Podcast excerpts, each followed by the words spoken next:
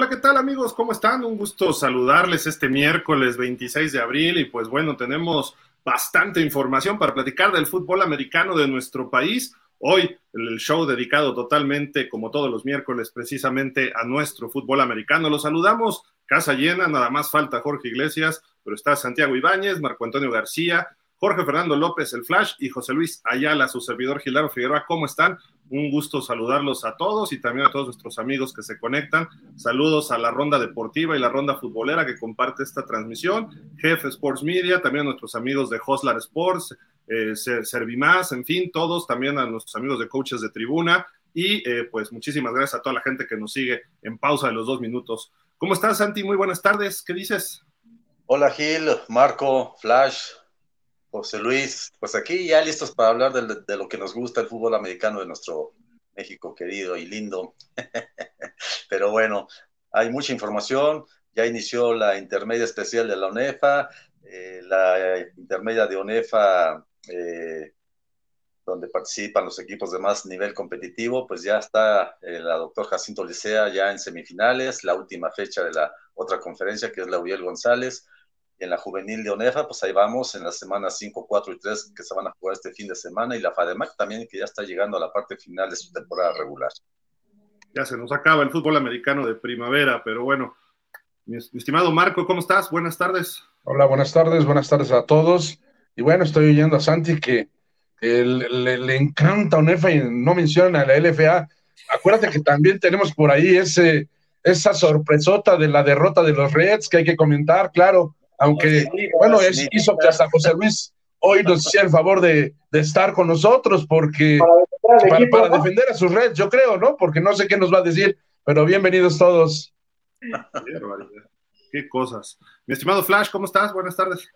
Muy bien, mi querido Gil, Santiago, Marco, Joslar, ¿cómo están? Eh, eso de que se nos acaba el fútbol de primavera, híjole, yo creo que es cuando más fútbol hay, mano. Tenemos intermedia, tenemos el FA, tenemos XFL, tenemos UF, USFL, literalmente fútbol para aventar para arriba. O sea, esto es para ponerse una borrachera. las temporadas, es lo que digo. no, pero la USFL acaba de empezar, sí, entonces. Pero eso es allá. Tenemos draft mañana, caray.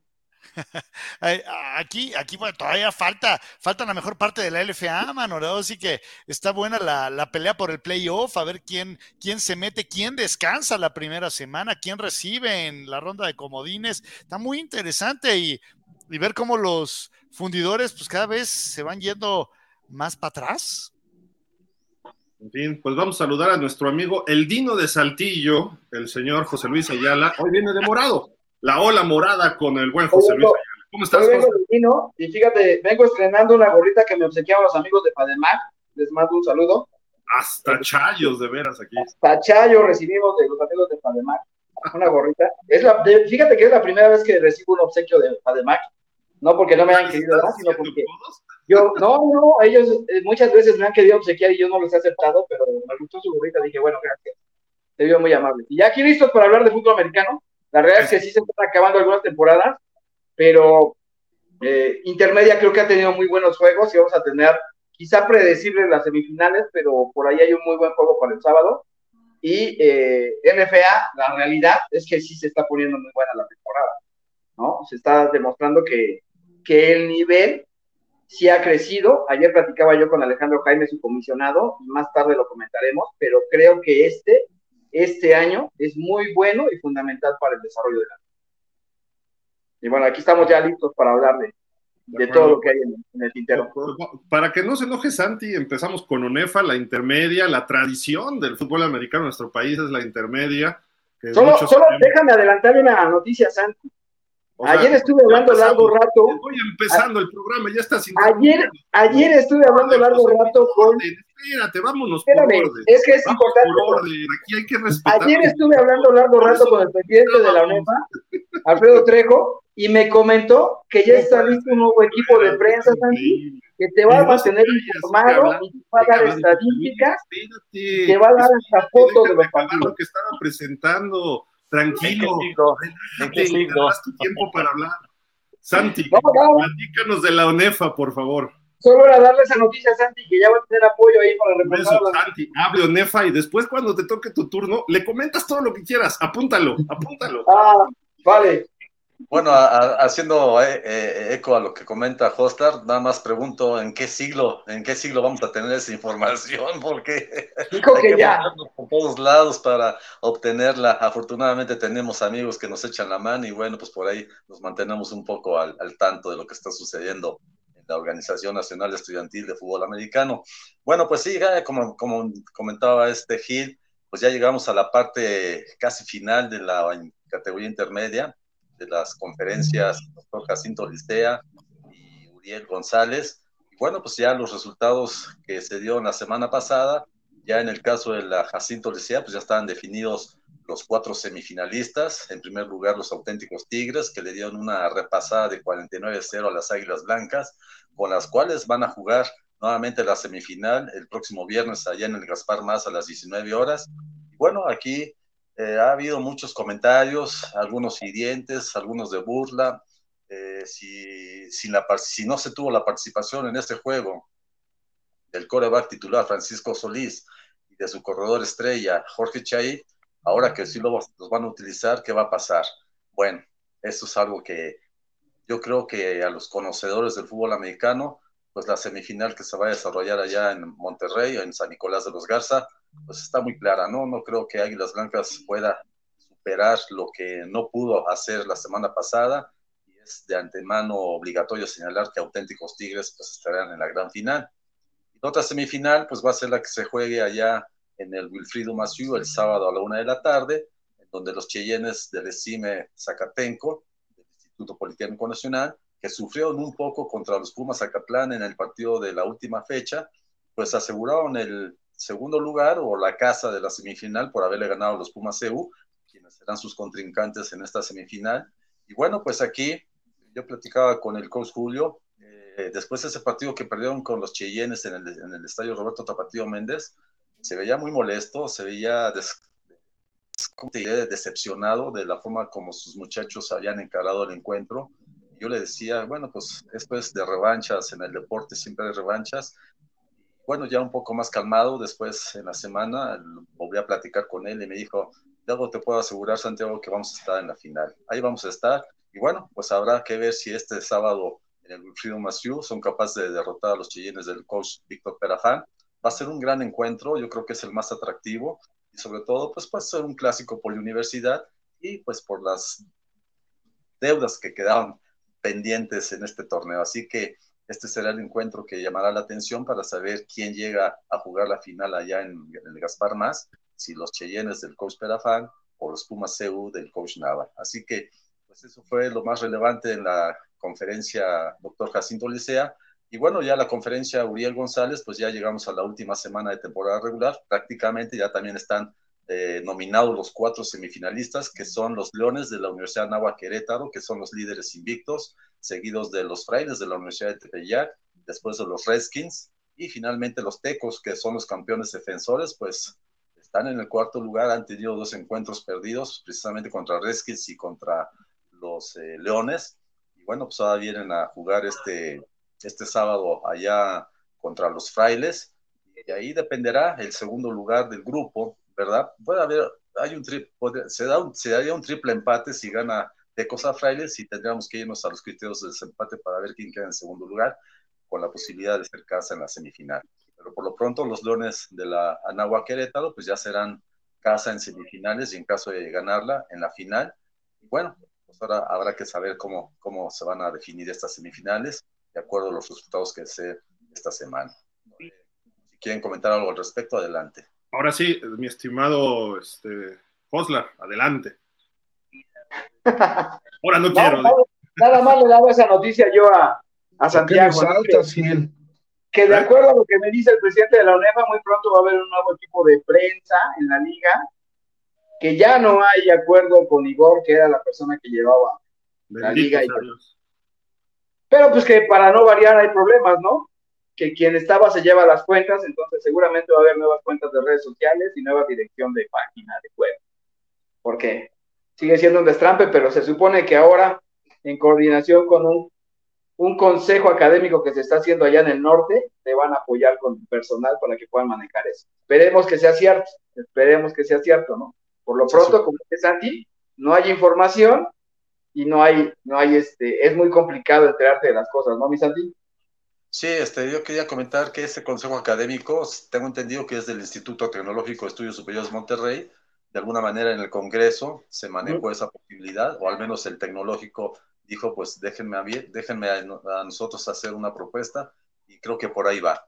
Eh, yo también platicando con gente de ONEFA me han dicho lo mismo, y bueno, pues desafortunadamente la temporada de intermedia pues está ya finalizando, y la información pues ha sido escasa, y ahora sí que con base a lo que nosotros podemos conseguir con la misma gente de ONEFA, los mismos coaches, pues es cuando es como podemos mantener actualizada la información en, las redes sociales. Sí, aunque, aunque, aunque Santiago, según lo que yo platiqué con ahí, con algunos personajes de la liga y demás, incluido Raúl y, y el propio presidente, la intención no es informar lo que ocurra con los equipos sí estarán informando los resultados de los partidos, pero no lo que ocurra con los equipos, sino con la liga concretamente.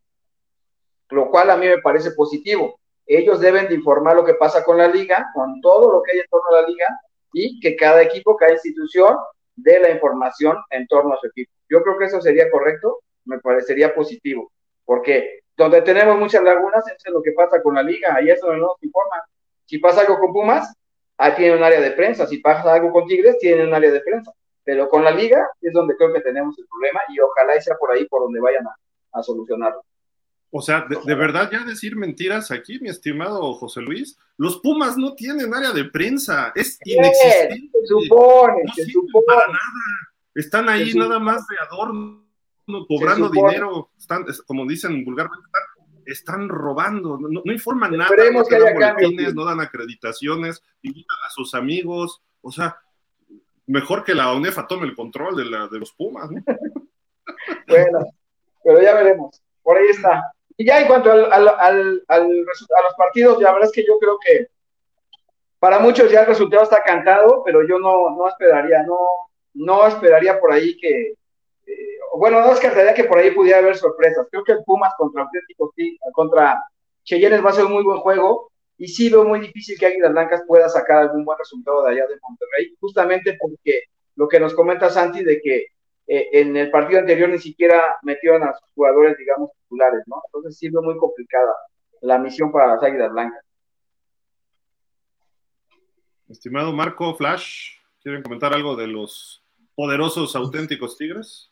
Lo único es eso, ¿no? Que, que Santi dijo que va a estar bueno el juego de Cheyennes Pumas, y a ver quién es el que va a enfrentar a los auténticos allá en Monterrey. O sea, ya descartó total, ya para qué viajan las Águilas Blancas entonces, que, Santi les diga que ya no gaste el poli y es más, se pierde de 0-2, 2-0, va a perder por menos que si se presenta al campo.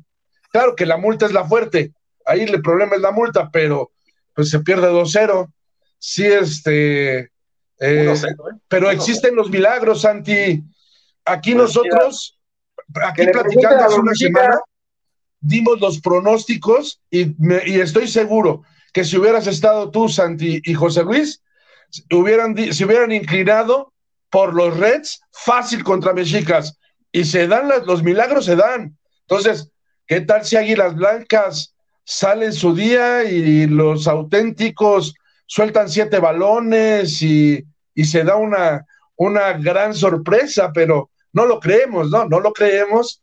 El que yo creo que no nos vamos a perder es el de Cheyennes Pumas. Este, tú que los conoces bien, ¿por quién te inclinas, Santi? Me gustaría saber quién te gusta más, si Cheyennes o, Pumas. Sí, conoces muy bien a Perafán, conoces muy bien a Julio Nava, pero también conoces a los chavos, los has visto. ¿Tú por quién te inclinas de los dos? Mira, este, algo que tiene el equipo de Cheyennes es que cometen muchos castigos. Eso es el gran, el gran problema de Cheyennes. Tienen buenas ofensivas. El quarterback número 7, Oscar Javier López, se mueve bien con el balón. Tienen otros dos quarterbacks, el número 19 y 16, que también cuando han tenido oportunidad de, competir lo han hecho bien.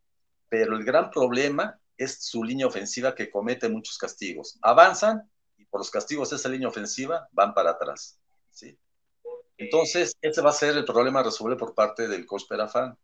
En el caso de los Pumas, el problema ha sido el coreback. Empezaron con Damián Basurto, él viene de los eh, Coyotes. ¿Centinelas? ¿El 21 ese que venía de Centinelas? El 21, Armando Moreno es el que viene de Centinelas, pero luego inicia con Armando, con Damián Basurto, número 5, si no mal recuerdo, no recuerdo el número. Él viene de los Coyotes CU. Y este, esa ha sido la, la, variante o el problema que ha tenido el coach eh, Nava, tener un coreback confiable que ha mostrado mejores resultados ha sido Armando Moreno, número 21, como dices, Marco. Y yo pienso que, bueno, una ventaja que tiene eh, Pumas CU es de que en los dos últimos juegos se pues, han anotado 58 puntos y han recibido 15. Eso quiere decir que hay un balance positivo a la defensiva.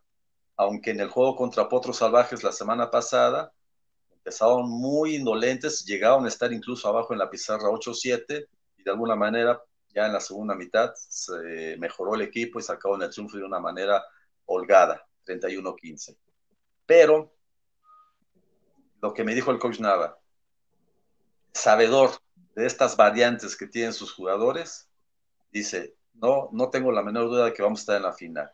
Entonces, yo pienso que hay que esperar algo bueno de los Pumas CU, sobre todo con, con esta situación de que las revanchas se dan en el deporte bueno, si después de haber tenido un partido malo ante los Cheyennes en, C, en CU, pues ahora lo pueden tener bueno ante los Cheyennes, pero va a ser un partido muy peleado, muy cerrado. ¿Va a ser el Wilfrido, este, Santi? Sí, en el Wilfrido, por la misma situación de que Cheyennes le ganó a Pumas CU, y como quedaron empatados 4-2 al término de la temporada regular, es el criterio de ese empate el resultado entre ellos, favorable a los Cheyennes. Entonces, si Pumas Acatlán hubiera hecho la campanada de ganar a Cheyennes, entonces no hay la menor duda de que el juego sería en Seúl. No fue así, y ahora pues los Pumas tendrán que ir a pagarle la visita. ¿A, qué hora es este, Santi? A la una de la tarde. A la una de la tarde. los boletos son baratos, creo que cuestan como 30 pesos, ¿no? La verdad no tengo idea, pero este, hay que comprarlos con anticipación porque no los venden ahí en el, en el estadio, lo hacen a través de un, se llama una página de boletos. No, no sé si Ticketmaster? No, creo que es superboletos. Superboletos. Los del Politécnico siempre están con superboletos. Y este, pero creo que no son caros y yo creo que sí vale la pena asistir a ese juego. Va a estar, pues es un clásico finalmente, ¿no? Un poli universidad y yo creo que va a estar, que va a estar bien. Sí, yo no quiero demeritar a las Águilas Blancas, pero si después de lo que vimos la semana pasada, que el equipo de auténticos no jugó con varios de sus jugadores titulares, hicieron 49 puntos sin, sin respuesta, pues uno se supone que va a pasar en el juego donde van a participar estos elementos. Pues obviamente. Oye, pero el coreback de auténticos, este muchachito que jugó bastante bien, colocó sus pases, es rápido. O sea, digo, la verdad, eh, eso de ser suplente, pues la verdad está, tiene muy buen nivel. Sí, el número 7, no, no recuerdo su nombre ahorita, se me, se me fue, pero es buen elemento. Eh, tuvo dos anotaciones vía terrestre, al igual que el número 15, que venía de la juvenil, también anotó por la tierra. Y este, curiosamente, lo que más ha caracterizado a los auténticos Tigres intermedia es su juego terrestre, ¿sí? No tanto el aéreo. Cuando tuvo la oportunidad de jugar de manera equilibrada, también demostraron que tienen juego aéreo, ¿no? Hay un receptor número 16 que es buenísimo, que también pues es una garantía a la ofensiva. Y yo pienso que el ataque de auténticos Tigres está más equilibrado o está bien balanceado, aunque se, se, se demuestre más por el ataque terrestre.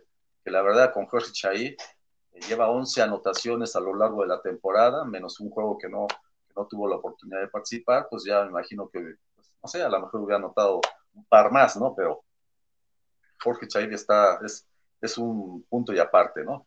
lo más seguro es de que este muchacho suba a Liga Mayor en esta temporada.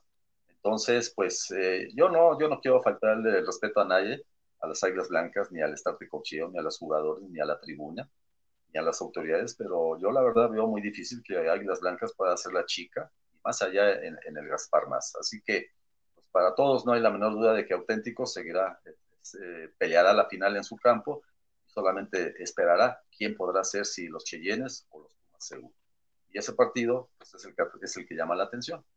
Y va a ser un partido toma y daca, ¿eh? Eso sí, no lo podemos quitar del renglón. Flash, ¿tú quieres comentar algo? No, no, no, pues creo que ya lo cubrieron absolutamente todo, entonces creo que no. Yo, yo hago mutis por la derecha. Pues ahí está la intermedia, ¿no? Que entonces, ¿cómo quedan las semifinales? ¿Qué días son? ¿El sábado? No, el viernes a las 7 de la tarde en el Gaspar Más, Auténticos recibe a Águilas Blancas. Y el sábado a las a la 1 de la tarde en el Wilfrido Maciú, los Cheyennes reciben a Pumas Para estar pendientes de esos dos partidos. Eh, ¿Los transmite ONEFA, las páginas de ONEFA, algunas redes? en el caso de los auténticos, es el canal 53 de la Universidad Autónoma de Nuevo León y en el caso de Cheyennes, pues obviamente Canal 11, ¿no? Pero en redes no está ahorita nada de esto. Eh, desconozco, sé que algunos, eh, algunas páginas sí lo transmiten, se conectan a la señal, creo que sí, también algunas páginas se conectan, pero bueno, no, no hay pierde, o sea, Canal 53 y Canal 11, pues yo creo que para qué buscarlo por otro lado, ¿no? Bien, en las redes de ellos, ¿no? Probablemente ahí encontremos algo también pues buenas semifinales, ¿eh? los dos, los cuatro mejores equipos, bueno, un equipo muy bueno y los demás buenos, ¿no? Y hay que, no hay que olvidar que pues los Pumas CEU son los campeones defensores y bueno, pues habrá que, eh, habrá que esperar a que con los Pumas hasta que dejen de ser campeones, ¿verdad? Así que ya será interesante ver el partido del, sábado contra los ¿Y el coach Julio Nava te dijo que garantizaba la victoria? No, que de que iban a estar en la final, lo iban a hacer, iban a estar en la final. O sea, garantizaba la victoria. Este como espectador, decía él. que se iba a viajar a Monterrey. Iba a estar en la tribuna, a lo mejor. Va a viajar a Monterrey. No, yo pienso que con su equipo, ¿no? Pero bueno. Oye, pero en la temporada jugó con Cheyennes en el Tapatío y perdió, ¿no? Sí, perdieron los, eh, los Pumas ahí en el Tapatío Méndez. iban arriba y le dio la vuelta a Cheyennes, si no mal recuerdo. No, no, no, final, eh, siempre estuvo arriba Cheyennes y nunca tuvo el punto de nunca tuvo oportunidad de repuntar como lo contra las Águilas Blancas, que llegaron a estar perdiendo incluso 30 a 10 para sacar el 31. Fue ese juego, correcto. Pero aquí Cheyennes desde un principio mantuvo la ventaja sobre los Pumas CU y los Pumas ya no pudieron responder y bueno, ahí está el resultado. Y ese resultado le cuesta la casa para jugarle en, el Tapatío Méndez la semifinal. Ahí sí nos acreditan, José Luis, en el poli. En el poli sí, seguramente sí. Llegando, ni siquiera hace mucho drama, llegando, te das tu chalequito, entregas tu credencial y a ver el juego. Ahí no estamos. me cuentan cómo les van. pues ahí están las dos semifinales. Oye, y comentabas algo del intermedio especial. ¿Qué, es esto del intermedio especial, este Santi? Ah, bueno, pues son para, es una, esa, esa este, categoría surgió por una solicitud que hizo la universidad para que muchachos que no tienen oportunidad de jugar en Liga Mayor, por lo menos por su edad hasta los 25 años, lo puedan hacer en esta categoría aunque bien decía el coach Eric Strebel en el juego que tuve la oportunidad de cubrir el domingo pasado allá en CU, de que pues esto no es una intermedia especial, porque la intermedia especial se da de juvenil a intermedia, ¿sí? O a mayor, más bien. Y estos muchachos, como ya son de 25 años, ya no son de intermedia, ya son una mayor, una mayor especial, por decirlo de alguna manera. Es una opción que se les da a estos muchachos que son estudiantes que que quizás no tengan las, las habilidades o cualidades deportivas para jugar nivel mayor de ONEFA, ¿verdad? vamos a lo que conocemos normalmente. Bueno, les dan esta oportunidad como una alternativa para que más estudiantes, eh, deportistas puedan practicar el fútbol americano. Entonces, digamos eh, que es como libre, ¿no? De edad esto. Libre hasta los 25 años. Un jugador ah, que, un estudiante que tenga 26 años, obviamente ya no puede jugar. ¿sí? Por romántico lo ves, Santi. Por ahí me enteré de un caso de un jugador de 27 años que lo querían meter, imagínate, pero bueno. Qué romántico lo ves, Santiago. Oye, Jerónimo Arzate jugó como hasta los 400 años ahí en Pumas, ¿no? Curioso, porque ahorita que comentas eso, Flash, ya supieron que eh, este Parellón va, va, va, a jugar este año en la Liga Mayor con los Pumas. O sea, él ya cumplió, eh, él está en edad todavía, pero creo que va a estudiar una maestría y bueno, pues ahí está la opción para eh, Diego eh, Parellón de, seguir participando en la Liga Mayor. ¿Él es el capitán de Pumas? Sí, él fue capitán el año pasado. Tuvo un temporadón, si no mal recuerdo, ¿no? Además. Sí, y su padre, quienes tuvimos la oportunidad de ver a su papá, tremendo liniero defensivo, que mis respetos, número 99. Tú lo veías chaparrito, pero no, hombre, no, hombre. unos tamaños para los catorrazos que ya cualquier jugador de mayor nivel, de mayor peso, de mayor estatura quisiera tener los, lo, que tuvo el papá de, Diego Parellón. ¿eh? Diego es linebacker, ¿no? Sí. Diego lo que tiene. Y su papá era defensivo. Que el balón suelto que le dio el campeonato prácticamente a los Pumas. Sí. Pero aparte, ese, ese balón se lo arranca a Mata Charles en la, si no mal recuerdo, fue la primera o segunda semana de temporada regular, pero sí, efectivamente, eso influyó para que Pumas.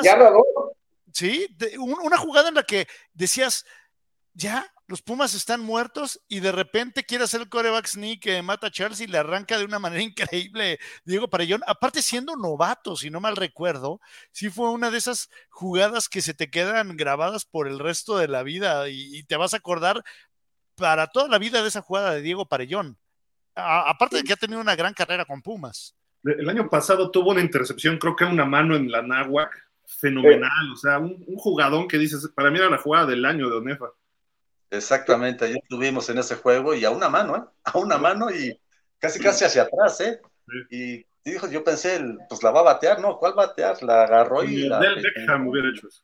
No, no, no, mis respetos por Diego. Además es un tipo muy serio, muy tranquilo, muy respetuoso. Es, es una muestra, creo, de, de alguien que trabaja en el gimnasio, de que se prepara, porque físicamente no es tan alto y sin embargo es muy rápido, es muy fuerte y, lee muy bien. Entonces, también su hermano era bastante bueno. O sea, yo no recuerdo a su papá, pero la época de Santi, este, por eso creo que no lo recuerdo. Ah, perdón, perdón, este, pero no recuerdo al papá de, los Parellón, pero sí al hermano, al hermano que, este, que también era bastante bueno, y a, Diego, ¿no? O sea, él jugó con Alex las infantiles, eh, me llevo bien con, con su mamá y con, la abuelita de, Diego Parellón, siempre está en los partidos la abuelita.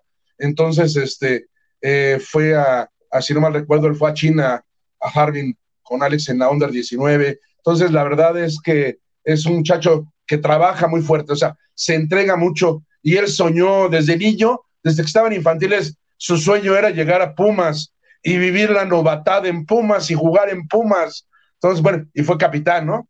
Entonces, la verdad es que, pues así como algunos, que ese es el sueño de ellos, ¿no? Que dicen, mi, sueño es poder jugar en Pumas y, y, y, de ahí no hubiera jugado en otro lado. Eso sí lo aseguro, en ningún otro lado hubiera jugado más que en Pumas, ¿no? Y, este, y tengo, la verdad es un muchacho bastante trabajador y muy inteligente, estudioso, bien, bien, un buen muchacho. ¿Sabes qué? Un, un capitán, como pocos, muy aceptado por la tribuna. O sea, era de los capitanes realmente bien aceptado por la tribuna. Sí.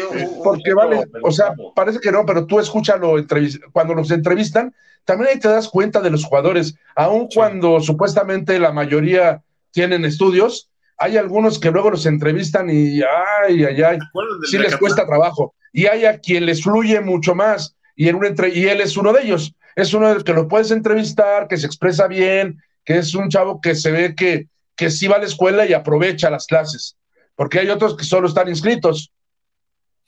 no, no lo digo por ti, Gil. No, no, yo, yo, yo sí iba a clases, no jugué, ah, Hasta maestro eras. Oye, ¿se acuerdan del chavo de Catlán que entrevistaron después de un partido y se soltó como verdulero el pobre chavo? Sí, así es lo que te digo. Perdón, hay varios así, ¿eh? Sí, la verdad tuve la oportunidad de tomarle una foto al papá de Diego cuando jugaba en un partido allá en el Wilfrido Maciú contra los Pieles Rojas del Coach Rodero, cuando estaba el coreback este Alejandro, número 16, ¿cómo se llamaba con el que, con el que fue un campeón? ¿Su apellido? ¿No, no recuerdan? Ay, número 16. Morales. Morales, Exactamente, Contra él jugué. Se la jugaba, se la jugaban, eh, y, anotaban el touchdown, iban por la conversión y por la participación de, de, Parellón no pudieron hacerla y mantuvieron el resultado de los Pumas y sacaron, bueno, los Cóndores en aquel entonces mantuvieron el resultado y sacaron ganadores. Esa foto la tomé. Perdió Rodero. Sí, perdió Rodero. Esa foto la tomé y, este, se la mandé a, se la, a través de un amigo común, se la mandé a Diego. Le dije, oye, este, dale esta foto a Diego, dile, ojalá se la pueda dar a su papá No, Diego estaba feliz y muy agradecido. Después ya le dio mi teléfono a este amigo y me agradeció. Y en, en un partido de la temporada pasada pudimos coincidir cuando obviamente ganó Pumas porque ahí sí hay ruedas de prensa, cuando pierde no hay ruedas de prensa. Este, comentamos ese detalle y estaba muy agradecido. Un tipo muy decente, muy educado. La verdad, vale la pena platicar con él muy centrado en todo lo que hace Diego, ¿no? Y ojalá que le, vaya muy bien en esta temporada que va a tener con los Pumas.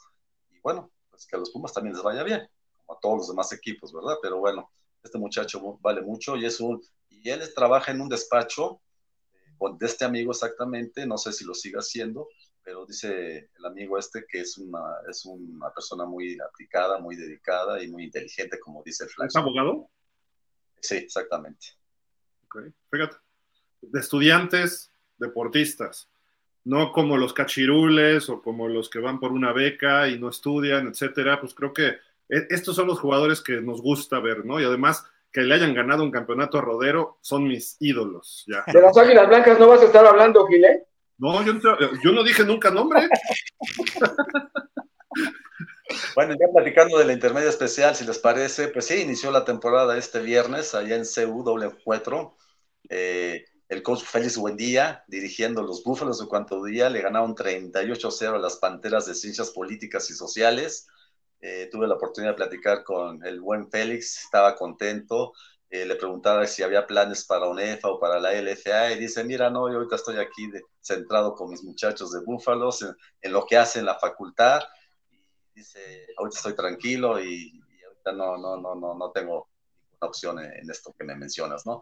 Pero se veía muy, muy feliz, muy contento de estar con sus búfalos y sobre todo que ha hecho de Búfalos un equipo ganador, un equipo que ha ganado siete campeonatos seguidos. solamente tuvo la, desfortuna o el desacierto de haber perdido una final contra Economía, pero bueno, como repito, el deporte da revanchas y, y ahora es interesante ver a estos de Economía que anteriormente se llamaban los centauros de economía, pero ellos han pedido que ahora no les digamos centauros, sino solamente facultad de economía, no sé por qué no han puesto un mote, pero estos muchachos centauros, la verdad dieron una sorpresa al ir a la de Cime Culhuacán y meterle 55-0 a los Cheyennes, o sea, esto yo creo que no lo hace cualquier equipo, y menos eh, jugando como, como visitante. Entonces será interesante ver a este equipo. Vamos a tener oportunidad de verlo el próximo sábado, allá a las 11 contra los búhos de, leyes de la, de la universidad. Curiosamente, en la primera fecha, si ustedes ven ahí los resultados, todos los equipos visitantes ganaron. Y lo más curioso es que todos ganaron por blanqueada. Eso es lo curioso del caso, ¿no? Y son los equipos que de, algún de alguna manera serán los que puedan aspirar al campeonato, como son los aguiluchos, del Heroico Colegio Militar, que le metieron 26-0 a los Leopardos de mi Facultad de Arquitectura, y los Lobos Plateados de la ESIA, del coach Eric Estreve, que trae mucho novato, el 50% del equipo es novato, pues tuvieron lo necesario para ganarle 18-0 a los Búhos de Leyes, pero bueno, esos equipos yo pienso que van a ser los candidatos al título, y se pone interesante. sí, dime. Estoy viendo que casi son puros equipos de la UNAM, ¿no?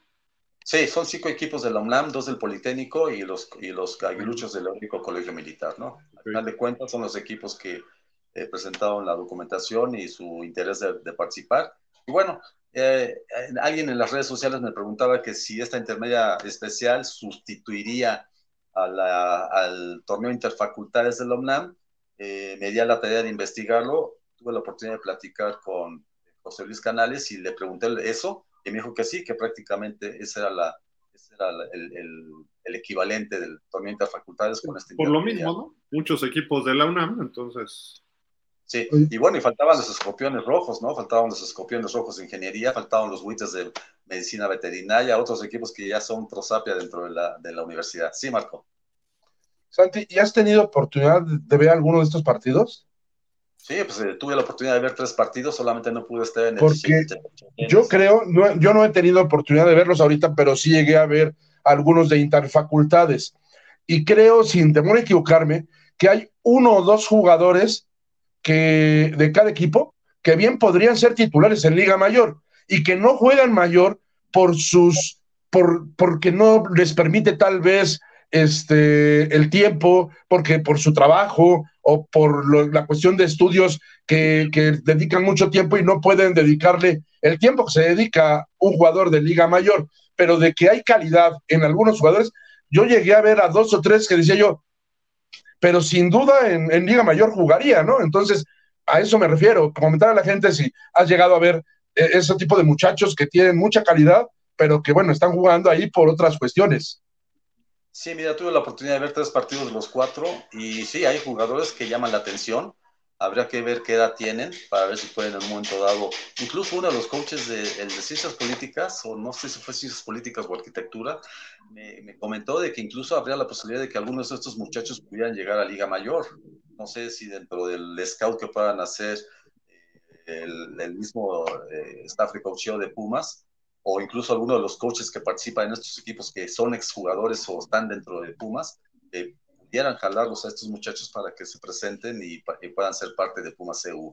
Pero en el caso de Pumas, en el caso de Politécnico, pues tuve la oportunidad de ver solamente a los Lobos de la ESIA.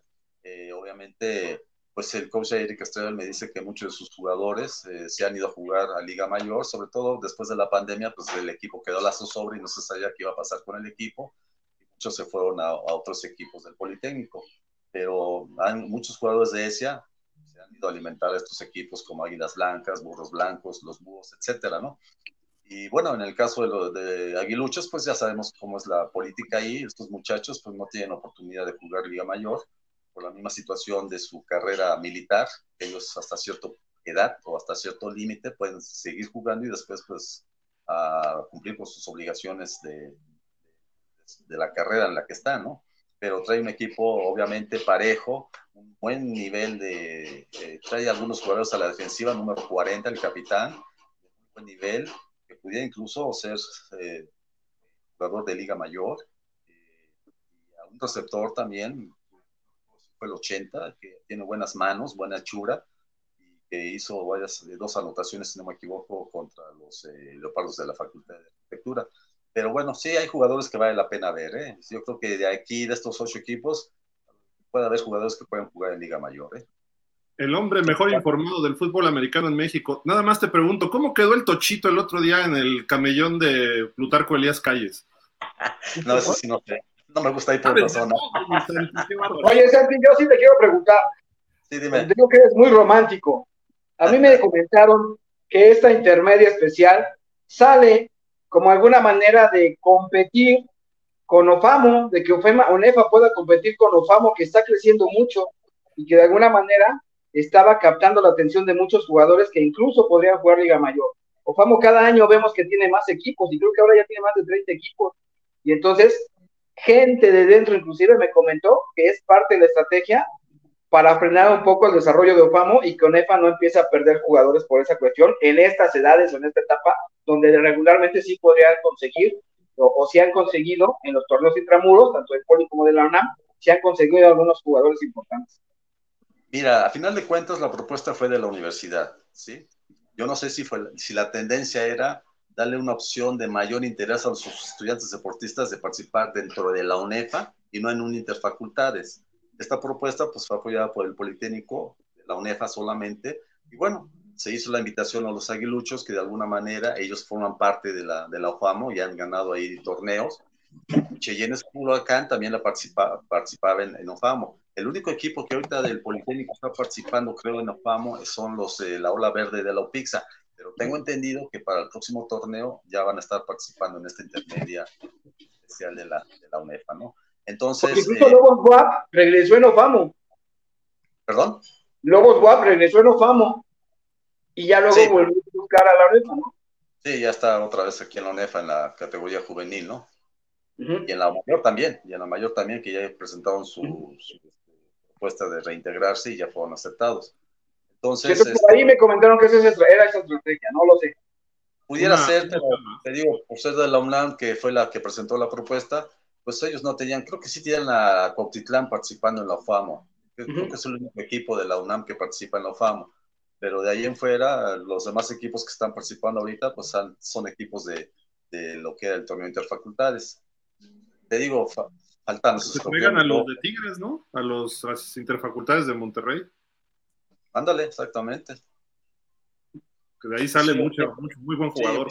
ya ves la, infraestructura que tiene la Universidad Autónoma de Nuevo León con sus juveniles, ¿no? Es impresionante la cantidad de equipos y la cantidad de muchachos salen para alimentar a la intermedia y a los, bueno, a las juveniles que participan en la UNEFA, la intermedia y de ahí pues a la Liga Mayor.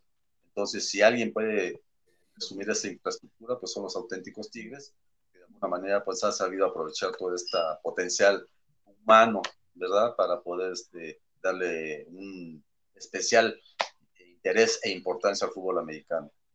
Oye, Santi, el, asunto de, los centauros que ya no quieren ser centauros, ¿no será porque hay ahí un gran potencial albureable? no, la verdad, desconozco cuál pudiera ser ese potencial, pero fíjate que incluso dentro de lo que es el, no sé en dónde vi en las redes sociales, siguen utilizando el, emblema del centauro, ¿no? Entonces, este, ahora que jueguen este viernes allá en CEU, me voy a dar la tarea de preguntarles por qué no quieren llamarse centauros o por qué no quieren ponerle otro mote al equipo, o si tienen en mente ya este, ponerle algún otro mote. Y bueno, pues eso ya lo estaremos comentando la próxima semana, pero sí, este, ya, ya te, te sacaré de la duda, mi estimado Flash. Oye, Santi, este, y de la otra conferencia de la intermedia, este, ¿ya están las semifinales? Pues, pues ahorita el, ya de la Uriel González, ¿te refieres? Sí. Ya están los cuatro equipos calificados, ya, ya están los cuatro semifinalistas, que son los Leones, que no hay quien los baje del primer lugar. Y ahora, dependiendo del resultado que se dé entre Frailes y los eh, Tecos, ahí es donde se pudiera dar un triple empate y entonces tendrían que irse al criterio de desempate entre los tres, porque entre los tres se ganarían. Entonces habría que ver quién es el equipo que tiene menos puntos eh, recibidos, etcétera. No alcanzo a ver ahí, pero eh, no sé si ustedes me digan quién es el equipo que ahorita tiene menos puntos recibidos de los tres, que son Frailes, eh, Redskins y, Tecos. Es Frailes con 48, creo, 40, ¿no? Okay. Si Frailes le gana a Tecos, pues no hay duda, Frailes va a segundo lugar. Si Tecos le gana a Frailes, pues habrá que ver eh, la diferencia de, la, o sea, cuántos puntos se dan en el resultado entre los dos y ver cómo queda Restes, que ellos ya terminan, ya terminaron su temporada, ellos tienen valle este, esta semana, ¿no? Es la última semana, este fin de semana. Sí, esta es la última. Entonces, esos cuatro equipos ya son los semifinalistas y de, este resultado de Frailes Tecos dependerá cómo, cómo, cómo quedarían las, las semifinales, ¿no? Pero lo que sí ¿tú hecho, a los Tecos como imbatibles y ya no van tan bien? No, pues este, una, no sé si el hecho de que haber subido a varios jugadores campeones de la intermedia pasada a Liga Mayor los debilitó. Pudiera ser ese el. el, el empezaron bien la temporada, me acuerdo, y de repente sí, como que. Sí, les tocó jugar con equipos que no han estado muy bien, pero ya fueron a, a Redskins, perdieron, perdieron con Leones en su casa la semana pasada, entonces pues sí ya te, ya te llama la atención, ¿no? Entonces, este, a lo mejor no viene tan fuerte como suponíamos los tecos. Y bueno, pues ahora habrá que verlos jugar contra los frailes y ver si tienen o no los tamaños para buscar ese subliderato y, ser casa en la, en la, semifinal. Pero bueno, ya frailes trae un muy buen equipo con, bajo la batuta del coach eh, Alfredo Gutiérrez, que ustedes conocerán, el famoso Billy, que jugó como linebacker en los Osos de la Nepacatlán. Y este, pues ha hecho buen papel este Billy ahí al frente de los frailes, ¿no? Perdieron el juego contra Leones allá en, en, Querétaro y los demás partidos le ganaron a Redskins en su casa pues han salido avante y ahora pues les toca recibir a los Tecos y vamos a ver de qué, de qué están hechos esos frailes, ¿no? Santi, creo que en intermedia pues está, digo, no es como auténticos, pero así como auténticos es el super gran favorito para llevarse el título, creo que Querétaro igual, ¿no? Está ha demostrado ser amplio, amplio, este, no favorito, sino es superior, o sea, superior a todos, a todos los equipos les ha ganado con claridad. Y los demás equipos yo los veo en otro, en otro nivel, ¿no? Pues sí. Es, es, es, no, no, no. Este, Querétaro. Por eso, pero Los Leones de Querétaro están por arriba de todos. No, Leones ya le ganó a Tecos, ya le ganó a Redskins, ya le ganó a, a los Frailes. ¿verdad? Pero es así, recuérdate, recuérdate en la Liga Mayor que los tecos los hacíamos ya finalistas en la conferencia nacional y yo oh, sorpresa, los frailes fueron a Guadalajara, bueno, a Zapopan y despegaron en su casa, ¿no? Entonces uh darse el caso también a Leones que alguien vaya a Leones a jugar la semifinal y le puedan pegar, pero bueno, el trabajo que ha hecho el coach Miguel Estrada ha sido excelente, ha hecho muy buen papel ahí en la Universidad Anáhuac Querétaro. Eh, ahorita el equipo de la juvenil no viene tan bien, no ha ganado un solo encuentro, pero bueno, esto es cuestión de ir trabajando y si alguien tiene la capacidad para encontrar elementos o jugadores, estudiantes, deportistas que puedan ser redituables en un programa de fútbol americano, pues es el coach Estrada, que lo ha demostrado en todos los programas en los que ha estado trabajando y ahorita lo viene demostrando muy bien con los, con los Leones, ¿no? Y Santi, pues ya para acabar, y ahí sí te voy a cargar un poquito, Juvenil y Fademac, platícanos. Sí, bueno, la Fademac ya va a entrar a su sexta eh, fecha, solamente tres equipos se mantienen invictos en la conferencia o en el grupo rojo A1, que es el más competitivo, están los dragones rojos que vienen barriendo con todos los oponentes. El grupo verde A2 están los osos del colegio americano que también van invictos.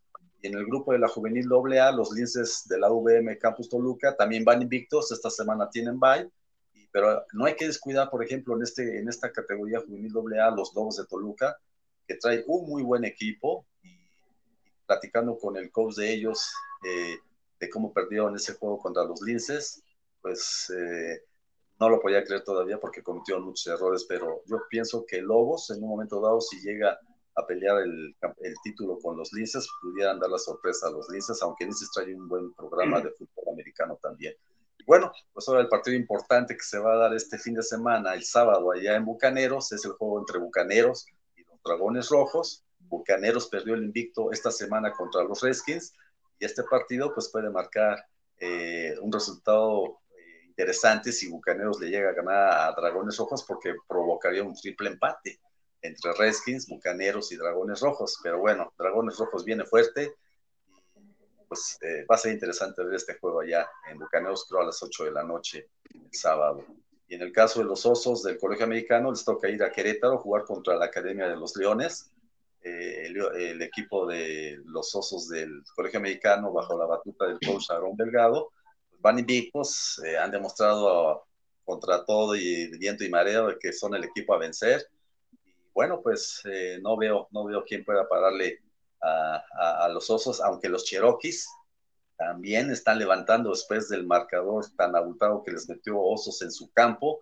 Han tenido tres victorias consecutivas y bueno, pues ahí están los Cherokees peleando esta posibilidad de enfrentar en la gran final a los osos del, Colegio Americano. Estos Cherokees que, como ya le habíamos comentado, dirige eh, el coach Rosendo, Sergio Rosendo, quien nos recuerda a este ala defensiva de los Cherokees cuando jugaban Liga Mayor en la UNEFA, que sin ser un elemento alto de gran peso y tamaño, pues ahí está, era, era, era, una, era imposible, era difícil superarlo, ¿no? Así que el coach Rosendo ahí está haciendo un buen trabajo con los Cherokees. Perfecto. Oye, una pregunta. Eh, ¿Qué pasó con los Raiders de Arboledas o Riders de Arboledas y con los Vaqueritos? A final de cuentas, tenían problemas con sus campos y eso. No sé si estén jugando en infantiles, pero no los veo aquí en la juvenil. No, sí, en la juvenil está Raiders, está jugando en el grupo verde, eh, ah, verde y están jugando en el campo de Dragones Rojos. Dragones Rojos les, ya les da la entrada que puedan seguir con su programa. Jugando perdieron su campo finalmente. No, ya olvídense del campo de, de, de Raiders, ¿verdad? Definitivamente, pues ya van a tener que seguir buscando por otro lado en el caso de Vaqueritos, pues ellos eh, supuestamente habían solicitado un permiso, a final de cuentas creo que tenían muchas deudas y los expulsaron de la liga y están participando en la FAMO, ¿eh? Están participando en la FAMO, así que pues una, un equipo de mucha tradición en la FADEMAC, Vaqueritos, pues ya no lo están haciendo ahora, ¿no? Oye, Santi, yo te pregunto también, debes saber, que con los Redkins está jugando ya el hijo de Antonio Toro y que trae el mismo, trae el mismo nivel del papá. Mira, desafortunadamente eh, no he tenido la oportunidad de verlos a, Redskins. Eh, no he tenido oportunidad de checar el roster. Déjame checarlo, lo, lo, verificamos. yo lo pregunto si quieren, ahorita. Mis hijos están coachando en Redskins, son, están coaches de intermedia los dos. Y este, yo les le voy, le voy a preguntar. Fíjate, a mí me comentaron que estaba jugando ahí el hijo Antonio Toro y que trae las cualidades. ¿En dónde? ¿En ¿eh? juvenil? En juvenil, creo que trae las cualidades del papá y dice, pues habrá que seguirlo, ¿no? Pues sí, y pues este también el, hay un número 7 corredor, qué bárbaro, impresionante. ¿eh? No recuerdo ahorita su, su nombre, pero es un muchacho que tiene una velocidad y un tamaño, bueno, botó de, como decimos, de pompis a un defensivo que lo quiso tirar hacia la banda, sí, pero salió rebotado este muchacho y, se ve que es un jugador que tiene, es, es más, es ya de los muchachos que ya están apalabrados para irse a jugar Liga Mayor, no sé con quién, pero bueno, ya es de los que están ahí en primera lista, ¿no? Para, para, los, para los entrenadores en jefe de Liga Mayor, ¿no? Número 7, después les doy su nombre, que no, no, no lo recuerdo ahorita. Yo nada más tenía esa duda de, de hijo de todo. Sí. Pues ya vemos que Redskins pues siempre ha sido un semillero de Liga Mayor y, y generalmente todos los coaches de Liga Mayor están ahí en los juegos de infantil, de intermedia. Lo que es Redskins y Bucaneros, ¿no? Redskins y Bucaneros, ahí está plagado de estrellas hasta juvenil. Ahí en juvenil los agarran los Tex, los agarran, todo ya las intermedias bajan, ¿no? Ya no son los mismos trabucos. Ahora ya en todos los campos, este Marco, ya no nada más en Redskins y Bucaneros, sino en todos los campos, en Gamos. Sí, Dragones Rojos. Que Dragones ha crecido mucho su programa, ¿verdad? A pesar de que alguna vez me criticaron por darle mucho vuelo a Edgar Zúñiga, el bala, ¿verdad? Que me criticaron que por qué le daba yo mucha importancia a un muchachito cuando había más jugadores. Bueno, pues demuéstrenme con los jugadores, al igual que Edgar, que tiene esas cualidades y con mucho gusto les damos promoción, ¿no? Además, pues al Edgar siempre lo seguimos desde que estaban infantiles con Pumas. Ahora ya les puedo decir que Edgar fue reclutado por los Borregos Ciudad de México, está participando ahorita en la juvenil, pero todavía sigue en proceso de recuperación de esa lesión que tuvo de su menisco lateral izquierdo, que mal, si no mal recuerdo, que se le rompió. Y ha sido una rehabilitación bastante fuerte, larga, pero él ya, después les voy a compartir una foto de, vean el tamaño y vean el volumen que tiene Edgar y se van a quedar con los ojos cuadrados. ¿eh? Lo, lo tuvimos en el programa, alguna vez lo sí. llevaste, ¿no? Sí, sí, que los llevamos allí cuando estábamos en la, allá por Extremadura, ¿no? Sí, en atracción Entonces, deportiva. Voy a compartir la foto la próxima semana para que lo vean, el, el, tamaño que tiene este muchacho, no en estatura, pero en volumen, impresionante. Y si mantiene la velocidad que demostró en infantiles, este muchacho va a llegar muy lejos. ¿eh? Y bueno, pues por lo pronto, ahorita ya los Borregos Ciudad de México ya lo tienen en su, en su juvenil, ¿no? Él está ahorita colaborando con el staff y apoyando a, al equipo en esta temporada y lo más factible es que la próxima temporada lo veamos ya jugar con, con la Ciudad de México. El programa a partir de la próxima semana se va a llamar Santi y sus amigos. Vamos a ver, Flash. La hora de Santi y sus amigos. Ya se enojó, ya, ya le dio envidia. No, no. Lo está haciendo por Dice buena José. Luis, luego se quejan de que yo hablo mucho. Se quejan de mí. José Luis, deberías agradecerle, porque estamos hablando más de ONEF, Fademac, para no hablar de la derrota de Reds. Está genial, ¿eh? está genial. Está muy bien así. Bueno, eso, eso ya fue todo, ya para que acá no se enoje. Oye, te faltan los resultados de juvenil de ONEFA ya para acabar. Ah, bueno, pues ahí este, los Borregos Monterrey, pues ya vemos que es el equipo a vencer. Tigres eh, CU también está remontando, está en el primer lugar de su grupo, eh, en el grupo más fuerte. Eh, y bueno, pues en los otros grupos, en el grupo Bajío, pues ahí los Borregos Guadalajara son los que mandan. En el grupo verde, está Borregos Puebla, están también en el otro, déjame ver quién está ahí, Borregos Toluca también. Borregos Toluca, no lo alcanzo a ver. ¿En dónde? ¿En el verde? En el verde, sí. Sí, Borregos Toluca, dice hasta abajo a la derecha. Sí. Y Borregos Puebla. Puebla. Puebla, que también son de los este, favoritos. Luego en el grupo blanco, curiosamente, y contra todos los pronósticos, los Broncos de Prepa 1 van invictos. Es el único equipo invicto de esa, de esa conferencia. Coach Kuala, un exjugador de Guerreros Aztecas, que no le tocó a Marco porque él ya fue posterior. Este, ha hecho buen papel, le ha costado trabajo levantar el programa de fútbol americano. Yo pienso que le han llegado jugadores de buen nivel y ha sabido sacarles provecho. Próximo domingo voy a estar cubriendo ese encuentro. ¿En, en qué año acabó este Santi Koala? Koala fue compañero de Mauricio Olmos, de, de este jugador, ay, el número 33, el, el, el corredor poderosísimo, Pulido. hombre. Perdón, Pulido, Edgar Pulido, exactamente. Eh, de, este, de Rubén Ramos, Rubén Darío Ramos, este, de toda esa playa de jugadores que fueron campeones en ONEFA, que derrotaron a los eh, Pero borregos. Darío, Darío Ramos sí jugó conmigo. Ah, sí, te tocó jugar. Con Darío Ramos, sí. De hecho, este, luego estaba escuchando en Prepa 8 y eso, y Darío Ramos era, era coreback y a la cerrada. Sí, eh, eh, cuando yo lo conocí, él era coreback. Pero pues y después acabó de ala cerrada. Tenía este coreback. Pero estaba en Broncos, yo me acuerdo que estaba de coach, estaba uno que jugó conmigo, que era mi coreback, era Cifuentes. Alejandro Cifuentes. Eh, Alejandro Cifuentes. Mauricio Olmos, que al final de cuentas, eh, pues también Zúñiga, el, tío de, del Bala, él jugaba, César Zúñiga, él era coreback, estaba Rubén Darío Ramos, eran los cuatro corebacks de, de Guerreros Aztecas del curso Julio, Julio González, ¿verdad? Que los hizo campeones en intermedia, con los campeones en la Liga Mayor cuando subieron al máximo nivel, que derrotaron, les repito, a los borregos del Estado de México allá en el merito corral de plástico al frente del coach Rafael Duque contra todos los pronósticos. Y Edgar Pulido fue el héroe, bueno, fue un caballito de batalla que nunca pudieron parar sus borregos.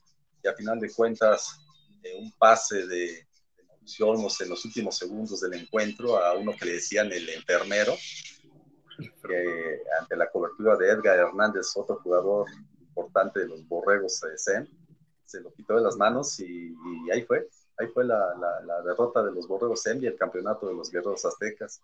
Creo que es el único bueno que hicieron los guerreros aztecas en toda su historia, ¿no?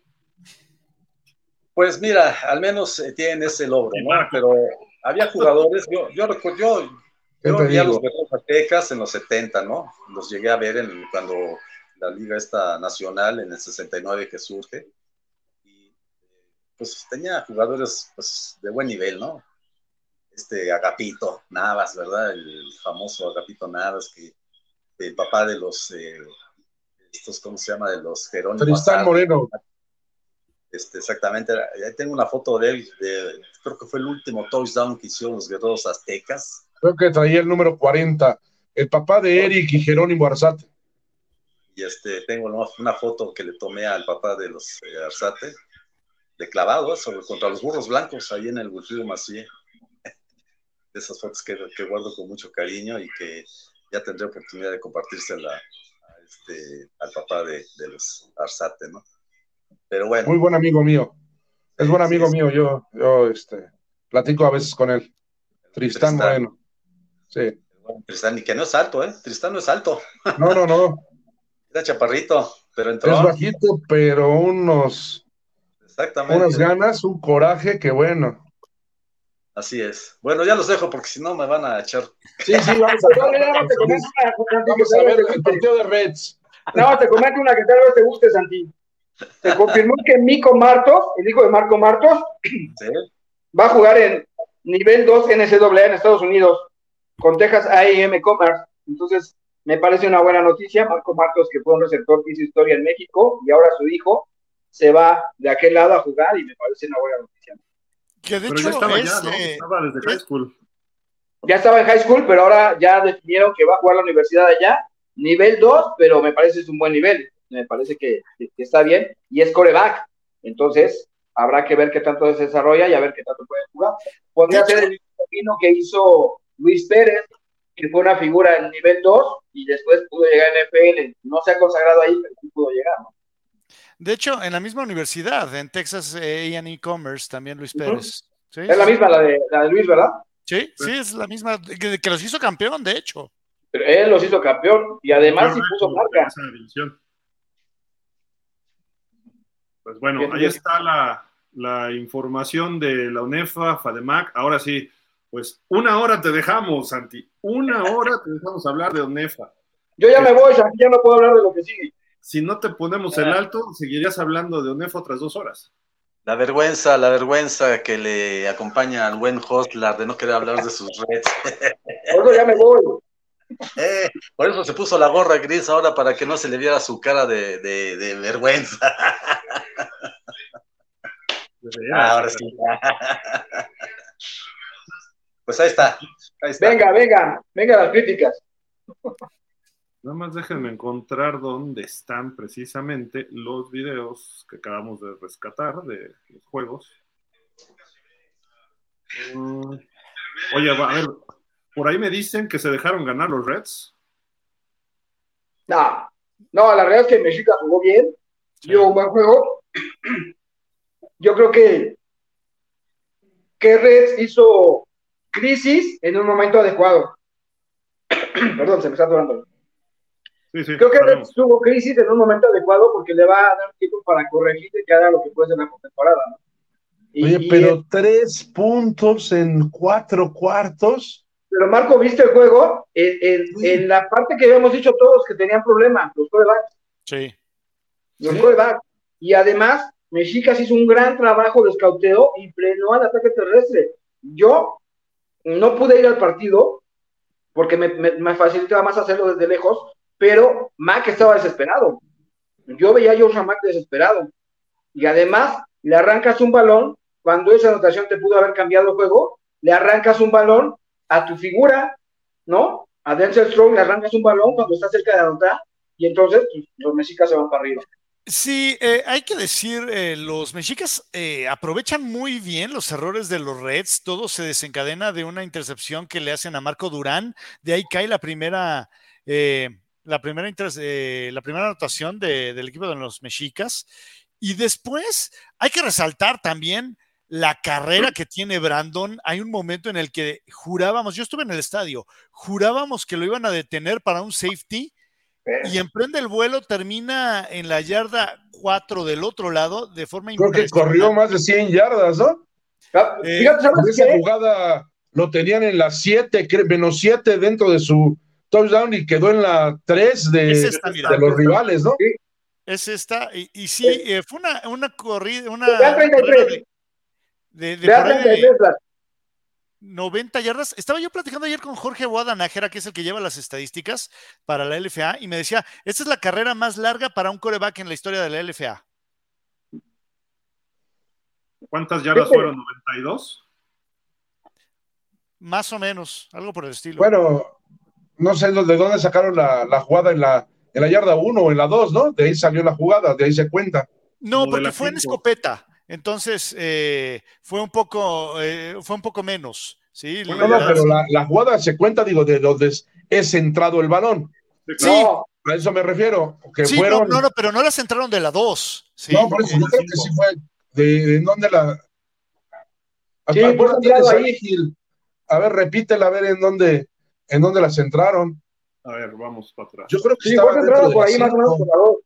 Pero fíjate, esa jugada Mira, ejemplifica un poco la displicencia con la que algunos jugadores tomaron el juego. Observa el 33 que viene atrás. Entonces terminó en la yarda 3 del otro lado, son 92. En la 3 del otro lado.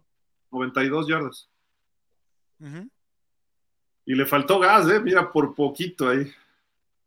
Sí, la tacleada calcetinera fue la que salvó. Que aparte, esa jugada deja las cosas puestas para este touchdown de, eh, de Mexicas, porque no. si bien no, no, no, no, esa, jugada, no sacaron puntos. Exacto, esa serie ofensiva, la defensiva se impuso porque tuvo dos capturas de coreback y luego los echaron para atrás y tuvieron que, eh, intentaron que un gol de campo que no fue bueno. Sí, pero de ahí vino después el, eh, vino el, se la jugaron en cuarta oportunidad y los dejaron encajonados. Y es después donde le arrancan el balón a, Strong. Sí, entonces esta jugada de, Brandon tuvo un gran peso dentro del juego, aunque en esa serie ofensiva no se capitaliza, pero sí terminan jugándosela en cuarta, los dejan encerrados y después le arrancan el balón. Entonces, eh, fue de mucha importancia ahí en, en, en así que a, corto plazo. ¿sí? Ahí le falló a Strong, ¿no? Porque no, no, puedes estar peleando más yardas cuando ya estás afuera de tu zona de anotación, te dejas caer porque precisamente es donde vienen los fumbles. Le falta esa eh, cuestión ya fina, porque los jugadores profesionales de Estados Unidos, cuando ya ven eso, se dejan caer precisamente para evitar ese golpe que no ven eh, y sobre todo cuando están girando. Y ahí él se pasó de vivo, quiso, no, yo aquí soy muy bueno, y viene el golpe muy oportuno de la defensiva de Mexicas, que lo hemos dicho, es una gran defensiva, ¿eh? y ha ido mejorando. Eh, Mexicas no es tan malo como su marca lo indica, está un, un, coreback bueno, los tendría con una marca muy aceptable. Y no porque sea malo Brando, no porque sea malo este otro chico Márquez, Alex Márquez, ¿no? Sino simple y sencillamente porque les falta ese pulir qué juegazo le dieron al Cardinals. el problema es por otros jugadores, no por el coreback. Les pegan feo, 18 a 3. Pero te digo, yo creo que el problema no es del coreback con Mexicas, es en otras posiciones, porque el coreback lo hace muy bien. El coreback tiene buenos resultados. Sabes que yo creo que necesitan ese segundo receptor. Aquí vemos la, anotación de Billy Villalobos. Si bien Cristian René Gómez lo ha hecho eh, bastante bien las últimas semanas, creo que necesitan alguien más que los apoye, una, una tercera opción que sinceramente no se ve, pero sí creo que deben de dejar a Brandon lo que queda de esta temporada y juégatela con él la próxima temporada, ¿eh? Oye, y le dan el MVP del partido a Villalobos porque se convierte en el receptor que más ha anotado en la LFA pero yo creo que era para Brandon el MVP, ¿eh? Fue el que sacó el partido en realidad. Nosotros se lo dimos a Brandon en pausa, o sea, nosotros no hacemos caso porque luego dan unas votaciones que a nadie le piden. Porque, ahí, porque ahí, se lo dieron a Billy y dices, ah, caray. Digo, Billy hizo un buen partido, ¿eh? También. Sí, pero Brandon fue destacable totalmente. Mira, ve, ve, aquí el fumble, precisamente lo que estamos comentando, ¿no? O sea, ya te detuvieron tu inercia hacia adelante como corredor tienes que, fíjate, ahí, ahí ya es jugada prácticamente, y eso fue el segundo giro, porque ya lo habían frenado y es donde viene el segundo impacto, lo aprovechan touchdown regalado, ¿no? O sea, para la defensiva, que se le aplican ahora a los Reds, los Reds normalmente anotan a la defensiva y ahora los mexicas fueron los que la, la hicieron. Y mira, esto es lo que me refiero, un coreback mejor no cometes este error cuando llevas el marcador 12-3, no pones un pase así de corto, mejor lo echas para afuera. Y esos son los detalles que le faltan a Brandon con un coreback de mayor nivel, los mexicas no estarían con esa marca, porque también él cometió algunos errores con caudillos y por eso se perdió el partido, que dio un juegazo, pero cometió los errores al final. No digo que la evolución de él el año que entra sea mejor con otro tipo de coaches más ofensivos y mexicas con más apoyo, como dice precisamente Flash, con otro receptor que no sea Billy y quizá una ala cerrada también. Así un buen corredor, creo que es lo que requieren también. Y yo estoy de acuerdo de, Brando, no tengo nada contra él, pero pues influye, influye que él jugó su liga mayor en un equipo como Chapingo, que no enfrentaba a los mejores, y creo que ahorita se está desarrollando, ahorita se está desarrollando mejor que cuando, que cuando jugaba Liga Mayor.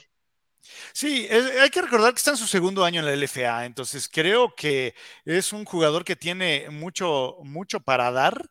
Eh, hay que esperar a ver eh, qué, tipo de desarrollo tiene, como dicen. También tiene mucho que ver el, tipo de coaches que tengas, pero esperemos que, le tengan paciencia. Creo que tiene un buen futuro en la LFA. Sí, sí, sí, está creciendo muy bien, muy rápido, ¿no? En este sentido, eh, Brandon. Y pues ahí está. Santi se disculpa porque tiene problemas ahí para conectarse, pero bueno, ahí si, si, si podrás. Pues ya se acabó la ONEFA, no puede ser. Pues, justo. Sé, que de buenas fuentes que Mexicas el año que entra va a ser un equipo, la verdad, de, fuerte. Le van a invertir muy fuerte, va a tener por ahí un apoyo de, de, este, de cierta empresa que apoya, casi se adueñó de la UNEFA, y, este, y va a tener un apoyo muy fuerte. Así es que eh, el año que entra... Yo creo que este triunfo le salvó la vida a los mexicas. No, porque estaban invitados a desaparecerse. Yo, no creo que les haya salvado la vida porque ya todo está planeado. Y está todo planeado justamente para el año victoria que entra. terminó de reafirmar eso que estás diciendo. No, no, pero el año que entra ya está todo arreglado para que el año que entra eh, otra persona no va a cambiar de dueño, sino que el dueño va a tener el apoyo muy fuerte de, un, de una empresa y entonces eh, se, ya no va a patrocinar UNEFA los mexicas van a ser otros. ahora se van a dedicar más a mexicas, ya no a las águilas blancas. Entonces, este, eh, ahora Mexicas va a tener un, enorme apoyo y este, y yo creo que desde el staff va a ser diferente. Van a hacer un nuevo staff y varios jugadores de primer nivel. sí puede haber esos cambios ahí. Yo, yo me enteré algo también así, y que le van a poner. Esta empresa ya no ya terminó su, convenio con la ONEFA. De hecho, ONEFA ya regresaron a sus oficinas y este, ya no están en la, en la oficina que esta empresa les, patrocinaba, ¿no? Ajá. Entonces ya regresó la ONEFA ya y también me enteré que van a concentrar dineros ahí. Pero sí, este equipo sí tenía serios problemas, ¿eh? Bueno, aquí está el asunto. Para mí, para mí, creo que es una vergüenza que hayan dejado en tres puntos a los Reds Y las declaraciones de, Raúl Rivera, sin duda alguna, también como que es que siempre hay un partido malo y esto no es así. O sea, te, doblegaron, te acabaron, acéptalo. Y dice, yo no voy a hablar de nosotros. Entonces, ¿de quién piensas hablar? Habla de tu equipo y de lo que se equivocaron, no, no señales. ¿Pero qué? ¿Vas a, alabar a Mexicas? No, nos falló esto, nos falló el otro, aquello, ta, ta, ta, ¿no? Y, sale con unas declaraciones que dices, a ver, espérame, coach, creo que falta un poco de eh, manejo de decirle a los coaches qué decir acabando un partido, porque los coaches de repente se sienten dioses todos poderosos y como que se van por otros lados. A ver, enfócate al partido, las yardas, qué te dominaron, qué ganaron, qué faltó, tus lesionados que casi nunca mencionan, etcétera. Entonces, tan tan. Y, José Luis, que todos los equipos visitantes lleven su back, se ve ridículo los Reds con mexicas atrás, o se ve ridículo caudillos con fundidores atrás. Lleven un back, esos que se arman rápido para la Lo que pasa es que, mira, hay reglas de la liga y, el equipo local tiene que poner todo eso. De hecho, si no pones un back, hay multa. En la eh, NFL también, y los equipos. Te puedo decir, por ejemplo, eh, yo hace unos días tuve un conflicto ahí porque quería que el cubo del micrófono fuera forzosamente el de la liga y les dije que no, porque era nuestra conferencia. Pon tu línea y te permito que pongas tu cubo. Y pasaron protesta, pero no, no prosperó porque efectivamente. El, micrófono pueden poner lo que quieran. Oye, pero hablando de, lo que estás diciendo de, de, Rivera, a mí me llamó mucho la atención cuando tiran el gol de campo fue de, a ver, a ver, a ver, espérame, las matemáticas no me dan. Tiras un gol de campo que a mí me sonó más para tratar de evitar la blanqueada, pero era de, oye, juégatela. A ver, las matemáticas me dicen que vas 12-0, metes el tercero. A ver, perdón, sigues yendo dos eh, posesiones abajo, no tiene sentido. Sí, entonces sí fue como de, perdón, pero. No, que si hubiera ido por seis, hubieran quedado dos posesiones abajo, Flash. Y me parece que era seguro porque Arturo Galván es el mejor pateador de la liga y entonces eran prácticamente seguros esos esos puntos. y haría que me... 12, 3 es lo mismo, estoy de acuerdo con Flash. Estabas en, en, buen momento y ya habías visto que tu, que tu ofensiva no está caminando, entonces vete por los puntos. Yo sí creo que estuvo bien vete por los puntos. Bueno, o sí que eh, acordamos en no estar de acuerdo y yo sí siento que fue de... Es que estabas dentro del partido todavía, pero después ya no hiciste nada. Fue, fue blanqueada. Simplemente no caminó la ofensiva. O sea, eso estoy de acuerdo porque vas 12-3, sigues 9 puntos abajo, tienes que meter un touchdown y por lo menos un gol de campo más. De la otra forma, sí tienes que meter dos touchdowns, estoy de acuerdo, son, te cuesta más trabajo, pero si metes el touchdown, estás a otro touchdown nada más, nada más a un touchdown de, darle la vuelta. Entonces, las matemáticas eh, eh, son las decisiones que le fallan a Coach Rivera a veces. Sí, la, la verdad es que es que nos creo que nos dimos cuenta todos que yo ahora ya antes decía que el único equipo que le podía ganar a los caudillos eran los Reds y tal vez los Dinos. Pero ahora, después de ver ese juego, ya la verdad es que Reds lo descarto, lo descarto para poder ganarle a caudillos, porque un equipo como Mexicas, no estoy hablando que sea mal equipo, una buena defensa, pero lo único que fue hacer es anular a su carrera. Anuló su carrera y se acabó Reds se acabó Red porque no tienen quien lance. Entonces, que a lo mejor ahora dicen por ahí los rumores que llega de Juan Bels, otro expuma, porque pues ahí llegan, llegan todos los Pumas. Pero ¿cómo es las características de Juan Bels? Un callback bajito, rápido, corredor, que lanza bien su pase largo, el profundo es el, mejor pase de él, pero los pases cortos no los pone, no, no pone muchos. Su mejor pase es el pase profundo y correr y correr y es muy chiquito. Y en la LFA los golpes son bastante fuertes. Bueno, Marco Durán, Marco Durán se veía chiquito, Marco Durán se veía chiquito en la línea, se ve chico y está más alto que, que de Juan Bels. Entonces, eh, yo creo que de Juan Bels sí en carreras puede, puede ser peligroso, puede dar varios primeros y dieces, pero sigo creyendo que no, no, este, que esa va a ser la diferencia por lo cual Reds este año no va a ser campeón. Fíjate, que... fíjate que eso que dices de la estatura tienes razón, porque Marco es muy bajito y la verdad es que las líneas ofensivas y defensivas son muy altas ya, y entonces la visibilidad se le limitaba mucho. Y aunque quieras correr, tardas en ver el hueco porque no ves por dónde, porque además son muy voluminosos y el hueco no se abre tan fácil. Entonces, estos corebacks que en Liga Mayor corrían mucho, acá en LFA se les complica demasiado. Tampoco está tan fácil que corran. Entonces, perdón, perdón. Sí, sí, sí, sí, Y a, mí lo que me llama la atención, digo, y yo platicando con, con, un amigo decía, oye, a ver, yo si fuera, evidentemente ya no este año, este año, eh, de hecho no sé cuándo sea la fecha de, límite de cambio eh, para, No, no hay fecha. No, hay fecha. Es, por número. Cada equipo tiene un, número, no sé cuál es, pero tiene un número de altas. Cinco. Cinco altas, ¿no? Porque hace unas semanas se trajo un receptor nuevo que ahora ven con el número cero, no recuerdo el nombre, pero se trajo un receptor extranjero con el número cero y ahora pues van a hacer los cambios en corebacks, ¿no?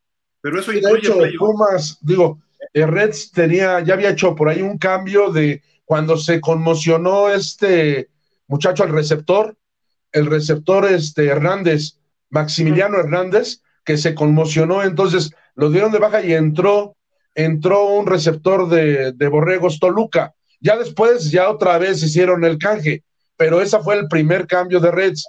Y después, este, pues ahora, ahora están lo de, de Juan Bels y por ahí no sé si se hablan de otros cambios. No, pero fíjate, yo, ¿Quién se va?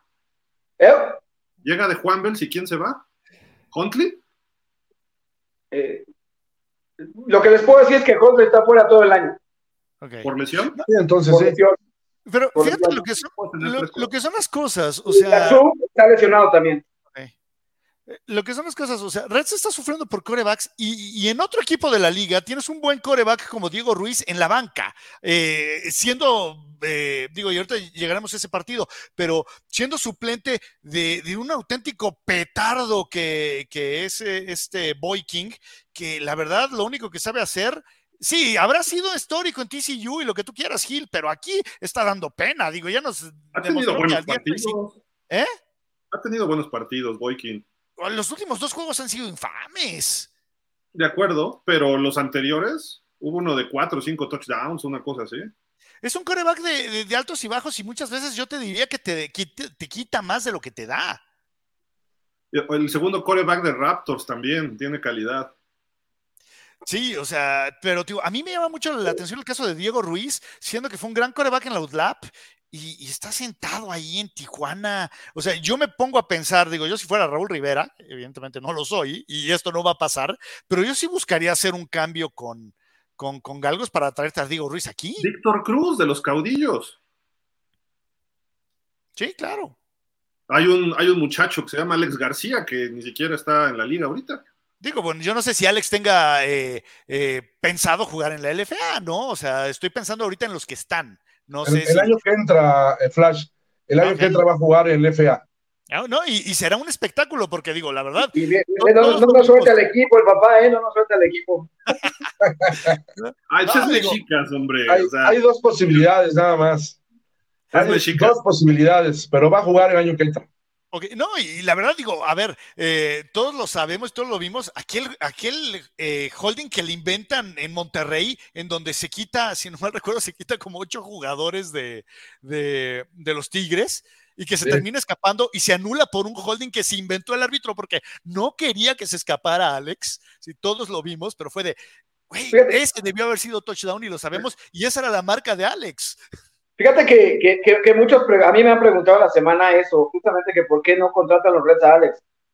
Y, mi percepción es que Alex prefiere prepararse bien para arrancar completa una temporada que llegar, llegar a buscar, a querer ser el Salvador fuera de forma, porque no creo que esté actualmente preparado. y yo, creo que yo creo que inteligentemente Alex dice, mejor el próximo año, este no es el mío, el próximo año y a mí me parece una medida inteligente.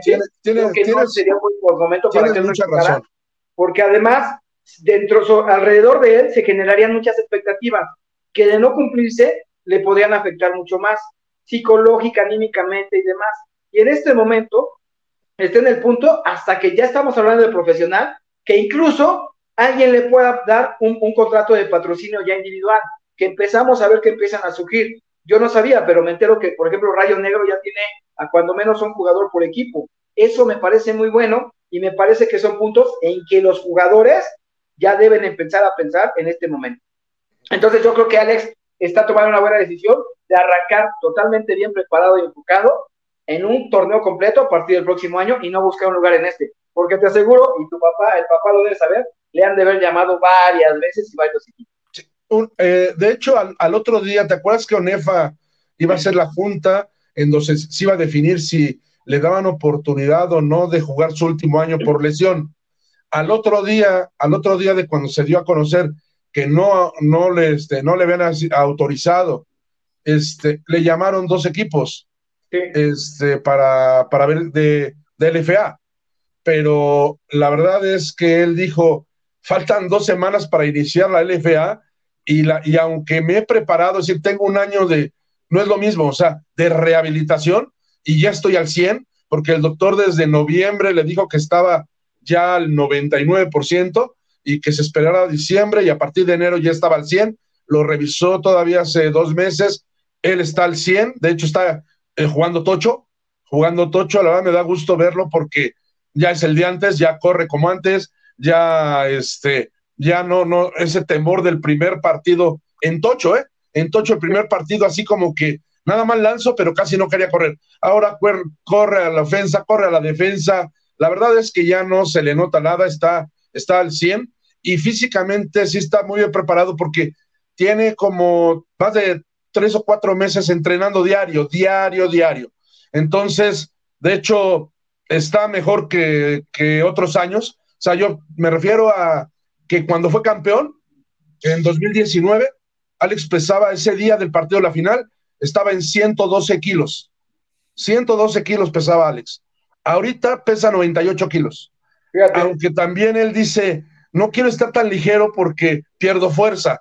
Yo creo que en 100 kilos está, está perfecto. O sea, 12 kilos menos que en la final, que en la final se vio bien contra las blancas y todo, y, y traía 10 kilos más, ¿no? Entonces, este. Es mejor esperarse, ¿no? ¿No físicamente, físicamente está muy bien y la idea es el año que entra a jugar y posiblemente reaparecer con su hermano. O sea, van los dos tal vez en, en, el, mismo, en el mismo equipo, él y Luis Enrique. Y Billy del otro lado, y Sendejas corriendo, y los mexicas, ya le hicimos. Marco de coordinador, coordinador ofensivo. Marco García. Ah, bien. ya, ya, está, ya, la armé, ya, ya. Ah, digo, Eres mago. Oye, iba a ser como Cajiga, ¿no? Cajiga quiere jugar con su hermano y quiere jugar en gallos. Ah, sí. Para jugar con su hermano. Ajá. O sea, digo, algo así. Si NCA patrocina a, Alex, pues obviamente NCA se lo va a llevar a Mexicas, no va a dejar que juegue para Reds, ¿no? O sea, o, que juegue para fundidores, ¿no? O sea, no, obviamente ya se está armando para Mexicas y nos parece muy, muy bien porque este equipo de tradición. Déjame, déjame decirte que Luis Enrique estaba, estuve entrenando con Mexicas eh, dos semanas antes de empezar la temporada, pero lo tenían de cuarto coreback, lo tenían de receptor, el décimo receptor de, del equipo. Dice, oye, cuando todos los que están ahí enfrente, adelante de mí, eran de Anáhuac y de Burros y yo los tuve en la banca y, y Anáhuac ni siquiera dijo, no, ¿sabes qué? Entonces le dijo a la empresa que lo patrocina, que pues no quería jugar porque pues, sin ni jugar, la verdad no sé para qué levantar cartones y, y estar de cuarto coreback. Y él, él le dijo que si, si se ponía otro equipo y le dijeron que adelante.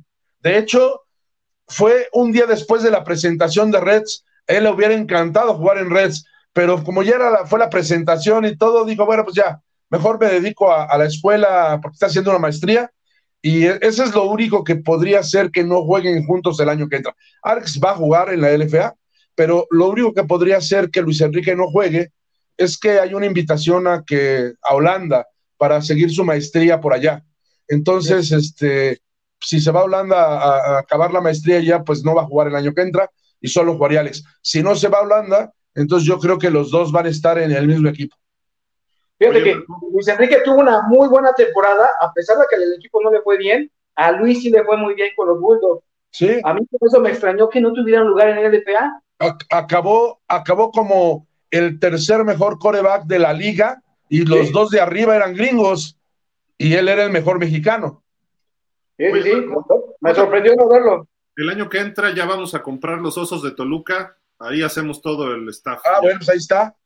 Ahí nos vamos todos. Para que nadie especule. Vamos a revivir los osos de Toluca. Mejor revive a los mayas en Cancún. No, no, no, no, no. Mayas, osos de Toluca.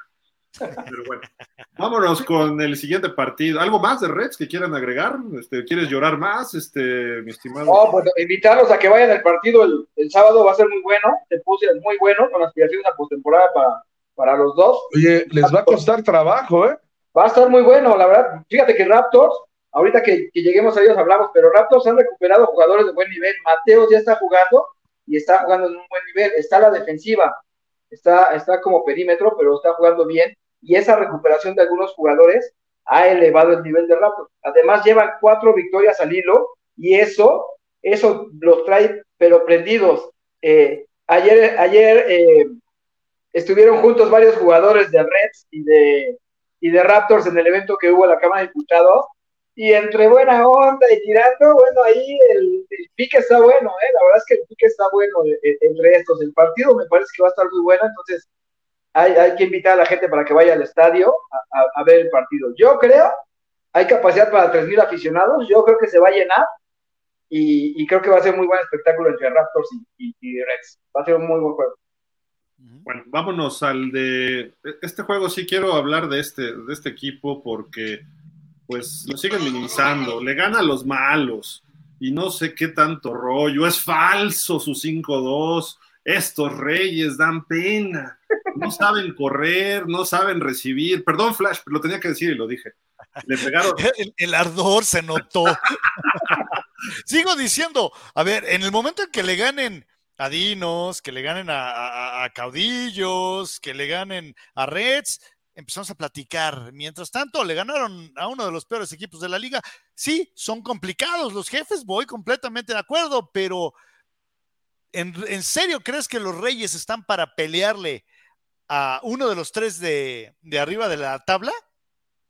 Puede, Yo también creo que son de chocolate. Le va a ganar sí. a Dinos.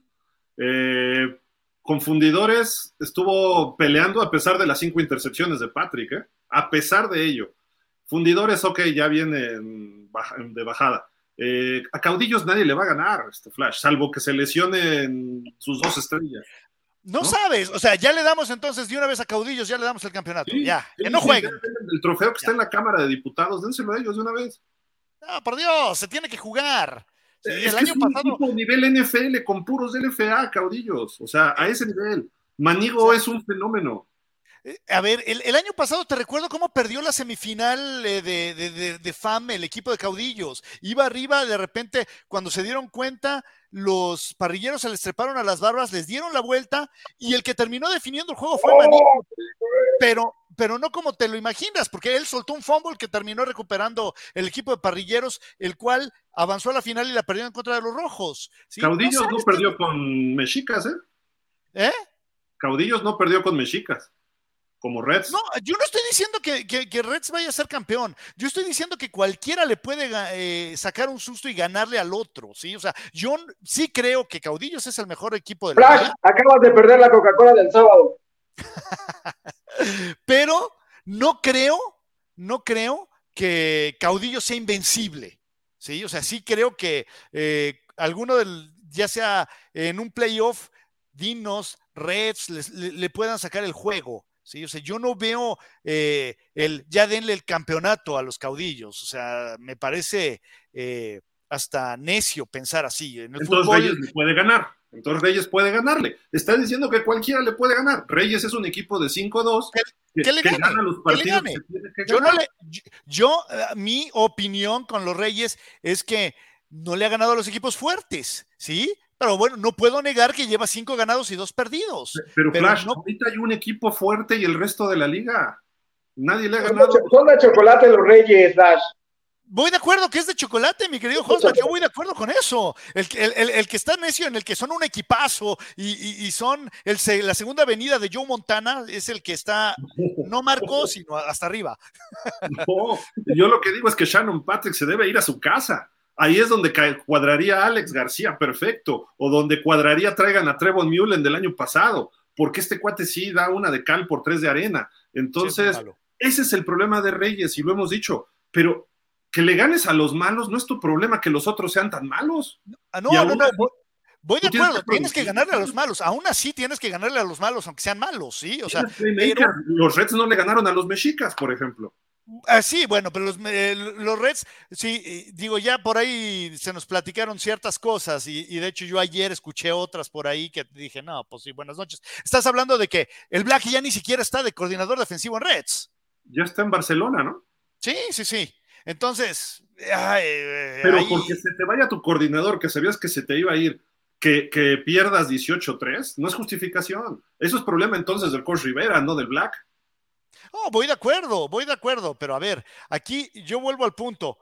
Estos señores de eh, Reyes, ¿a quién, ¿a quién le han ganado? O sea, realmente, ¿qué han hecho para demostrarte que están al nivel de dinos? Ya no te vayas al nivel de caudillos, ya no te vayas a, otro punto. ¿Qué te han hecho, qué han hecho para demostrarte que están al nivel de dinos? ¿Y qué ha hecho Dinos? Perder con Reds que pierde con Mexicas. Y perder con caudillos. ¿Con quién ha perdido los Reyes? Con fundidores cuando todavía estaba el coach Strebel y con caudillos. Estamos igual, Dinos y Reyes. Y, Dinos si sale de su casa es un problema. Los Reyes por lo menos han ganado más de visitante. Tienen un coreback muy bueno, sin duda, Eric Niño, y tienen estrellas fenomenales los Dinos. Me gusta. Los dinos, los dinos, acaban de contratar también a, este, a Pope, ¿eh? A Pope y, a, y Como si les faltaran receptores y no inventes. Bueno, pues, ve, reclámale a Paco Orozco. ve reclámale. Oye, Paco, no seas baboso, deja de, contratar tantos receptores. ya, su show. ¿Sí? No, no, digo, tiene derecho a contratar a quien quiera, ¿no? Yo no tengo problema en eso, pero como si les faltaran, ¿no? O sea, Marco, ¿tú qué opinas de los Reyes? Pues yo creo que el coach Alfaro es un coach muy inteligente que sabe armar buenos equipos que yo creo que tiene una buena defensa, que los Reyes es una buena defensa, que su que es muy inconsistente, que tienen por allí un corredor bastante peligroso. No los veo obteniendo el, tazón, no, lo, no los veo así, pero sí un equipo que, va a dar lata y que, que va a estar, este, que le, se le va a, a dificultar al que sea, a cualquiera se le va a dificultar. Pero bueno, la verdad es que analizándolo así, pues todos los equipos se le complican a otros. Bueno, hasta, hasta Gallos ha perdido todos los partidos, sin embargo, se, le ha complicado a dos o tres y ha estado ahí. Los Mexicas, con un ganado, cinco perdidos, van y le ganan a uno que iba 5-1, ¿no?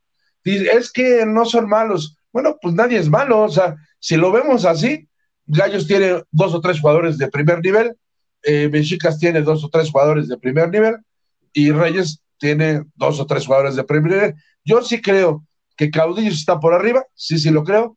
Sí veo a Dinos eh, eh, como segundo favorito para mí y tercero Reds, pero sí, la verdad, me, me decepcionó. Me decepcionó este partido porque no puedes quedar con tres puntos.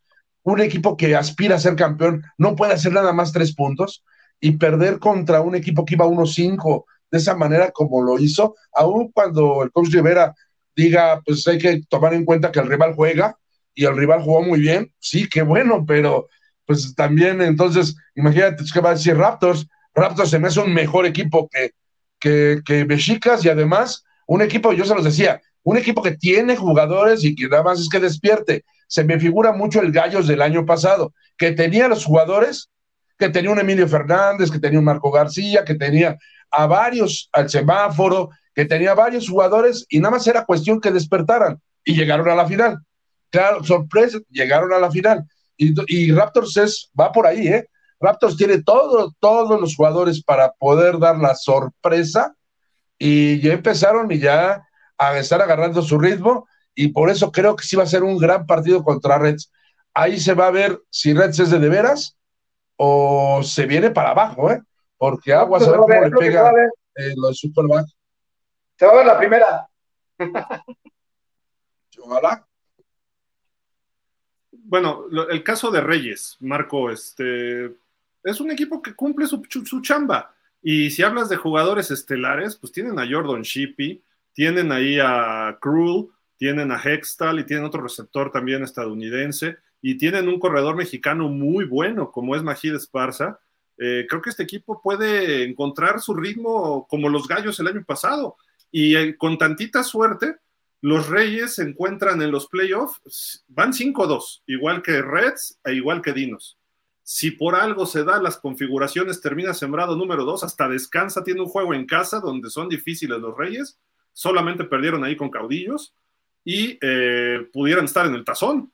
No sé si lo van a ganar, no lo creo, porque caudillos está a un nivel muy arriba, salvo que le ocurra algo, una tragedia a caudillos. Pero los Reyes pudieran pelear el tazón sin problema con todos los demás, ¿eh? ¿Sabes qué? Yo, eh, ¿Cuál es la bronca que yo veo de Caudillos? Caudillos ya está calificado y literalmente va en caballo de Hacienda. Si pueden mantener la concentración en estos últimos juegos rumbo al playoff, creo que eh, les va a ser más leve. Pero si ya ahorita en este cierre aflojan un poco el cuerpo, cuidado, porque eso les puede pasar que factura en, en, playoff. Hay que recordar, son situaciones distintas a las que vivió Dinos el año pasado. Dinos tuvo una inactividad de, tres semanas que fue bestial, ¿sí? Pero sí creo que el verse con tanta ventaja sobre el resto de la liga le puede ser inclusive hasta contraproducente a, a caudillos. En ese sentido, creo que ellos pueden ser su peor enemigo. Sí, sí, sí, correcto tienen que evitar eso y eso ya es cocheo. Y creo que, pero fuera de eso, el talento y todo defensivamente, ofensivamente, Caudillo sí es superior. Digo, si lo negamos, pues por eso van 7-0, ¿no? Y, Manigo es una bestia. Al final a alguien, ¿no? O sea, han dominado. Manigo es una bestia, de verdad, es impresionante lo que hace. Sí, yo te diría, Manigo es el mejor extranjero que ha llegado al fútbol americano de México y Manigo tiene que ser el más valioso sí o sí, no hay de otra. Sí, sí, sí, o sea, tiene mucho nivel, es un corredor bajito, es un corredor bajito que no tiene una gran corpulencia, pero tiene una habilidad impresionante. Vámonos, ¿qué, juego sigue? Ah, los Raptors, ¿no? Los Gallos contra Raptors, ¿era ese? Déjenme lo abrimos por acá.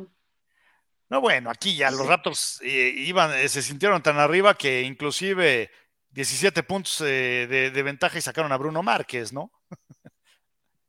Es que sí, digo, fue, creo que sí fue algo, lo que está pasando en Gallos, mm, digo, es una pena, ¿no? Pero a final de cuentas este equipo, eh, el año pasado en el Tazón, un equipo que traía garra, jugadores con algo, y los Raptors están enrachados. Tampoco es que haya sido un partido que los Raptors barrieron de principio a fin. Eh, tienen que trabajar sus cosas, no tienen por qué cantar que ya están, están de regreso, pero los Raptors le pueden pegar a, cualquiera ¿eh? hoy en día. Eh, se creen en ellos, saben llegar a los tazones, aunque, aunque no los ganen. Pero mira, ve, o sea, aquí los gallos se les pusieron al tiro desde el principio.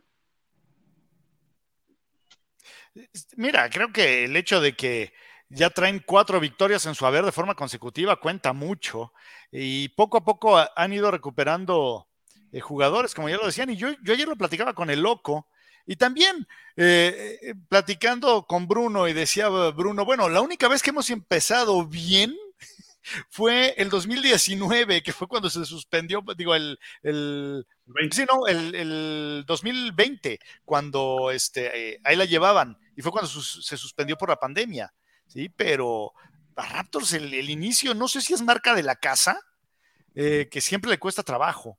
Sí, pero ya empiezas a ver que de repente aparece el Correchido, Yañez Plata, Dan Ávila, Salgado, que estuvo lesionado muy al principio, eh, Barraza, y, empiezan a aparecer las piezas de esta navaja suiza, ¿no? Marco, ¿cómo ves a los Raptors? Pues ya se los había dicho que Raptors es un equipo que, que cada vez que pase se va a hacer más peligroso cada semana yo creo que va a ser más peligroso, pero clave va a ser este fin de semana. Si este fin de semana se lleva la victoria, aguas, ¿eh? aguas con los Raptors porque pueden crecer enormemente, enormemente. Te digo, porque tienen las individualidades. Tienen un corredor como Brian Correa, que igual recibe pases, igual se te escapa. O sea, la verdad es uno de los mejores corredores que hay en México y, este, y, bueno, tienen la experiencia de, Bruno Márquez, tienen la, la, verdad, si tú analizas hombre por hombre, tienen muy buen equipo, muy buen equipo. Y lo que, y ahora enrachados, este, la verdad es que, es que sí le, sí creo que le puedan ganar a cualquiera y por eso creo que le llega eh, este, este partido, esta prueba a los Reds, pero, pero de veras que ahora sí va a ser una prueba. Yo lo veo como los primeros dos partidos de Reds o tres que iniciaron contra los más fuertes y este que por ahí iniciaron contra fundidores porque Reds contra los campeones y, y salieron bien y luego este enfrentaron a, pues, a, los, a los tres mejores, ¿no? Y, este, y la verdad, solo cayeron con, con caudillos y con Diros también bien. Y creo que, este, que viene en el momento más importante. Aquí vamos a ver de qué está hecho el, el coach Rivera y sus, y sus Reds y su jefe de prensa, porque yo quiero verlos contra, contra, contra los Raptors, ¿eh? No lo veo nada fácil, yo creo que va a ser un partidazo. Pero el jefe de prensa no juega, Marco, espérate. No, ah, pero el jefe de prensa está más atento que nada, ¿eh? Fíjate que, fíjate que este, la realidad es que eh, yo creo que para mala fortuna de los tres equipos que se están peleando los últimos dos lugares, pues les tocó Reds, porque los tres van a cerrar contra Reds, y Reds con una victoria está del otro lado, clasifica. Pero, pero no va a ser nada fácil que le puedan sacar las victorias va contra, contra Raptors. Una derrota de Raptors les complica mucho avanzar. Ahorita tiene la ventaja y está en el quinto lugar, pero una derrota les complica mucho el panorama. Luego le toca a, Re, a, le toca Reyes, y Reyes sí se va a estar jugando la vida allá en ese partido, porque si llegara a perder esta semana, se estaría jugando ya la vida. Y cierran con Galgos, que Galgos tiene que apretar para, para poder avanzar. Entonces se va a poner bueno ese cierre y a los tres les tocó jugar contra los Reds. Eh, lo, peor que le pudo pasar a Reds fue perder con Mexicas, porque va a perder alguno de esos juegos. Hubiera, no, que, no fue lo peor. Oh, pues ya vas a interrumpir. No fue lo peor porque yo creo que fue una buena llamada de atención. Reds con un truco tiene para, para asegurar uno de los equipos sotaneros y luego te tocan tres que están peleando playoff. Eso es lo peor que te puede ocurrir pero, el objetivo, pero el objetivo que tienes es avanzar. Y con una victoria ya avanzas. está, está con focos amarillos la, la situación en Reds, no digo rojos, pero está en amarillos. ¿Por qué? Porque si pierden con Raptors, que es factible, eh, pudiera, pudiéramos pensar que van a perder posiciones y van a tener que visitar en playoff y van a tener que visitar equipos como Dinos o van a tener que visitar equipos como los mismos Raptors, quizá Reyes. Eh, y, o, caudillos que le toque, en lugar de verlos en la final como todo mundo creíamos, les tocaría verlos en semifinales, ¿no? Sí, mira, la, única ventaja que tiene ahí es que ya le ganó a, Fundidores, por ejemplo, y, a, y a Galgos, y a Galgos, entonces ahí tiene ventajas, pero a Red le debe preocupar tener una victoria, con una victoria ya estás del otro lado, aunque tener una victoria solamente haría que seguramente estarías en final avanzando como el sexto equipo y tendrías en la primera ronda caudillos. Entonces Red no quiere eso. No, caudillos descansa. Por eso, bueno, pero de comodines tendrías que visitar al sembrado número 3. Tendrías que visitar al sembrado número 3, pero no quieres eso. No quieres eso, ¿no? Entonces, segura, él va, Red va por las tres victorias. pero los tres van, a ser, van a ser muy apretados van a ser muy, justamente porque van a querer, van a querer descansar. Ahorita Reds está en lugar de descanso, porque es número dos. Y entonces ellos van a querer conservar eso. Y le van a tocar tres equipos que sí están buscando lugar y que se están peleando por el sexto puesto, como son Galgos y Fundidores. ¿No? Raptors y Reyes ya están un poquito más para arriba, pero Raptors y eh, pero, pero perdón, Fundidores y Galgos sí están buscando mantenerse todavía con, con vida. Fundidores está fundido, hoy está fundido, tiene que trabajar muchas cosas, probablemente si se mete va a salir rápido. Pero todavía está dentro, está, tiene la misma marca que Galgos, entonces todavía está dentro. Fundidores está ahorita está en séptimo. Mexicas ya también se les puso a pelear, ¿eh? Y no fundidores este fin de semana. Entonces, si Mexicas acá en la Ciudad de México le, le, juega igual o mejor que a Reds, le gana fundidores y adiós fundidores, ¿eh? O sea, no tienen chance de meter Sí, por eso se va a fundidores y ya Mexica se mete de lleno a la pelea. De lleno tampoco, ¿por qué? Porque si Galgos logra su victoria y Raptors se empiezan a despegar los seis que ya se ven muy claros. Eh, Galgos tendrá que hacer lo suyo, ¿no? Pero el último lugar ahorita está entre Galgos Fundidores, pero si Mexicas le pega a Fundidores, y Galgos, con, no sé contra quién vaya esta semana, sería contra, contra Jefes, que en papel debe ganar. Entonces, Fundidores no puede darse el lujo de perder. Los Reds sí están en segundo sembrado. ¿Por qué? Por su defensiva, porque el primer criterio de desempate cuando hay triple empate son los puntos en contra. Pero ya no está su, coordinador y se vieron mal ante Mexicas, que nada más metieron tres puntitos y les metieron 18. Bueno, pero fíjate que, se vieron mal en la defensa. la defensa no se vieron mal. ¿eh? A, la defensa no se vieron mal.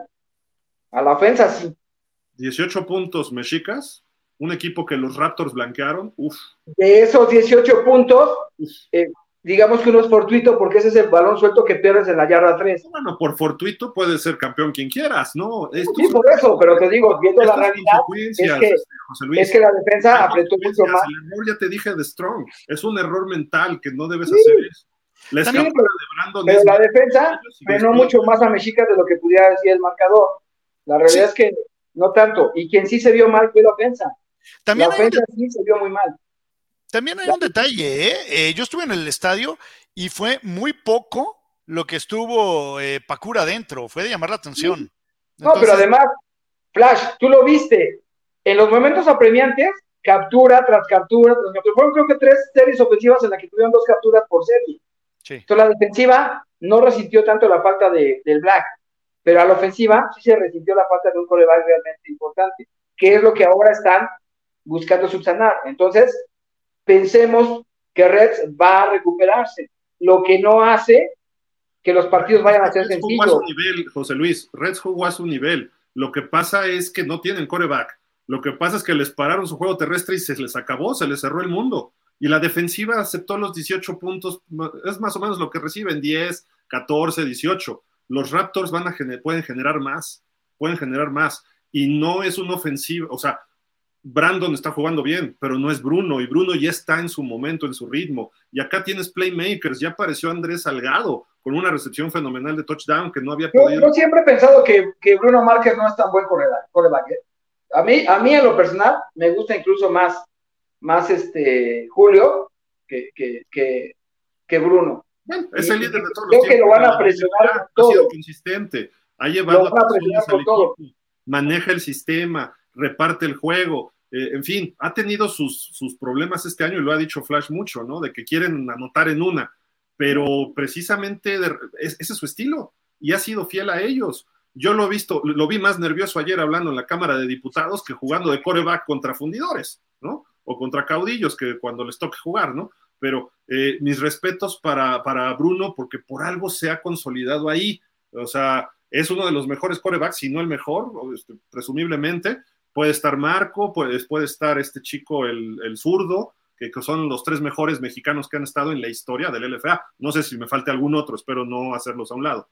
Pero, pero creo que ahí entre ellos tres, si tú dices alguno de ellos, está bien. Pero cualquier otro, ahorita todavía no está al nivel de Bruno, de los mexicanos los a, mí, a, mí, no me agrada. A mí, yo, yo no veo a Bruno tan, Si te cae mal, es otra cosa. No, no, no, no me cae, para nada, me cae muy bien, pero no, nunca, ni estando con Pumas, ni estando en LPA, le he visto un gran nivel. A mí, no, pues creo que tiene unos juegos muy destacados.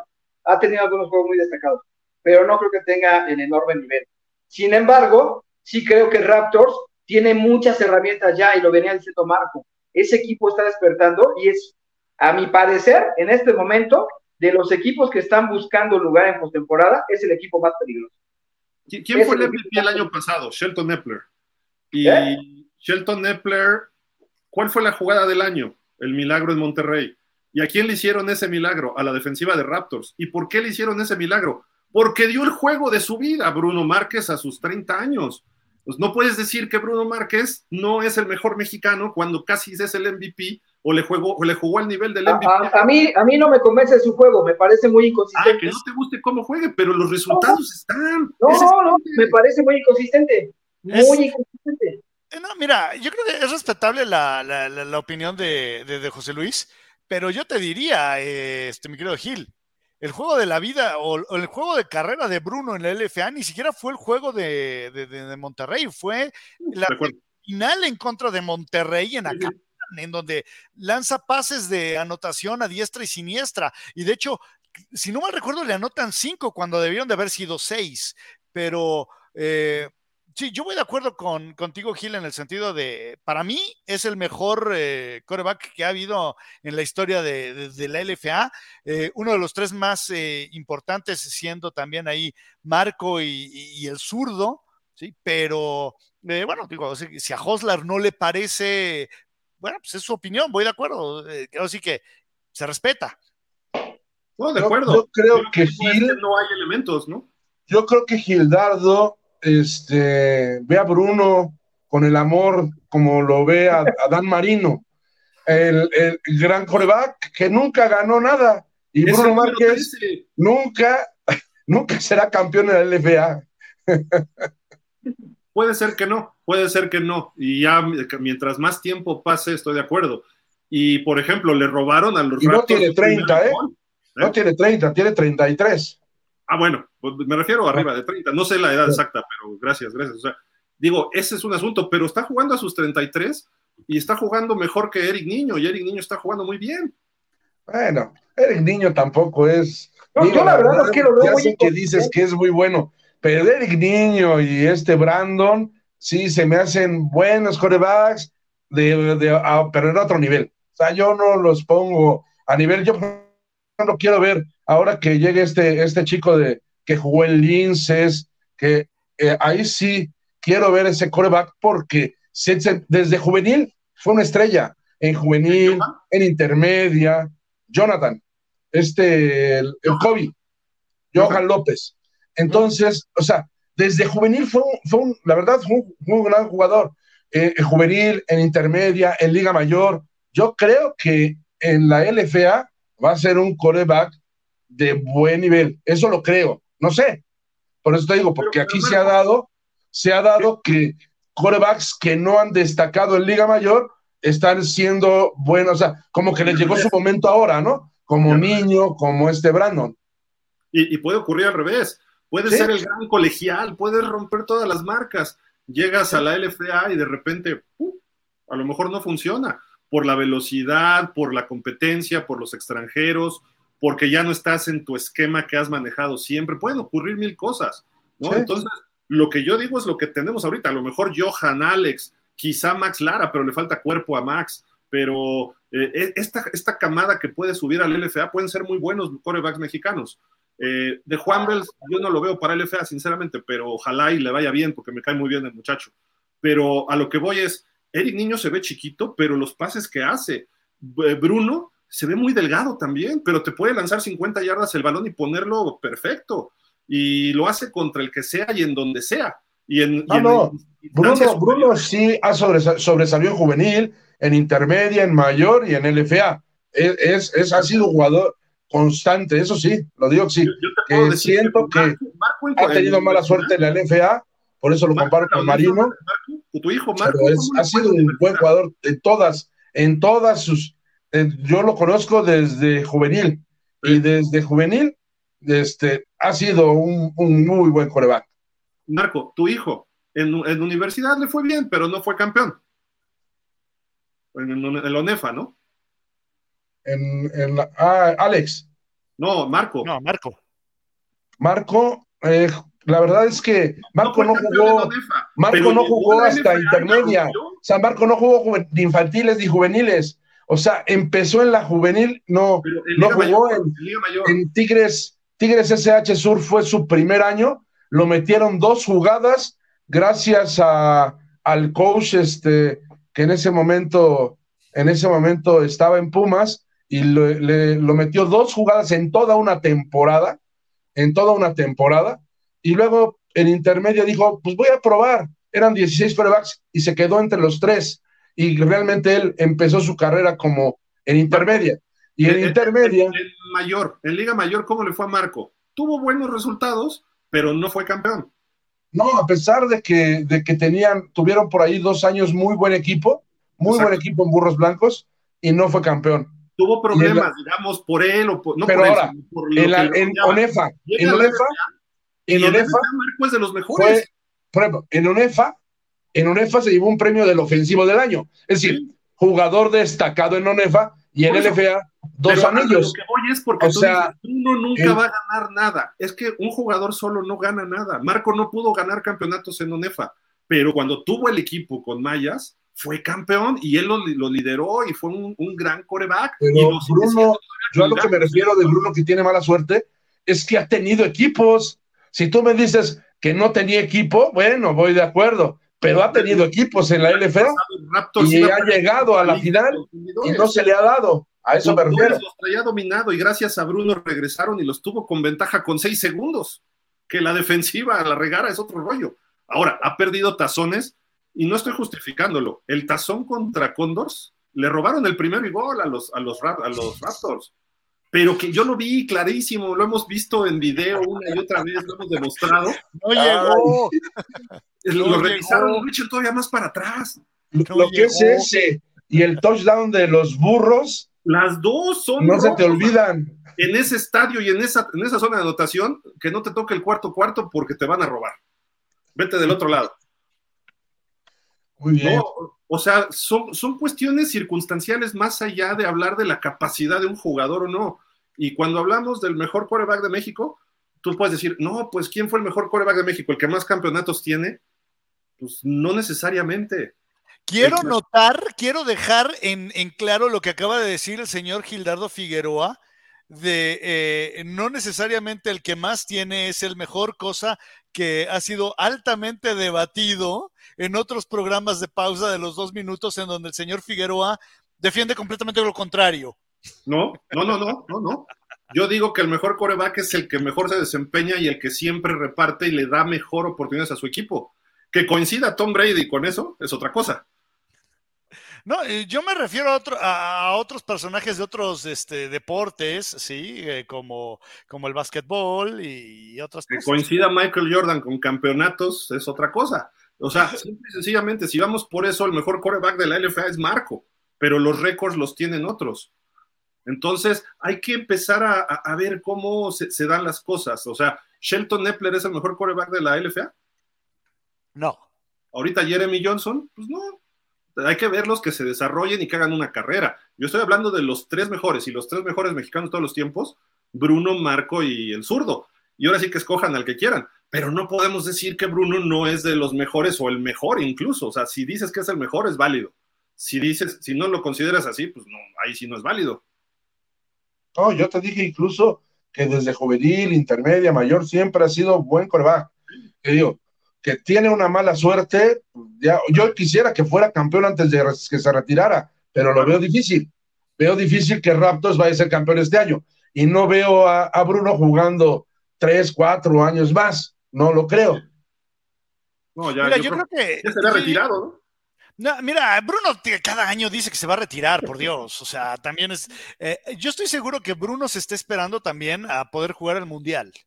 ¿sí? Entonces, eso nos da el hecho de que lo vamos a ver también el próximo año, aunque terminando este año va a decir que se va a retirar, siempre dice lo mismo. pero el Mundial va a ser en el 25, ¿no?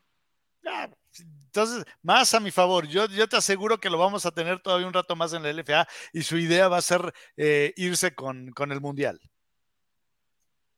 Pues puede ser, si, si aguanta. Este año le han pegado y ya ha tenido que salir, ¿eh? Eh, este año le, han pegado y sabes que ya han empezado a adecuar el sistema para que no tenga que tener, válgame la redundancia, para que no tenga que eh, quedarse con el balón tanto tiempo, porque ahí es cuando le han pegado. Cuando se deshace rápido del balón, es cuando se quita de problemas y la ofensiva de Raptors empieza a caminar. Pero si empieza a alargar la jugada, la jugada es cuando se expone y normalmente es cuando le terminan dando. Sí, correcto. Pues bueno, vámonos con el siguiente partido que fue el de Dinos, ¿no? Dinos contra los Galgos. Recibieron los Dinos, que es un equipo muy sólido siempre ahí en su estadio. Sin duda ahí creo que es creo que es el estadio más difícil para ganar. No sé, digo, a lo mejor habrá otros, pero lo que, lo que ocurre ahí con este equipo es que crecen, pero de verdad. Sí, sí, pues, pues adelante, adelante, eh, Puedes decir que son imbatibles en casa, ¿no? O casi imbatibles en casa estos dinos. Eh, bien, estaban ante un equipo como Galgos, que no es un mal equipo. De repente, sí, como tú dices, Flash, este Boykin entra en inconsistencias, pero justo esta jugada, ¿eh? no sé si fue Paniagua o, o César, estaban por anotar los galgos y viene un sack. Y luego ve, ese tipo de pases que hace Niño, ahí completando con Oquique, que tuvo dos de, touchdown. Esos pases son de alto calibre, ¿eh? no se ven en, la, en la ONEFA tan fácil, esos Ve, la bala que mete ahí. Obviamente estaba muy desmarcado por algunas fallitas quizá defensivas, pero el pase va perfecto. Y todavía tuvo otro mejor en la segunda mitad. Eh, creo que los Dinos están trabajando muy bien, pueden correr el balón, pueden lanzar. Su defensiva le falta algunos detallitos nada más, pero no mucho. Eh, sí es un equipo eh, sólido, sin duda alguna. le dieron batalla a los caudillos hace un par de semanas eh, pero no pudieron, no les alcanzó porque fue allá. Mira este pase. Este pase es de un toque eh, excepcional, ¿no? Con Oquique, que si bien se había llevado por una yarda al, defensivo, pero lo tienes que poner el pase. Y no es un pase muy largo, pero es un pase de toque que no, no es tan fácil hacerlo. Mira, mira, a ver. Eso, eso no, no, se lo vimos en la UNEFA. O sea, justo lo que dice Marco, ¿no? Aquí lo ves y ya tiene receptores y alguien que tiene talento no necesariamente se refleja en un buen equipo o no necesariamente se refleja en campeonatos. Sabes que a mí me encantó de este juego el que por momentos vimos destellos del viejo Cojolum. No sé si les dio esa impresión que dices, oye, este era el cojolum que extrañábamos, el que encontraba el hueco, pero no nada más sacaba las yardas, sino que también chocaba a los defensivos y los castigaba, hacía la jugada grande. Y, por momentos vimos eso de Omar. Eh, también es cierto de que ha pasado el tiempo y que también la carga de de el juego ofensivo, bueno, el juego terrestre eh, por parte de Dinos ya no cae completamente en Omar, porque bueno, eh, está, está, Emilio, está Johan, está Covarrubias, ¿sí? pero me encantó ver eso de, Omar, que todavía tiene ese extra en el tanque y que todavía te puede sorprender eh, con una jugada grande. ¿Cómo le decían el búfalo, no, Marco? El búfalo Cojolum. Sí, la verdad es que es otro jugador que que en, en no brilló tanto, porque no tenía, no tenía mucho equipo. Y en, y en Mayas, bueno, se convirtió en, en un corredorzazo, ¿no? La verdad, muy, muy buen corredor. Dos años, la verdad, pero con, con grandes acarreos. Oye, yo te diría, Marco, eh, tres, porque también en el, en el tercero, en el rumbo al Tazón México 3, ese año también fue increíble de Omar. Se quedan cortos, sí, y nos vamos a acordar eh, más de, los dos primeros que son los eh, campeonato. De hecho, se quedaron a, a 12 yardas, creo, de, de ganarle a Cortos. No, no, no, yo te diría, no, no, no, el juego con Mexicas, sí, en el, en el palillo, en donde también ahí Alfaro toma una decisión que a la fecha sigo sin entender, en donde se la juega en una cuarta y una con, con Omar. Todo, todos los que estábamos en el estadio ese día sabíamos, que iba con Omar y era de tira el gol de campo y empata el juego, no te la, no le andes tentando las asentaderas a Satanás y, bueno, los detuvieron, ¿no? Pero eh, ese año de Omar también fue impresionante.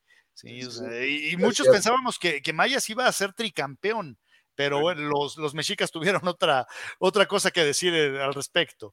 Oye, Cojolum es el líder de todos los tiempos del LFA, ¿no?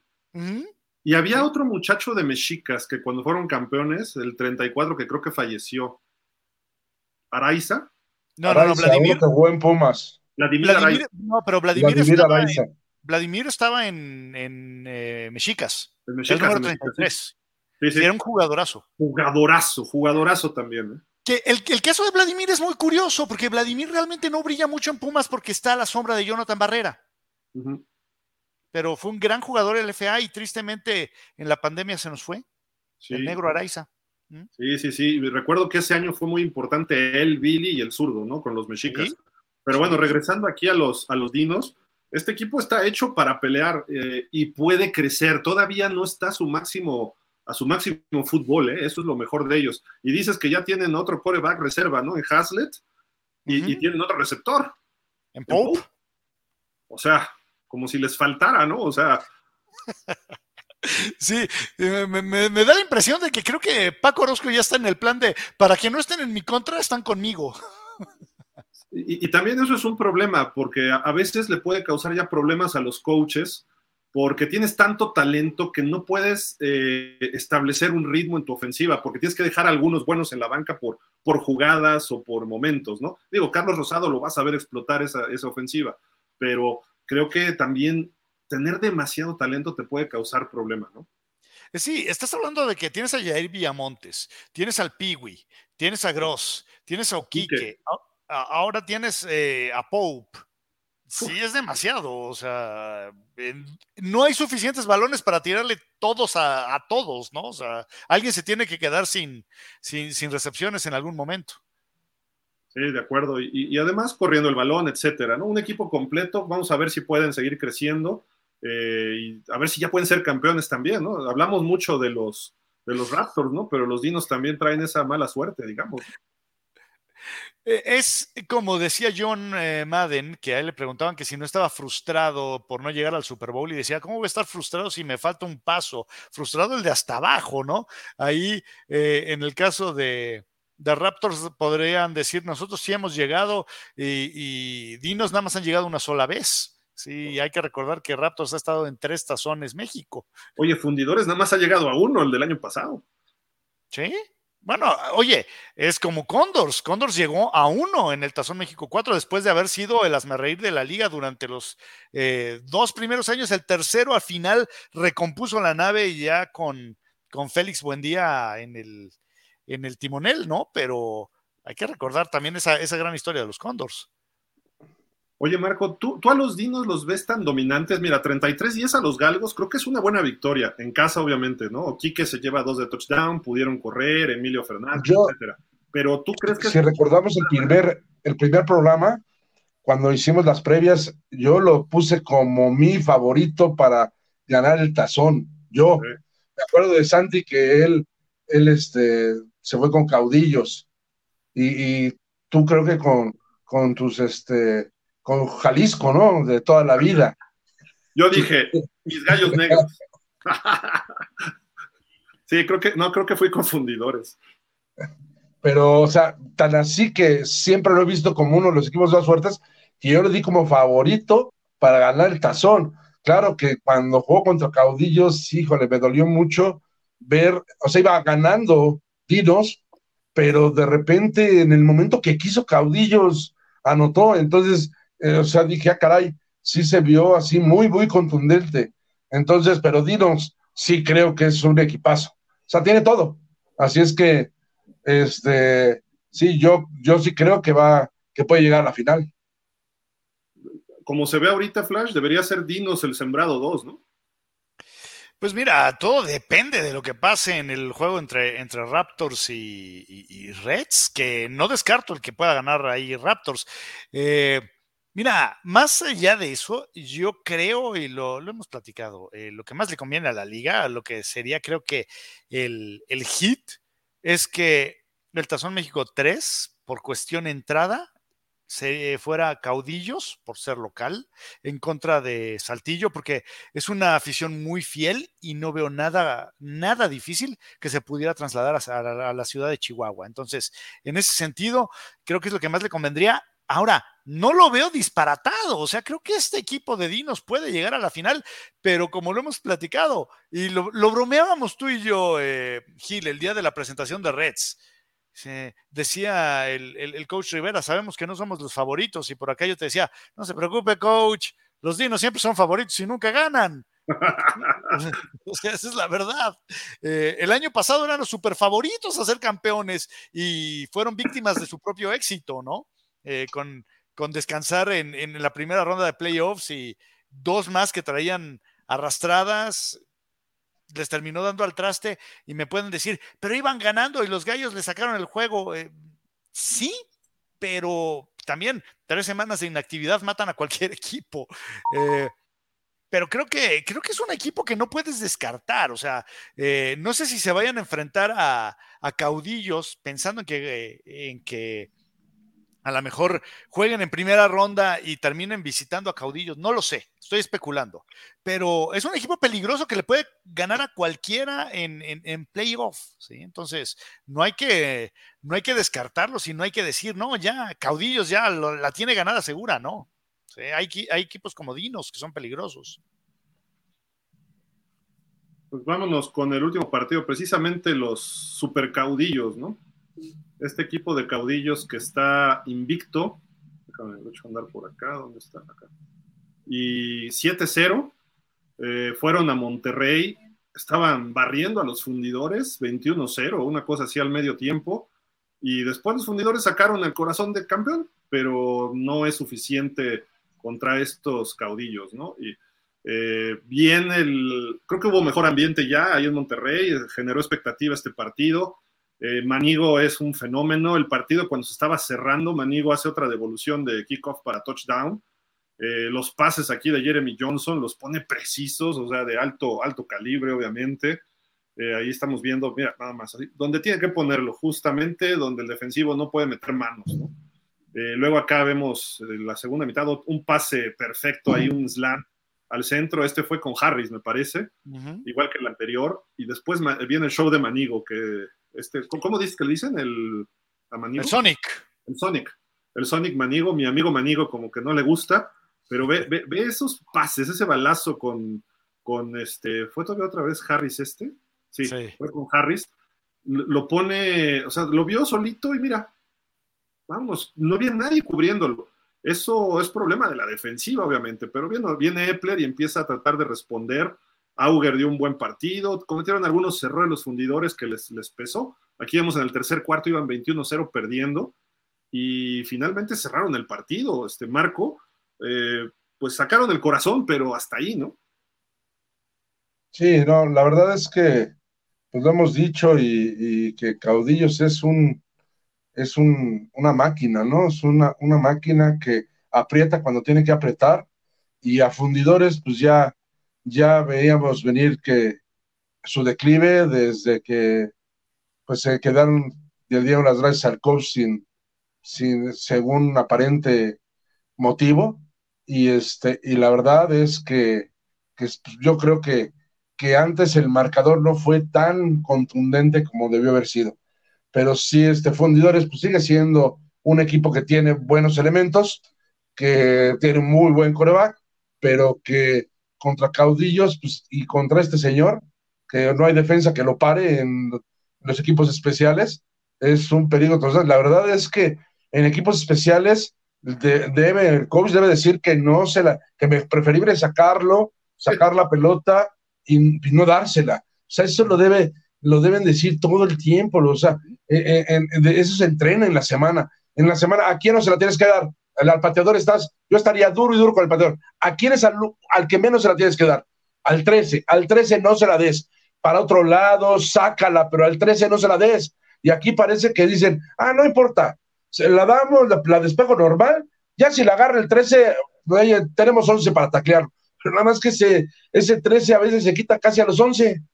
Ese es el, gran problema, pero sí creo que Caudillos pues tiene un, nivel superior y, no, no, sé contra quién, contra quién vaya. A lo mejor Flash tiene por ahí el, el calendario, los últimos tres partidos de Caudillos. Me gustaría saber contra quién, a ver si, si alguien se le podrá complicar y no acaba invicto la temporada.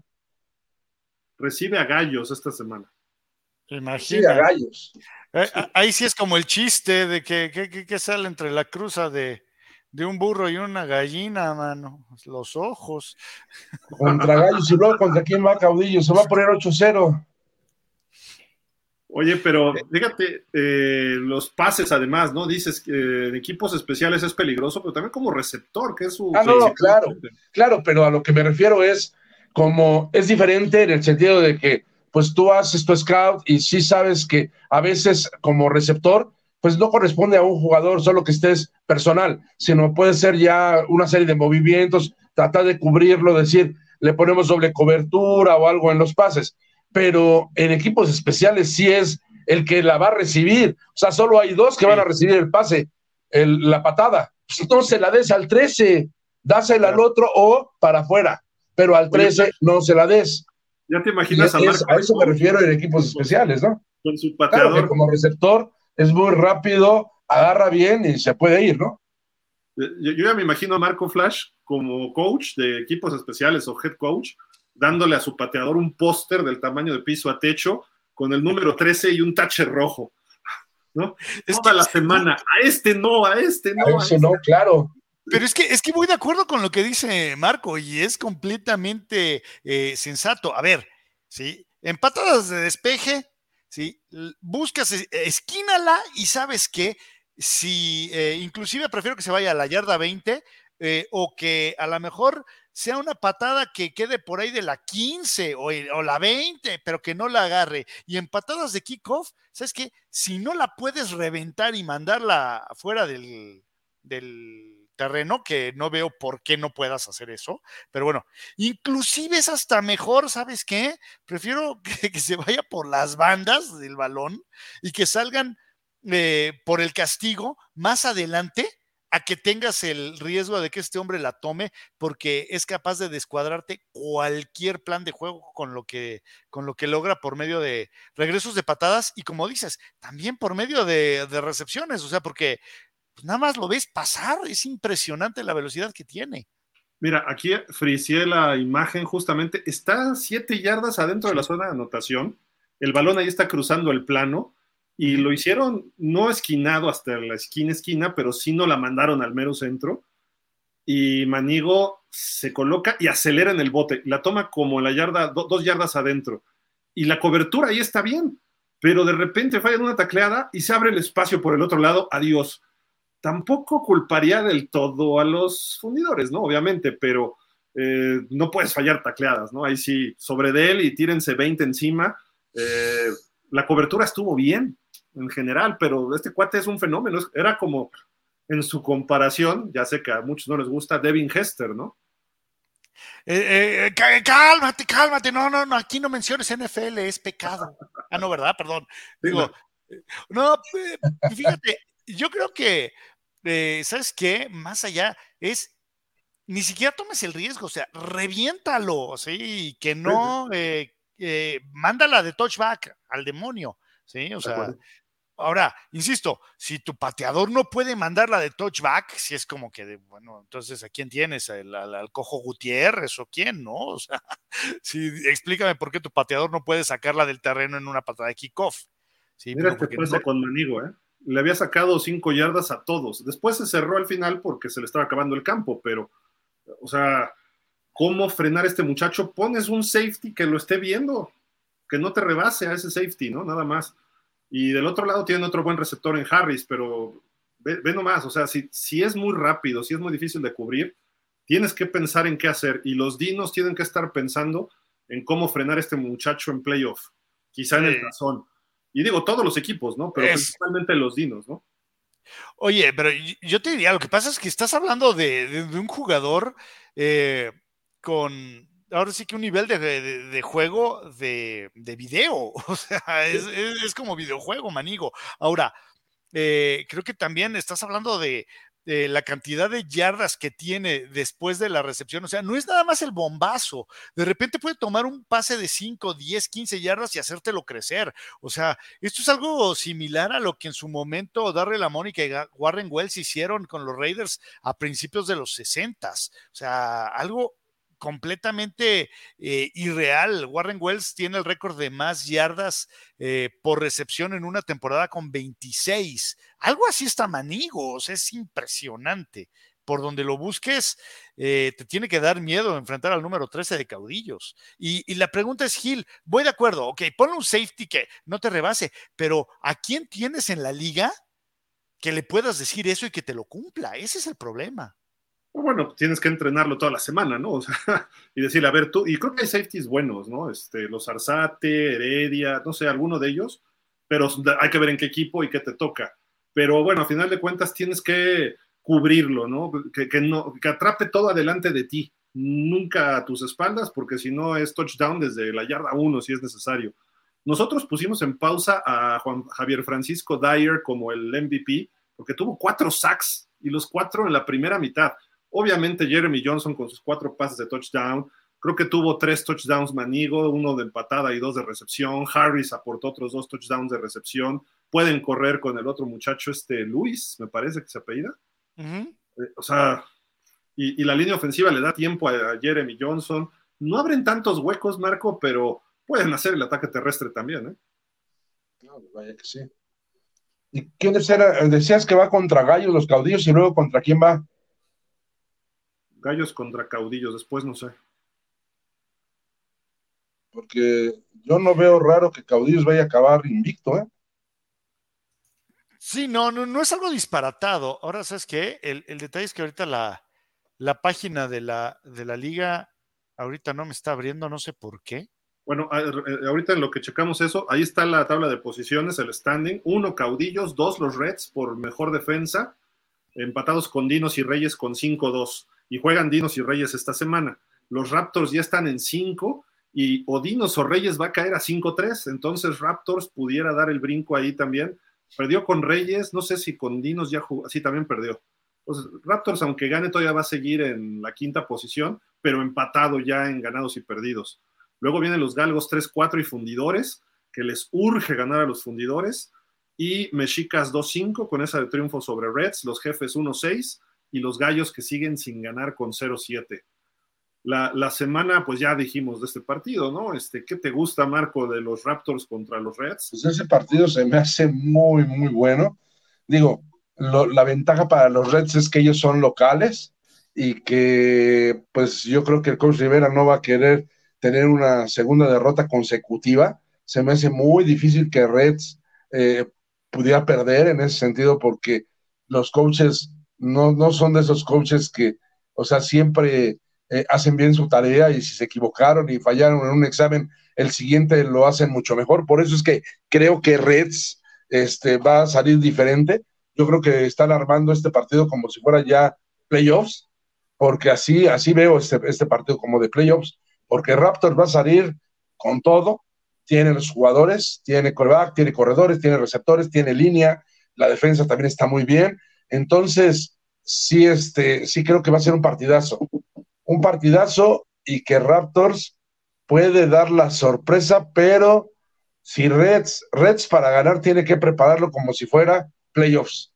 Si se lo prepara como playoffs y como dice tal vez este, eh, no sé por qué Paquito no jugó tanto, pero Paquito debe estar en el campo, obviamente, la mayor parte del tiempo de la defensa debe estar ahí y, este, y debe tener con sus, sus mejores jugadores. Lo único que me hace ruido, me hace duda, es el coreback en Reds, porque si llega de Juan Bels, no lo veo ya que sea, eh, aún cuando mucha gente de Pumas y Mickey jugaba en Pumas, no creo que sea el mismo playbook, no eh, viene desencanchado porque no, este, no ha estado jugando, entonces, este, yo creo que, que no, no puede, no va a ser la diferencia, o sea, la diferencia la tienen que marcar otra vez los corredores. O sea, Mark y este, Mark y Strong, yo creo que deben ser los que deben de, echarse al, hombro del equipo y obviamente la defensa, que es pues, la mejor defensa de la liga, ¿no?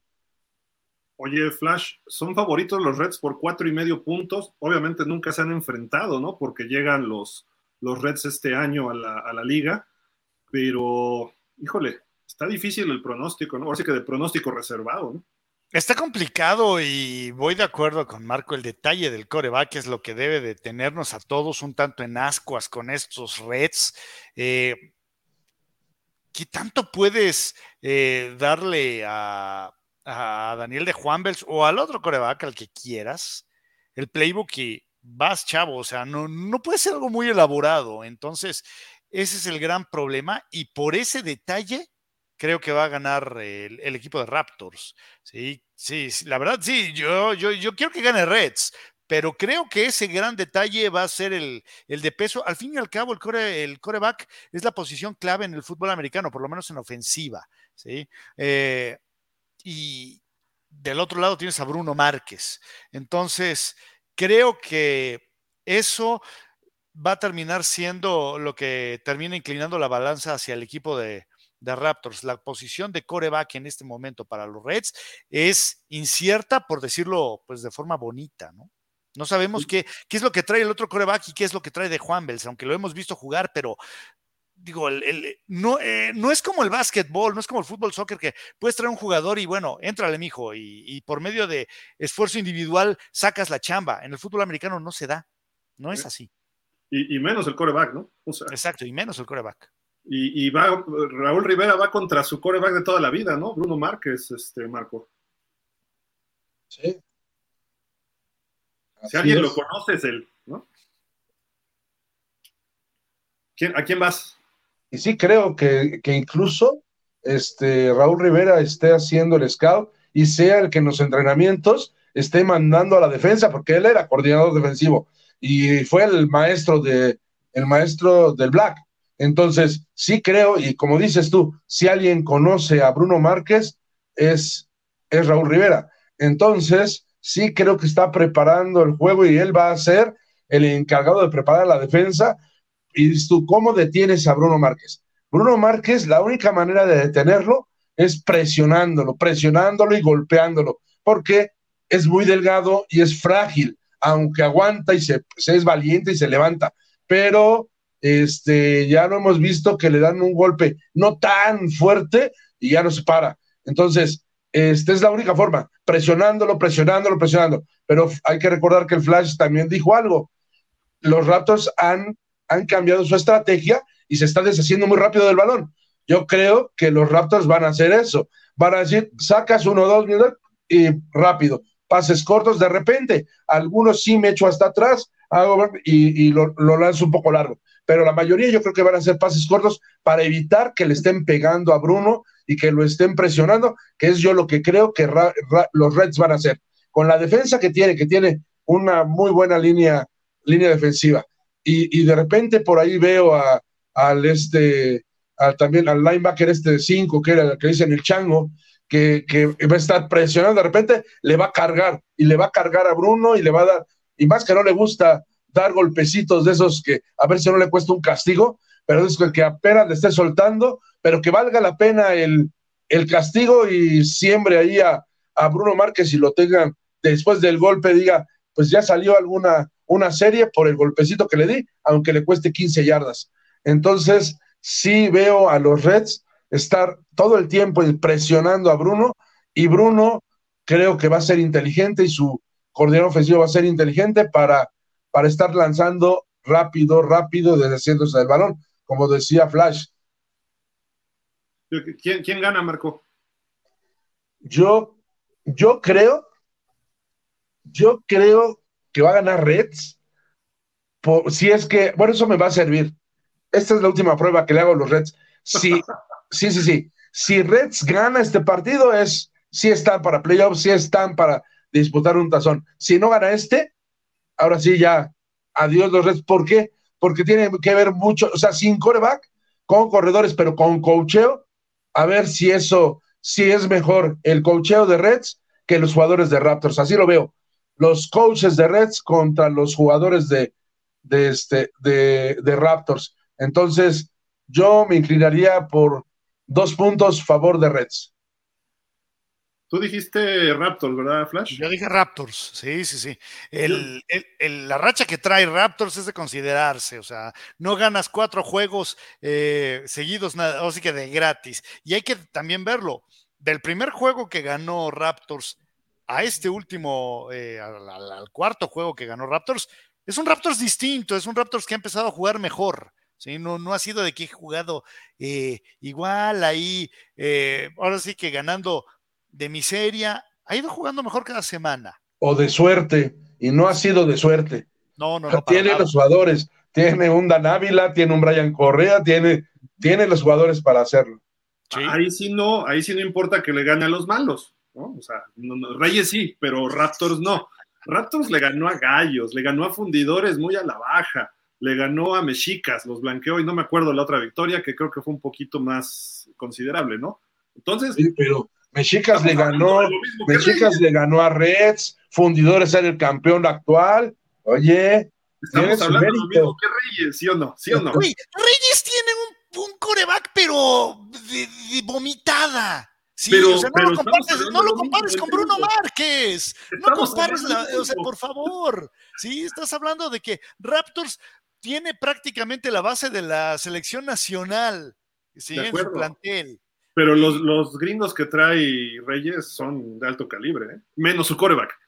No, digo, no, no, no te voy a, negar que Krul es un gran, eh, es un gran receptor y Shippy también. Y, sí, sí, sí. El pero, el otro Patrick. Eh, Patrick, sí, sí, sí. Pero el Patrick de la ofensiva es un coreback espantoso, por no decir lo que estoy pensando, que empieza con P y termina en horro. Sí, o sea, digo, perdón. Sí, es que. Bueno, ya, ya. No te enojes, Flash. malo. Yo no me estoy diciendo que estamos evaluando a Reyes de una forma y a Raptors de otra, pero los resultados son muy parecidos. A ver, a, ver, a los Raptors ya los conoces y sabes qué es lo que traen a la mesa, porque han estado en tres de los. Eh, de los cinco tazones México, ¿sí? Pero a Reyes, Reyes, ¿qué te ha demostrado? Lo mismo que Raptors este año. La historia es, otra cosa. Este año ha sido lo mismo Raptors que Reyes, y Reyes le ganó a Raptors. ¿Sabes que Raptors es un equipo que le tarda, tarda en empezar a engranar y conforme eh, corre la temporada juega mejor? Siempre ha sido así Raptors. De acuerdo, pero hasta dijo el coach, ay, es que traen estadounidenses, traen extranjeros y nosotros no. Pues Cuando perdieron Se equivocó y aquí nos burlamos de eso, esa es la verdad. Bueno, ya, ya, está bien. Bueno, ¿quién va a ganar, este, Gil? Yo veo dos claves en el partido. Una, que la defensiva de Reds haga puntos. Y la otra es que puedan correr el balón los Reds. Si no se da ninguna, va a ganar Raptors y fácil. O sea, de 10 puntos para arriba. O sea, más o menos como lo de Mexicas y no muchos puntos, porque pueden controlar, o sea, para, para Raptors sería importantísimo series ofensivas largas, no anotar rápido como acostumbra Bruno, sino ir machacando a la defensiva de los Reds, cansarla, desgastarla, porque es muy buena. Entonces, si la tienes más tiempo en el campo de juego, la desgastas, corre, corre en primera y en segunda y en tercera, el pasecito al primero y diez, no, no, no quieras ganar. Y eso si lo hace Bruno y lo manejan bien, van a acabar a los Reds los van a desgastar, los van a desesperar y entonces sí ya puedes mandarles en el tercer cuarto, cuarto, cuarto un bombazo.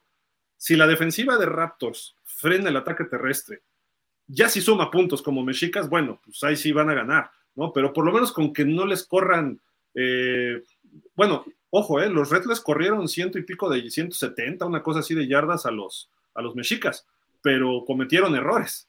No, no, lograron anotar, ese es el problema. Pero por lo menos que hagas algo como lo que hicieron los mexicas, con eso para frenar a Mackie Strong, con eso es más que suficiente. Y provocar el error de, de Juanvers o el coreback que sea, ¿no? O sea, el, que esté.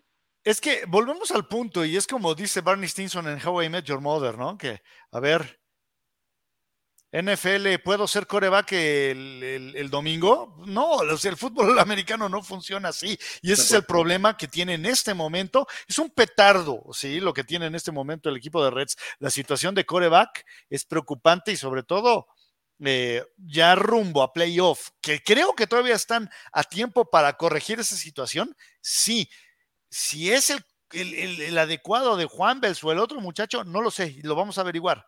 Pero no es una situación envidiable, o sea, es, una papa caliente. La, clave es que no dependas de tu coreback en este partido. Que en todo. Y que anoten y que rompan yardas, y entonces sí, aún así estaría parejo el juego, ¿eh? Porque Bruno te puede responder. Entonces, yo voy con Raptors. Si se dan las condiciones que dije, Raptors fácil. Si no se dan las condiciones que dije, Raptors por tres puntitos, una cosa muy cerrada. Pero va a ser un juego que me llama mucho la atención. Eh, lo, que comentaron ahí, eh, lo que comentó eh, Gil, lo que comentó Marco, el, hecho de que Rivera conoce muy bien a Bruno es uno de esos intangibles que muchas veces no se toma en cuenta y sí creo que es un punto fino. Pero también Bruno puede conocerlos, ¿no? O sea, va de dos, va de dos bandas, ¿no? Mm, All right, no sé por qué, pero algo me dice que, hay que inclinar un poquito esa, esa balanza hacia, hacia Rivera, pero.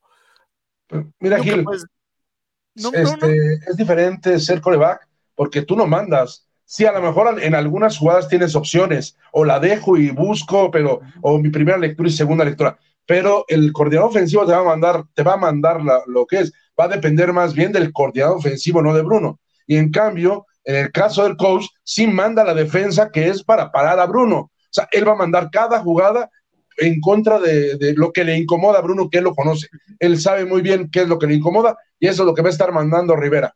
Porque no iba a ser el Black. Al no estar el Black, Rivera va a agarrar seguramente la defensa en, la semana y, y, a quien le deje estar mandando le va a estar diciendo, no sé si al Tigrillo, no sé a quién, pero le va a estar diciendo, manda esto, sabes que vamos a mandar esto, esto y esto, y esto y es contra Bruno es esto, esto y esto. Entonces es diferente, yo creo, porque Bruno no decide la mayoría de las jugadas, va a decidir en alguna, pero no decide, lo decide el coordinador ofensivo, ¿no? Que, ¿Cuál es el plan a, seguir? Es el coach Willy, ¿no? El que manda las jugadas en Raptors. Yo creo que sí es Baldovino. Toda la semana tú no crees que estén viendo video y platicando. Ah, claro, todos los equipos así lo hacen. Y, decirle, mira, las tendencias de Coach Rivera es esta, esta y esta y esta. Si lo expresa bien Bruno al coach, al coordinador, no sé si sea Willy de facto el que mande las jugadas, entonces desde fuera, lectura 1, lectura 2, dependiendo de los movimientos que haga la defensiva, que esas ya las puede saber Bruno porque entrenaba a diario contra las defensas del, del coach Rivera. No digo, y en el juego también puede hacer el, el switch en un momento determinado Bruno. Tiene esa capacidad. Pero no, no entrenabas al revés pero no entrenabas contra la defensa de Coach Rivera. Recuerda que cuando tú eres primer equipo, entrenas contra la defensa del rival. O sea, si tú vas a jugar contra eh, Pumas, iba a jugar contra Burros Blancos, tu defensa de Pumas juega como juega la defensa de Burros Blancos. pero, no juegas contra tu defensa. el que juega contra tu defensa es el coreback suplente. Ahí sí voy de acuerdo que el suplente conozca la defensa de primer equipo.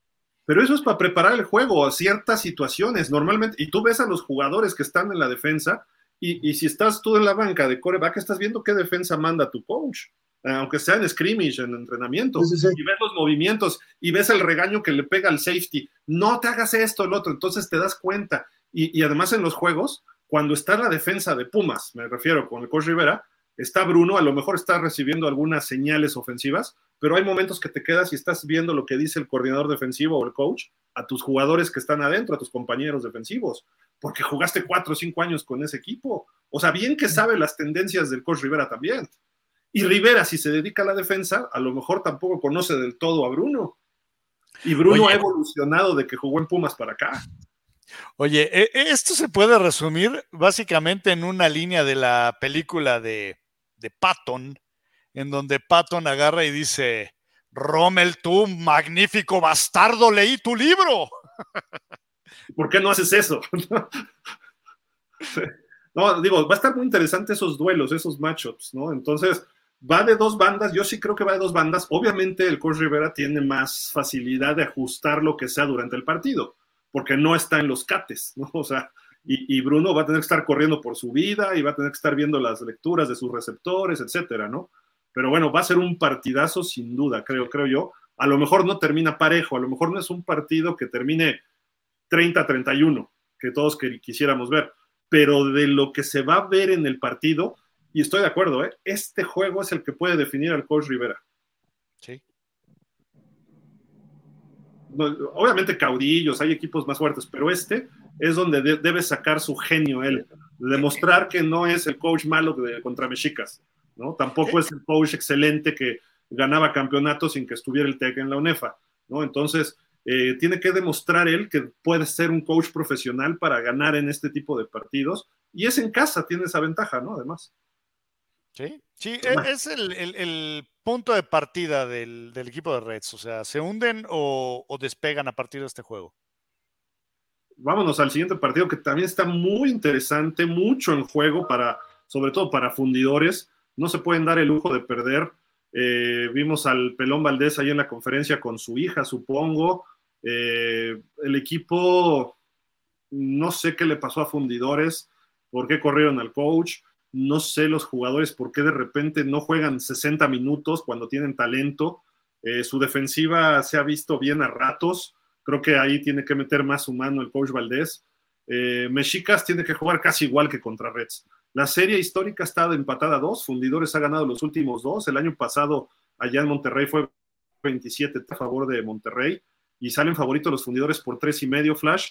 Eh, es acá en México y luego los fundidores en la Ciudad de México, la altura y el viaje, no se les da tan fácil, ¿eh?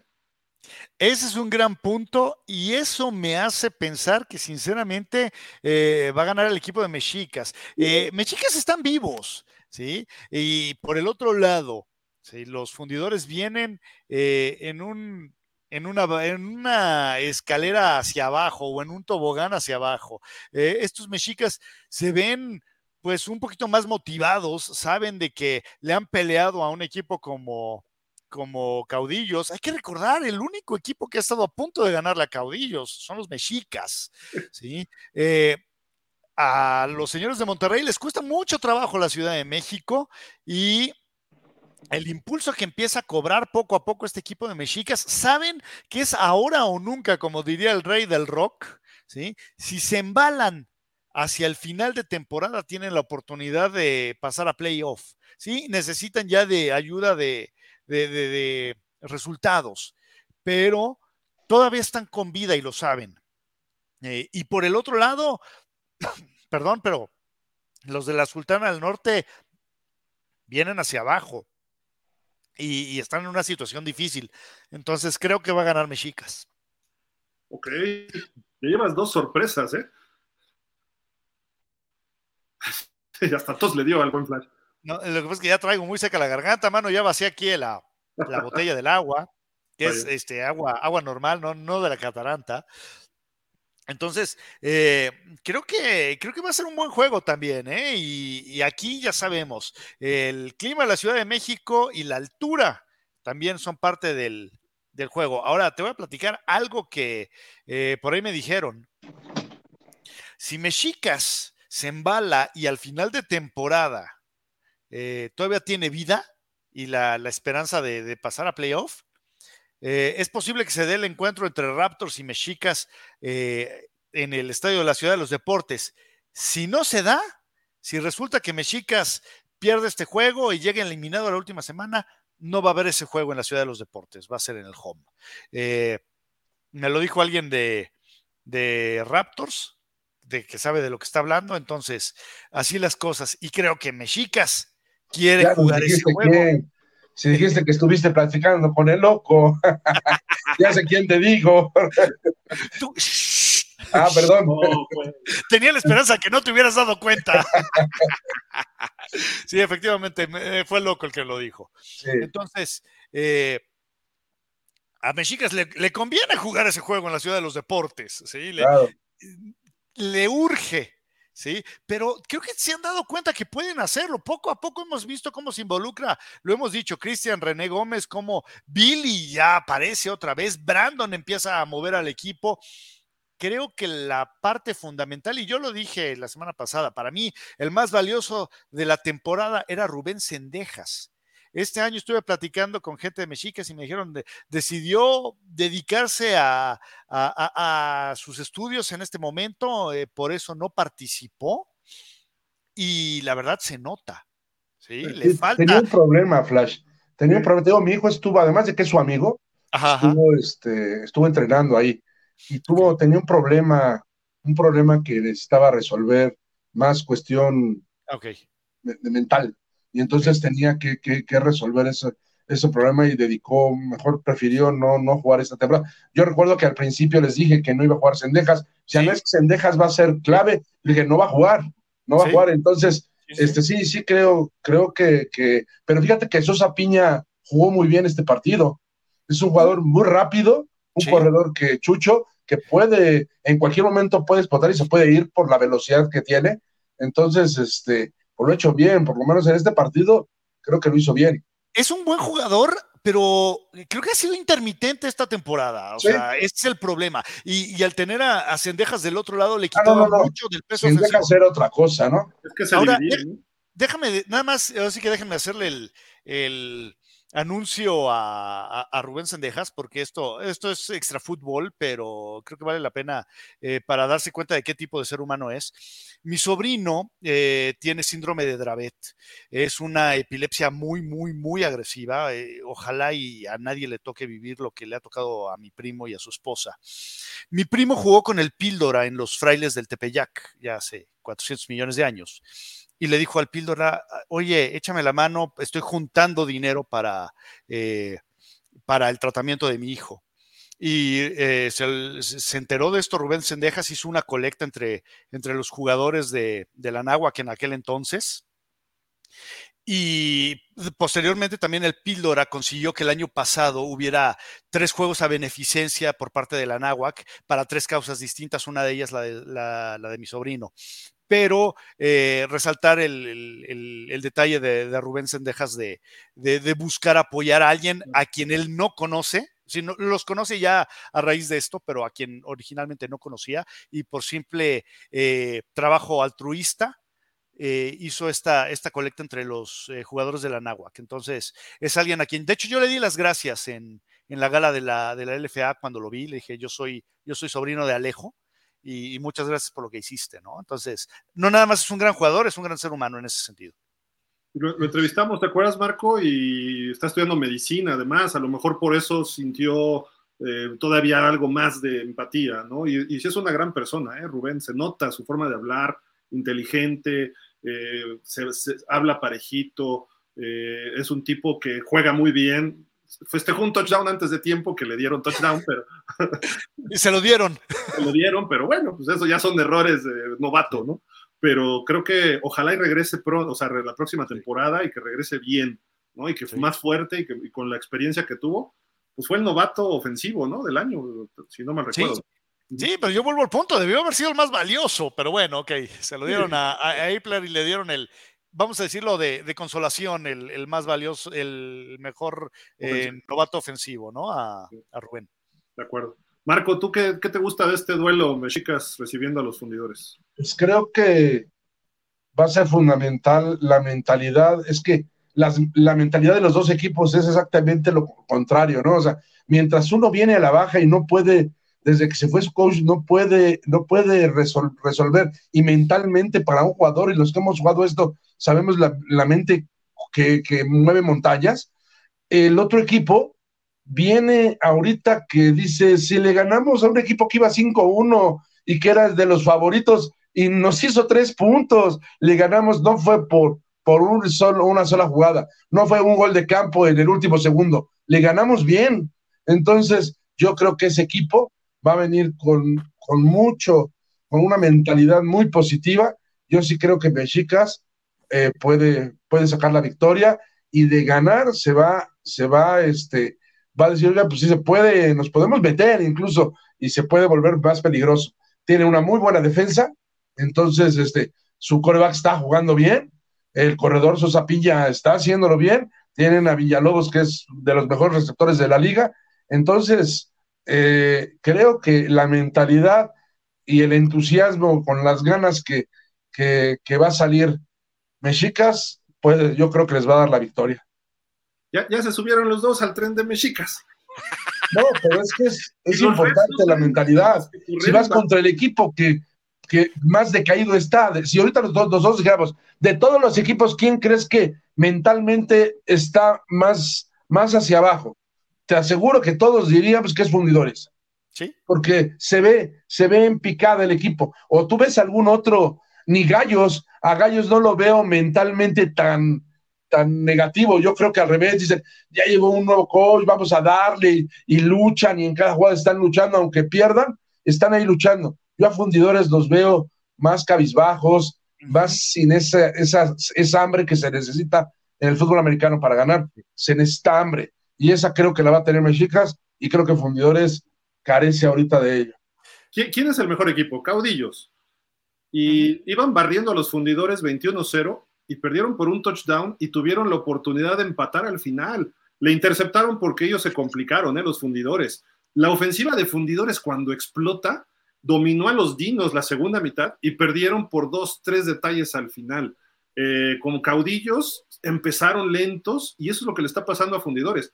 Fundidores en medio tiempo le puede ganar a Mexicas. No a recuerda que Fundidores es el campeón. O sea, de que tiene jugadores, tiene jugadores, tiene un gran coreback, tiene los jugadores, pero mentalmente no creo que estén, que estén listos. Yo creo que esa va a ser la diferencia. Sí, voy, voy completamente de acuerdo contigo, Marco. Eh, creo que mentalmente Fundidores van un tobogán hacia abajo eh, y por el otro lado empiezan a ver un poquito menos pronunciada la cuesta. Los mexicas eh, se dieron cuenta, vuelvo al punto, estuvieron a punto de ganarle a los señores de Chihuahua. No es nada, ahora sí que no, es cosa chica, ¿sí? Pero los Errores de ellos terminaron dando al traste a ese juego, voy de acuerdo. Y los blanqueó Raptors en su casa después. ¿Eh? Sí, y jugaron muy mal, voy de acuerdo, pero ¿sabes qué? También en ese juego vimos a tres corebacks, o sea, vimos a Brandon, vimos a Alex y vimos al zurdo. O sea, el coach Toski todavía seguía jugando al, a la víbora de la mar a ver a, cuál meto, ¿no? Ahora sí que dónde quedó la bolita, ¿sí? Vas con Brandon y es el que te tiene que llevar, ¿sí? Entonces, sí creo que el asunto aquí sin eh, menospreciar a fundidores, creo que el, factor mental, como ya lo dijo Marco, es la parte eh, básica de este encuentro. ¿sí? Más aparte, el calor y la altura de la Ciudad de México. A fundidores siempre le cuesta mucho trabajo venir a la Ciudad de México. ¿sí? El estado mental de Mexicas no es el mismo que traía hace un par de semanas en contra de Raptors.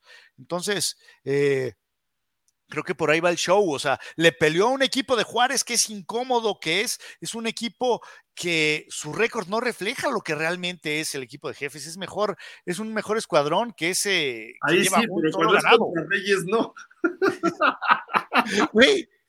le tengo más, eh, o sea, yo, yo te juro que en algún momento dije, este equipo tiene que darse hacia arriba, ¿sí? Y ha peleado en todo momento.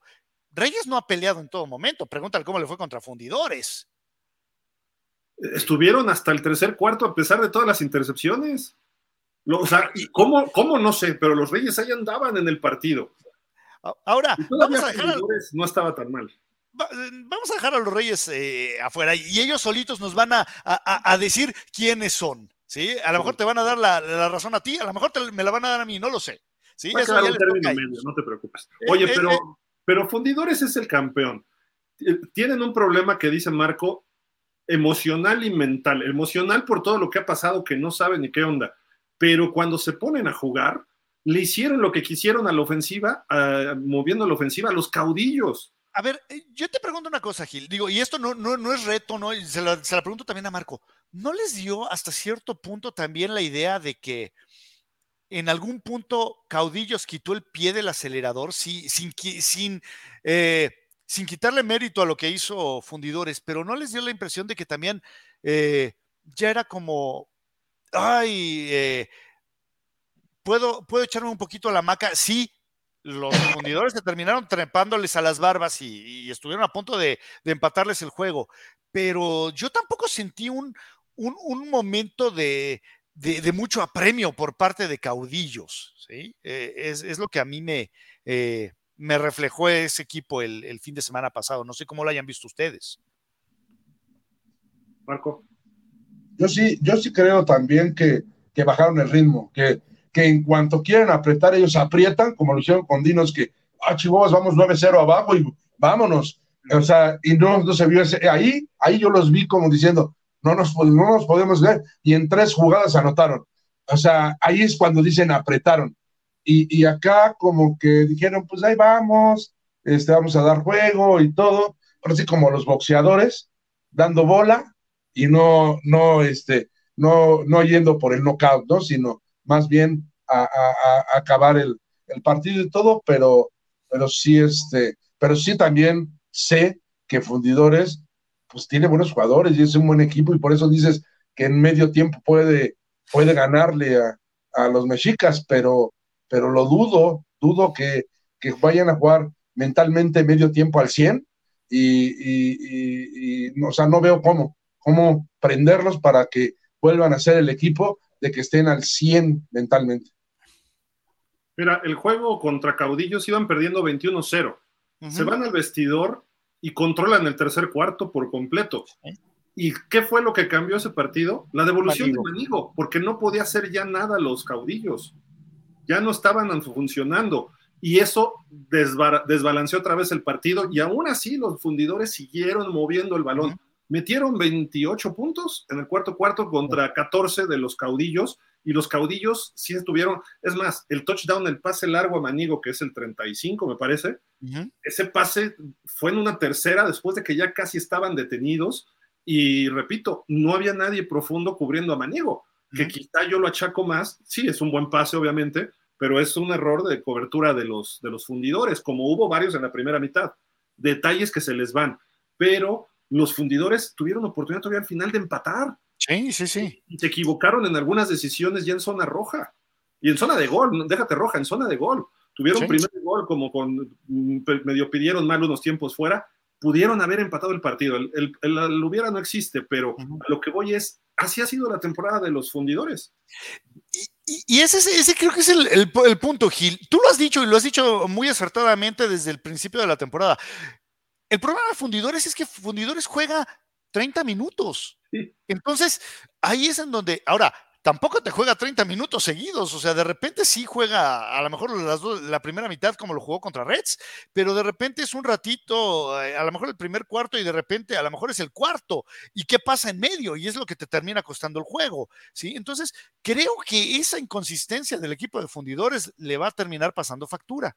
Pero no con mexicas, o sea, con mexicas no. Le puede pasar con dinos, con caudillos, con reds, le, estaba pasando con Gallos, pero sacaron la casta. Los Gallos se le pusieron, fue el mejor partido de Gallos, creo yo, y al final aceleraron, el, pusieron el pie en el acelerador y lo sacaron. Ahí sí sintieron miedo los fundidores, eso estoy totalmente de acuerdo, porque decían, ¿qué está pasando? Y, pero es que Gallos también dio su juego. Mexicas puede dar su mejor juego, creo que todavía puede mejorar y mucho, pero la realidad es que no creo que repita lo contra Reds. ¿Por qué? Porque Reds no tenía con qué responder, sin coreback y sus corredores fallaron en momentos oportunos, no de todo el partido. Pueden correr con McAllister los fundidores, tienen a Justice, a este Batiste, tienen a Auger que está surgiendo como otra figura, a Richard, el mexicano que le tuvo muy activo el, el domingo. Entonces Creo, creo que esa ofensiva, no digo que es imparable, porque sí la han podido controlar, la primera mitad Caudillos demostró cómo, pero cuando se empieza a entrar en ritmo, no hay quien les pueda hacer daño. ¿eh? Yo te diría, Epler es un buen coreback, pero no es un coreback que digas, ay, güey, ahí viene Epler, me, muero de miedo. Es que justamente ahí está, eh, eh, Epler es el que está definiendo este, este equipo, porque él sale lento, con intercepciones, malas decisiones en la primera mitad contra Dinos y algunas decisiones medio erráticas contra Caudillo. Estoy hablando de los partidos fuertes, ¿no? Este, eh, contra los Reyes, iban 6-0, una cosa así apenas, y tenían cinco intercepciones contra, contra Patrick. Y dices, ¿cómo es posible que apenas vayan así los, los, los fundidores? Cuando debían ir barriendo a un 24-0 por lo menos, ¿no? Empiezan muy lento. Si salen con pilas desde el principio, le pueden ganar y feo a los mexicas, aunque sea que en México. Es, es, un juego, digo, también hay que recordar, volvemos al punto, o vuelvo yo al punto de, de, la altura y el, el, clima de la Ciudad de México. Eh, si se alarga, o sea que si salen y, dan sus 30 mejores minutos, como lo suelen hacer, ¿sí? en la primera mitad de corridito, ok, creo que ah, pudieran pegarle a Mexicas, pero si se va a la largue, ¿sí? si dan eh, buenos 30 eh, minutos, dígase 15 en el primero y otros 15 en el tercero, creo que el, alargar el juego le conviene a Mexicas o, ese juego estirado de inconsistente de, fundidores le termina beneficiando al equipo de la Ciudad de México. Correcto. No, de, acuerdo. Yo, yo, sí voy con fundidores y no lo, no lo dudo. Mexicas está, está elevando su nivel, pero su, su, momento, está, está aprovechando un momento, pero no, no hay que dejarse ir porque le ganó a los Reds, que los Reds andan vendiendo humo, ¿eh? en cierta forma. O sea, no, no del todo están sólidos, no es mal equipo, pero le falta sellar algunos puntos y principalmente la posición de coreback. Y los fundidores lo tienen, es el MVP y te está teniendo un buen año. A pesar de sus inconsistencias, es el segundo mejor coreback de la liga en touchdowns y en yardas, etcétera. El mejor es Jeremy Johnson. Entonces, yo por eso creo que Epler, a lo mejor le, van a interceptar este chico Heredia y que es el líder de interceptores de la liga y a lo mejor lo van a capturar y todo, pero de repente empieza a entrar en ritmo con Batista y Justice y ahí sí ya no, no hay forma de frenarlos a estos, a estos fundidores. Pick six de Arzate. Pick six de Jerónimo. Y otro de Heredia. Pero después te lanza cuatro de touchdown Epler. Oye, el partido que estará muy bueno, Marco, es este, Dinos contra Reyes. ¿eh? Va a definir mucho para la postemporada. Los dos equipos con 5-2. Ahí vamos a ver si tus Reyes son de, veras. Exacto. Ahí vamos a verlo. Y es, y es en, Jalisco, ¿no? Sí, esa ya la Los dinos visitan. Y aun cuando sean visitantes, creo que Dinos va a ganar. Es favorito por tres y medio puntos los Dinos. Eh, los Reyes, ¿qué necesitan, Marco, los Reyes para pegarle a Dinos? ¿Otro coreback? Porque tienen, tienen, tienen jugadores, tienen buena defensa, tienen buena defensa de veras y y este, tiene buen cocheo. Yo creo que ahora la cuestión es que Patrick es muy inconsistente. Igual sale fino y empieza a poner pases y entonces aguas dinos, ¿no? Pero yo creo que, que deben ganar los dinos. y que Reyes no es un mal equipo, pero ya contra uno bueno se va a ver. Ahí nos va, nos va a decir si realmente son los dinos de toda la vida de Marco o los reyes de toda la vida de Gil. ya, ya entiendo que vas con dinos, ¿verdad? sí, claro. Mi estimado Flash, ¿tú, ¿tú, crees que si pudiera correr el balón Ship y, este Majid eh, y, y, controlar un poco el partido, el, el, ritmo del partido, tiempo de posesión, pudiera ser un factor para que le pudieran pegar a los dinos? Eh, dominar las trincheras siempre va a ser algo que te va a ayudar tremendamente para ganar un juego. Ahora, el problema es, eh, creo que el equipo de Reyes necesita más que, que Ship y Majid Esparza. Creo que necesita que eh, Patrick juegue bien y eso es el, problema que, que, nos tiene hablando de esto, ¿no? O sea, es sumamente inconsistente y, y yo te diría, es como como el Jay Schroeder de, la LFA, o sea, es un tipo que te da una de cal y, otra de arena, entonces eh, creo que aunque están en casa, el equipo de Dinos eh, con esa ofensiva, con ese eh, ariete de corredores y, con todo ese arsenal ofensivo aéreo que tiene, debe de levantarse con la victoria. Ahora, enfrentarte a Yadarius César no es nada sencillo. Estás hablando de eh, uno de los dos mejores linieros defensivos de la liga. ¿sí? Está y la defensiva... y está el ex, el ex rey, ¿no? Que estaba sí, el año es, pasado. Sí, está este Demetrius Harris. Entonces, sí, o sea, la defensiva en general de Dinos tampoco es un flan, eh, no es un flancito, no es como que nada más es su línea defensiva, no, es el paquete completo. ¿sí? Y creo que necesitan no nada más de que Patrick no haga errores, sino de que Patrick juegue bien. Y ese es el detalle. Sí, sí, sí, correcto. Eh, los fundidores medio le corrieron a los dinos en su momento, ¿Sí? ¿no? eh, de hecho, les anularon un touchdown que, un holding que nadie vio más que el árbitro, ¿no? Este, una escapada de McAllister y en general estuvieron corriendo.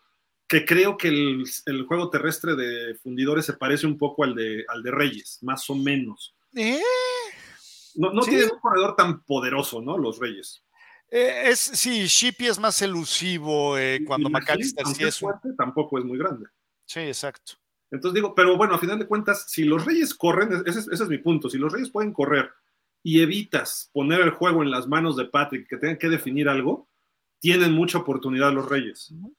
Pero no preciso, porque además tienes a Hextal, tienes a Cruel y hay otro, hay otro que siempre se me olvida el nombre. Entonces pueden explotar, como dice Marco, y como es de inconsistente Patrick, a lo mejor sale en el día bueno y pum, pum, pum, o sea, eh, manda cohetes por todo el estadio, ¿no? Que ojalá y se dé, me gustaría de verdad ver a los Reyes que pase eso, pero Dinos es un equipo más armado. Eh, mi pick lógico es con Dinos, o sea, ahí sí estoy con ustedes. Oye, ¿cómo? Pero, de toda la vida, la confianza. Pero los Reyes van a dar guerra y pueden sacar el partido. O sea, es, como cuando juega Miami contra Kansas. Sé que Kansas es mejor equipo, pero Miami les complica, o contra Buffalo, ¿no? Por, porque tienen garra, porque tienen algunas piezas. Es lo que le va a pasar a los Reyes. Entonces, ojalá y pudieran ganar el partido, porque Dino sé que se puede recuperar y Reyes a lo mejor le va a costar más trabajo, ¿no? A lo que resta de la temporada, porque quiero ver a Reyes en playoff en un ritmo que Patrick esté jugando bien que a lo mejor es un sueño guajiro, pero... Oye, hay, hay, algo de lo que rara, rara veces eh, platicamos, pero también Reyes tiene, eh, a mi gusto, a uno de los mejores safeties de la liga, que es eh, este, este muchacho... Ay, es, ¿eh? Número 6, ¿no? El, de, el, del anuncio. El del exactamente... ¿Eh? Minuti, Cabrera Minuti. Minuti, sí, Salvador Minuti, sí, que bien que mal... Eh, eh, si te descuidas te va a robar el balón, pero por alguna razón creo que hablamos muy poco de él y es un muchacho del que eh, tendría que tener más reflectores encima. Eh, me parece que es uno de los mejores defensivos de la liga y calladito, calladito si, si ustedes quieren, pero es alguien que comanda respeto ahí en las zonas profundas. ¿Y, y el linebacker, el 56, Tim Patrick? ¿Tim Patrick? No, es... También se Patrick. ¿No? Es Patrick, eh, Anthony Patrick. Anthony, Anthony Patrick. Es un, eh, para mí es el mejor linebacker de la liga también. y no se ha visto porque ya se fue Harris, pero ha hecho jugadas importantes en todos los partidos. Yo de Reyes no me pierdo uno, pero en todos se, se hace.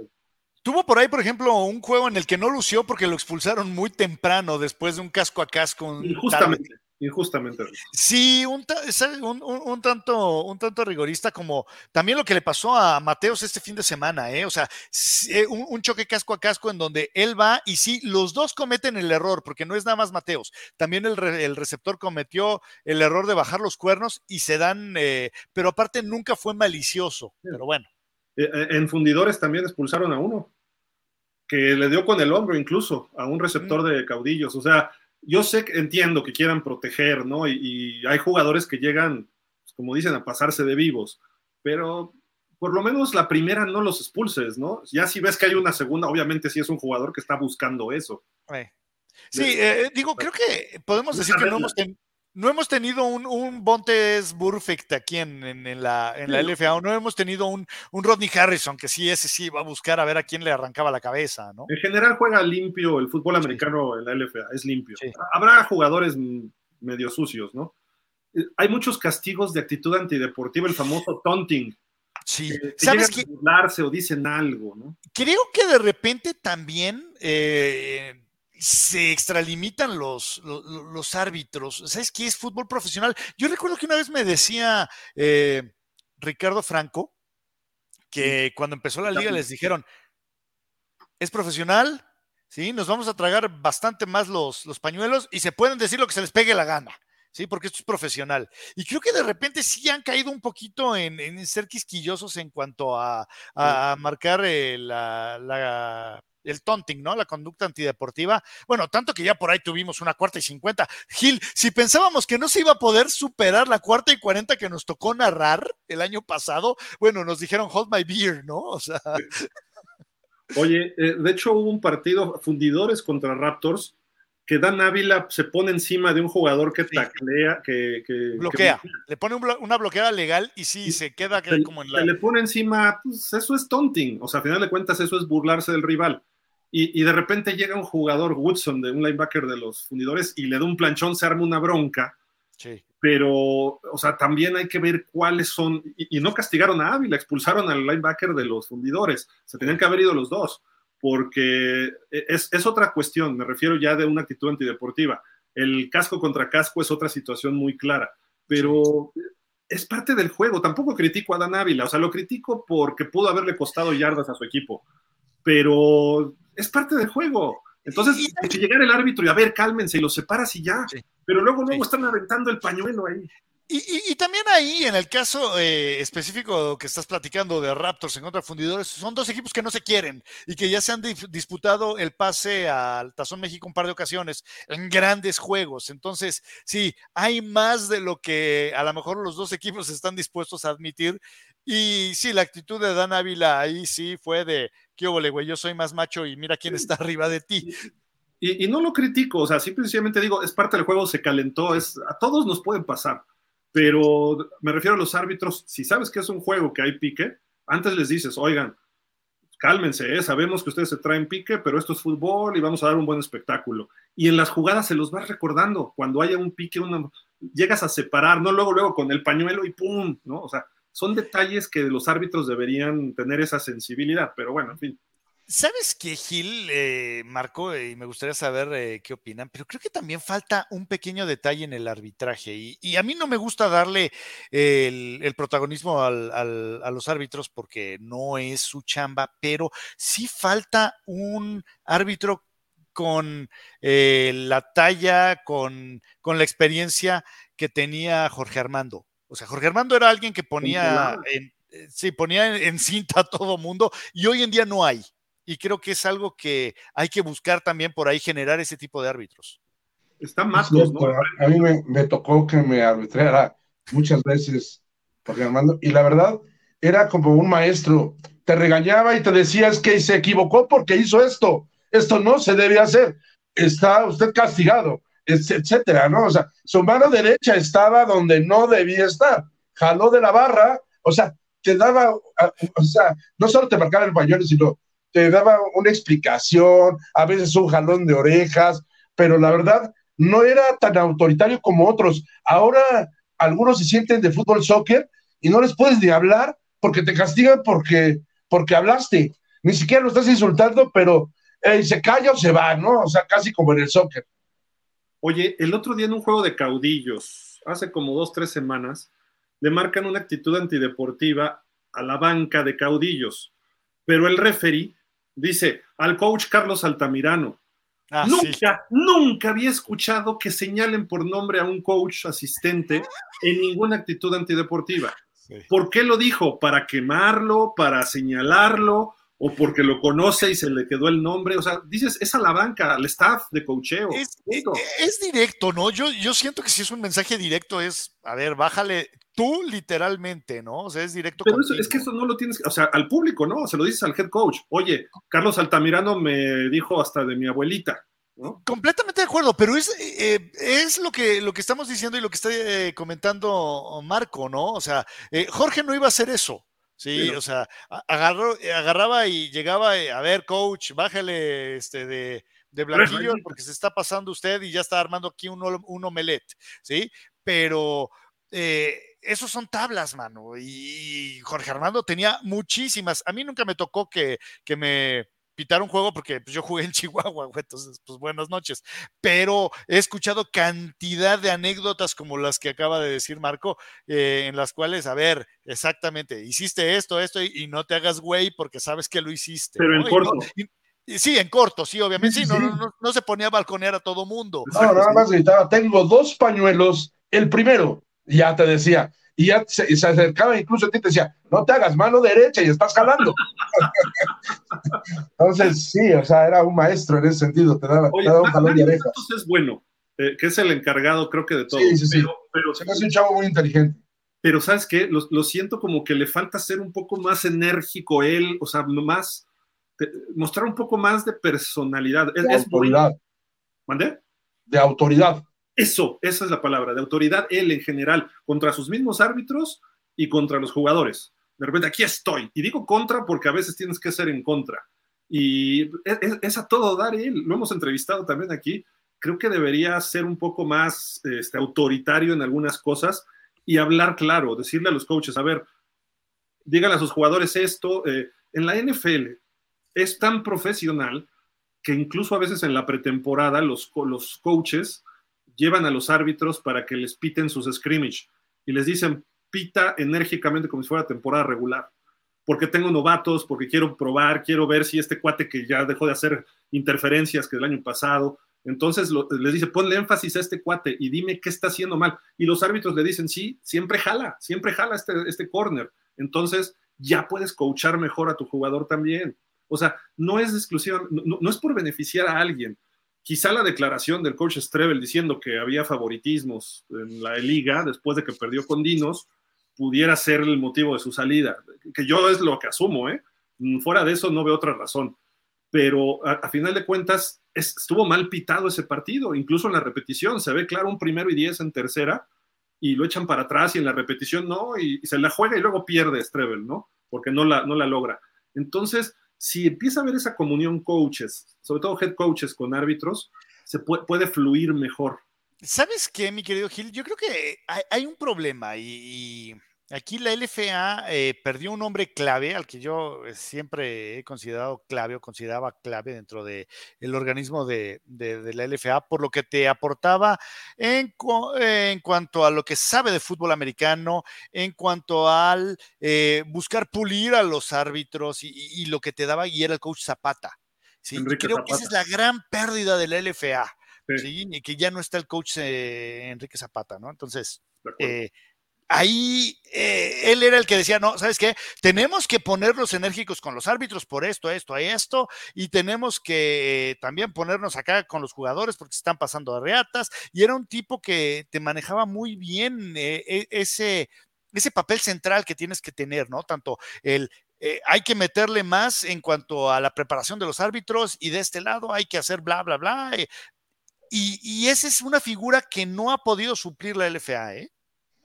Sí, de acuerdo, de acuerdo. Necesitamos un coach Zapata nuevamente ahí para manejar todo lo deportivo. Y creo que más allá de una sola persona, una especie de comisión.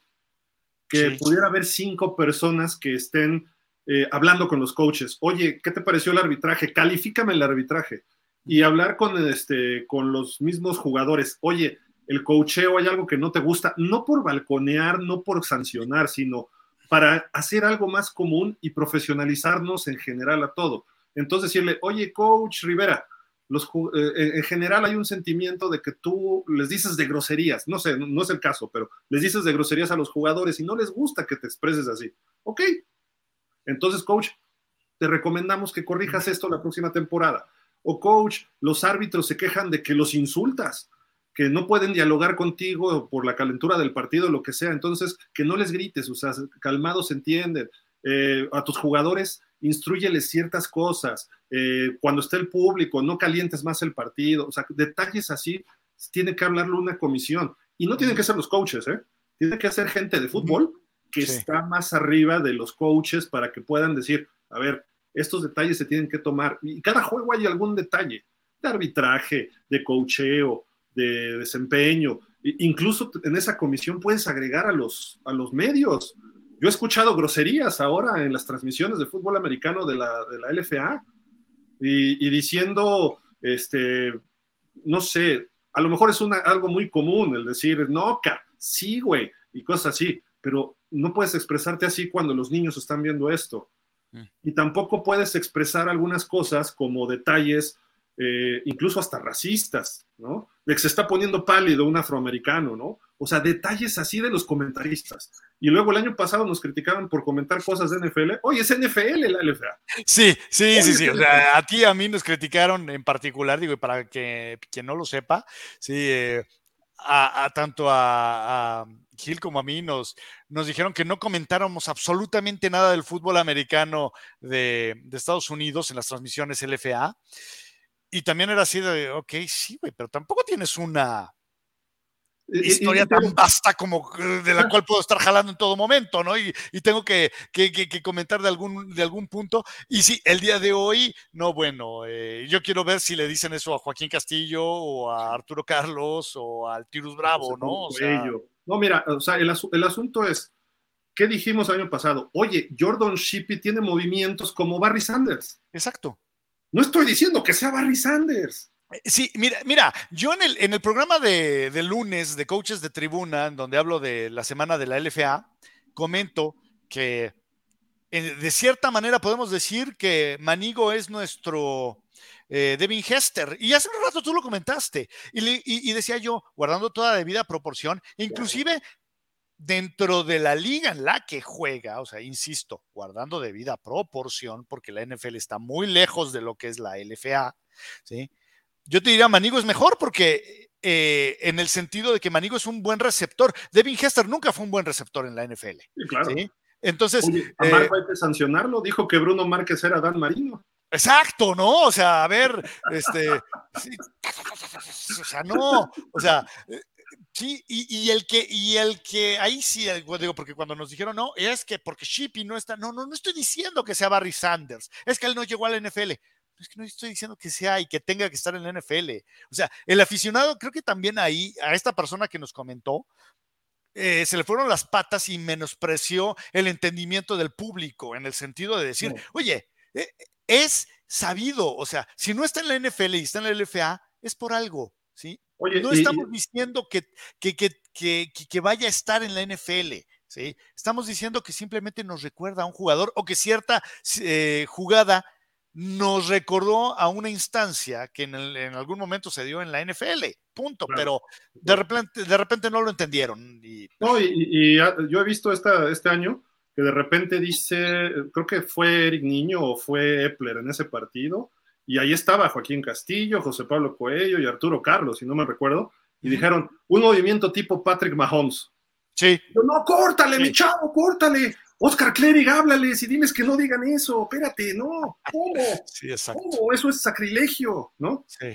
O sea, y fue lo que dijimos de Barry Sanders el año pasado, pero bueno, en fin, detalles que la liga tiene que entender, profesionalizar e incluir para una mejor competencia y debe incluir a los comentaristas. Sí, claro. Oye, ah, bueno, ya, ya, ya, que empezaste a repartir, ya, ya que estamos. el número 35, el número 24, viene tercera, ya va cuarta. O sea, Ah, mira, digo, ya, ya que te empezaste a descoser en ese sentido, bueno, eso puede empezar desde los comentaristas en el estadio, que eh, específicamente con el de Mexicas te das cuenta que no tienen ni la más mínima idea de quién es Billy Villalobos. O sea, porque eh, todos, sí, o sea, es Billy Villalobos, no es Guillermo. Sabemos que ese es su nombre, pero nadie, es, como, no sé, por decirte, a Michael Jordan, nadie le decía Jordan, no, era Michael.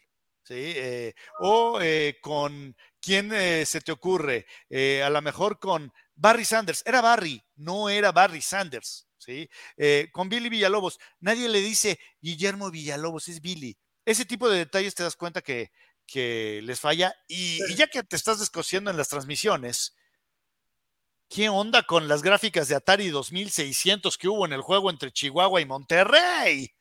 O sea, ahí sí fue de, eh, no sé cuántas personas dejaron de ver el juego a raíz de eso. Yo agarré el celular y me puse a babosear en lo que corregía en la imagen mientras corría el juego. O sea, sí fue de, perdón, pero eso es algo que se tiene que corregir. Es ah, eh, la LFA es la única liga en el mundo, uno, que pone primero, de fútbol americano, que pone primero al local y luego al visitante. Dos, que de repente tiene 100 minutos en lugar de un minuto que, hablando gráficamente, ¿no? Que, cuantifica los pases incompletos. No, espera, eh, sí, y de hecho, ¿sabes qué? También si te das cuenta en las gráficas, es por decir, vamos a suponer que Raptors le interceptó un pase a Mexicas, ¿sí? Y en la gráfica te pone pases interceptados y se lo cuantifican a Mexicas, que dices, es que ahí es entregas de balón, no pases interceptados porque empiezas a mezclar las cosas y haces bolas a la audiencia. de acuerdo y, te, ponen pases completos, cuatro, pases incompletos, nueve. O sea, son rebabotas todos los corebacks. Tienen más incompletos que completos. No, son pases intentados o intentos o pases y completos y se, y se lee tres completos de cinco, de cinco intentos. Pero los que hacen las gráficas nada más les dicen tú sube esto y nadie lo revisa, no hay un control de calidad en las, en las transmisiones. Lo que pasa es que los señores de AIM Sports se dedican a cubrir béisbol, no saben de fútbol americano, ese es el problema. Las tomas. Ahorita no sé si vieron un partido, no vimos un touchdown. Sí, sí. y, se para. Y, lo, del, lo del burro por delante, ¿sí? De poner primero al local, es que cierto personaje dentro de la liga eh, no, está terco, es que aquí en México eh, se pone primero al local, aunque ya se le ha dicho varias veces, no, no, no, no, por mis pistolas se pone al local. Eh, no, ahora sí que... bueno, luego también es el WhatsApp. Sí, luego te digo quién. Sí, no, pero es que el fútbol, soccer es el único que pone primero al local. Todos los demás deportes, base, básquet, hockey, americano, todos los demás, primero va el visitante, es la cortesía entonces ya que el volado pidas, pidas el volado el local, ¿no? También. sí, pues ya. Pues es más, pues ya de una vez que, ya ni volado, pues que el, que el visitante le patea al local, ¿no? Sí, exacto. Oye, bueno, vamos con los partidos restantes. Todo, entonces coincidimos con Dinos, ¿verdad? Todos. Eh. Ya, mira, Marco ya está durmiendo, ya está así. No, lo que estaba recordando, estaba recordando, pero no me acuerdo en qué partido fue, que estaba por hablar de los narradores, que es, es un touchdown pero no se dan cuenta que es un touchdown.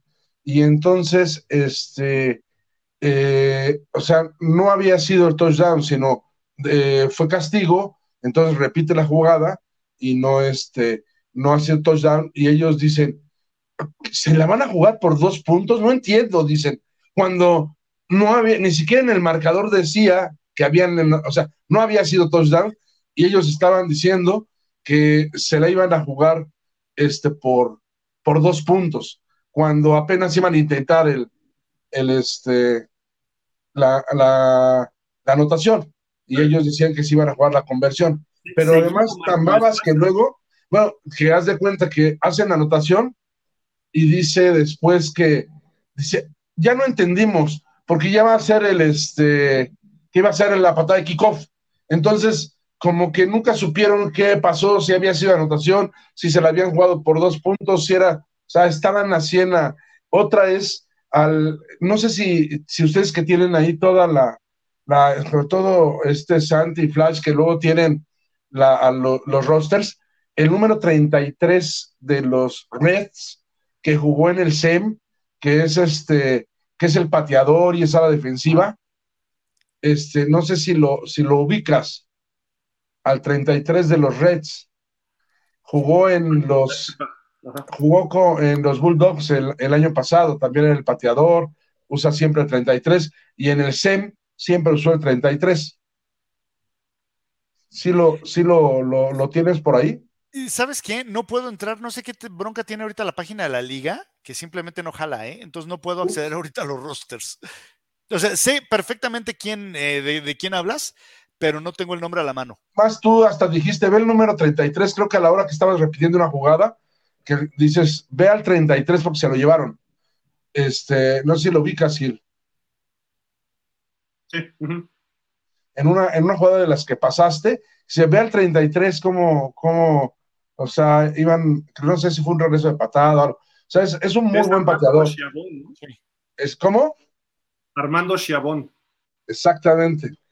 Pero, ¿sabes cómo dicen? Tú ves los partidos cuando lo narran, no dicen, no dicen Chiabón, Armando Chiabón, dicen eh, Armando, porque todo el mundo dice Chiabón o Esquiabón, es como lo, como siempre se le ha conocido desde el SEM, Esquiabón. Y ellos no, o sea, lo pronuncian, pero a lo que me refiero es que no lo conocen, porque dicen, es este muchacho 33, es Chiabón, o sea, lo quieren leer como esté el apellido, pero se ve que no lo conocen, que no saben quién es. O sea, es lo que te digo, que dices tú, bueno, pues no tienen idea que había jugado en el SEM, que en el SEM era un gran jugador, que fue un muy buena a la defensiva, que es pateador, que te digo, él jugó en los, en los Bulldogs el año pasado en la FAM y ahora está en los Reds. Entonces, ese tipo de detalles te das cuenta la gente que pues que no, no está metida, no está metida o no, o no tiene muchos años viendo esto y son los que los que comentan los partidos, más o menos. Oye, el, otro día en, en Mexicas, de hecho, de esos que se da la patada de kickoff y se va de touchback y dice el sonido local, ah, sí van a salir a la 20 y así de, dude, 25. O sea, tiene años de esto ser a la 25. ya no es la 20, sí. Al, rato va a decir, no sé por qué hay jugada. Tienen que no, bueno, No, bueno, déjame decirte, en el primer juego, creo que ya lo comenté, pero bueno, eh, en el primer juego de, de Mexicas en contra de Galgos, estaba el equipo de Mexicas atacando y el sonido local en el palillo, o sea, el, estadio de Mexicas, estaba pidiendo defensiva. O sea, ruido, ¿no? Decía yo creo. Sí, no, no, no. A la ofensa y decía, hagan ruido. Defense, así defensiva, defensiva. No, es que no entendiste, Flash. Era burla. Pónganos una ah. defensa buena. Y luego, y luego, no, no, no, espérate. Y después eh, hubo un pase de, de, Alex Márquez a, a Dieter Smith y el sonido local, oh, yeah, very good, my friend, Dieter Smith, y así de, güey, no manches, no, no aplica, güey, no. Oigan, vamos, a, vamos, a, acabar ya, ¿no? Porque si no, seguimos aquí hablando otras ocho horas. Vámonos. Dice el, el, cuarto partido, vámonos más rapidón, Gallos Negros con Caudillos, Caudillos favoritos por 2.5, digo 21.5 puntos. Eh, pues ve, ve, el, ve el, la marca 0770. Ojo, poquito. Aquí voy con gallos negros. Este es el partido que pierden los caudillos. Ve, y métele, dinero entonces, Mijil. Sí, por lo menos, no, es que, ni siquiera, ni siquiera a, la diferencia, o sea, no, está terrible. Digo, creo que todos vamos con caudillos, ¿no? Sí, por supuesto. Ese juego es sábado en la noche. E, e, es, como el chiste, pues de qué van a salir, qué va a salir aquí de la cruza de los caudillos y los y los este y, los gallos, pues los ojos de los gallos, man. Sí, exacto. Y finalmente el domingo a las 2 de la tarde los galgos, que están, tienen mucho de por medio en este juego, visitan a los jefes con 1-6, primer enfrentamiento. Eh, Galgos, un punto favorito nada más. Jefes, creo que puede darles batalla, ¿no? Pero a ver si Boykin ya juega bien, ¿no? Porque de repente ha salido Además medio. Juega de casa, ¿no? Ahí, es difícil en Juárez, ¿no? ¿Cómo lo ves, Marco? Yo, yo creo que, que Galgos debe, debe de, reaccionar y si quiere entrar a playoffs tiene que ganar este partido. Entonces yo creo que, y sí son explosivos sus ofensivos, yo creo que tiene una buena ofensa y creo que, que deben ganar, aunque no creo que sea fácil porque Jefes es un buen equipo. Yo creo que va a estar cerradón, pero yo me inclino con Galgos. ¿Tú, Flash? Jefes es un buen equipo. Eh, Galgos no corre el balón, pero ni por accidente. Y los jefes son incómodos. Voy jefes. Jefes, ok. Yo, yo voy con Galgos, apretadón, apretadón. Por los jugadores que tiene recibiendo pases, Massington y Terrence Williams, ¿no? Y a ver si Boykin ya muestra es algo. Que ese, es, ese es el detalle. Yo te diría, entre los dos corebacks, yo me quedo con Perkins. sí. Del de jefes, ¿no? Sí. Leemos comentarios, hay algunos por acá, rapidísimo. Dice Marco Antonio Rodríguez, para mí la final Pumas contra auténticos Tigres, saludos. Eso fue hace tanto que siento que ya fue hace como tres programas que hablamos Sí. de eso. No, le- le- se refiere a la intermedia. Sí. De- eh, debería ser, ¿no? Pero Cheyennes en casa, quién sabe, ¿no? Diego Rosado, buenas tardes, saludos a, buenas tardes, perdón, saludos a todos y a Marco, saludos a Diego. Diego, sí, cómo no. Dice por acá Diego Alejandro Rosado, buenas tardes, saludos a todos y Marco también. Ah, es el mismo, pero nos mandó por YouTube y por Facebook. Saludos, Diego, gracias por, por seguirnos. Araceli Tarín dice, saludos desde Chihuahua, go, super caudillos. Están jugando bien. Dice David F- FP, buenas tardes, saludos desde Tijuana. Órale, saludos a... ¿Eres galgo, David? Dice por acá Araceli Tarín, ¿en dónde dejan a Carlos Altamirano como los mejores corebacks en la historia? El, la no del rata- FA, ¿no jugó, ¿sí?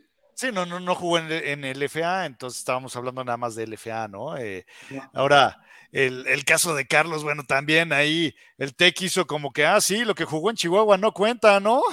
y también jugó como 400 años en el TEC. Y sí, fue de los mejores de ONEFA, ¿no? Sí, sí, sí, sí.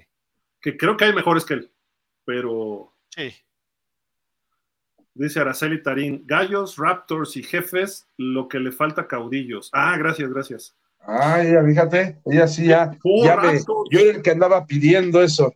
Entonces, Mira, va eh. Gallos, Raptors y Jefes. Pues el único peligroso es Raptors. Y más Eh, si le ganan a los Reds, ¿eh? Y es ¿Sabes en el qué? home. Jefes, jefes se les complica, ¿eh? Jefes se les complicó. No, no, no, se les complica, pero sí creo que Caudillos va a ganar. Pero Eh. Raptors, si le gana a Reds, aguas, ¿eh? Con, con los Raptors que para recibir, ¿no? A Caudillos, Sí, Es en el home. sí, es en el home. aguas. Damián Lascano dice, hola chicos, buenas noches, está buena la LFA. Ese coreback de los Reds es un petardo, dice, estuvo muy bueno el juego de los Gallos con su defensa. Buena victoria de los Raptors y el juego de los Caudillos también. Oye, yo te pregunto, ¿cuál de los corebacks de los Reds, mano? Porque jugaron tanto el Gazú como Marco Durán. ¿A quién le interceptaron? A Durán, ¿no? A Durán. Sí. Dice Damián Lascano también. El running back jue- eh, RB juegan Manigo, viene Universidad del Valle de Delaware. No saben si él no ha intentado llegar en algún equipo de la NFL o de la CFL de Canadá. Es un gran jugador y ese regreso de patada de touchdown 105 yardas. El detalle es que ya tiene también, en la primera semana tuvo un regreso en el cual literalmente corrió como 160 yardas, o sea, porque la agarró de un lado del, del, campo pegado a, a una línea lateral, cruzó todo el campo y después llegando por ahí de la 40 de su campo se cortó en contra del flujo y se escapó hasta el touchdown. O sea, Pues así fue el de fundidores, ¿eh?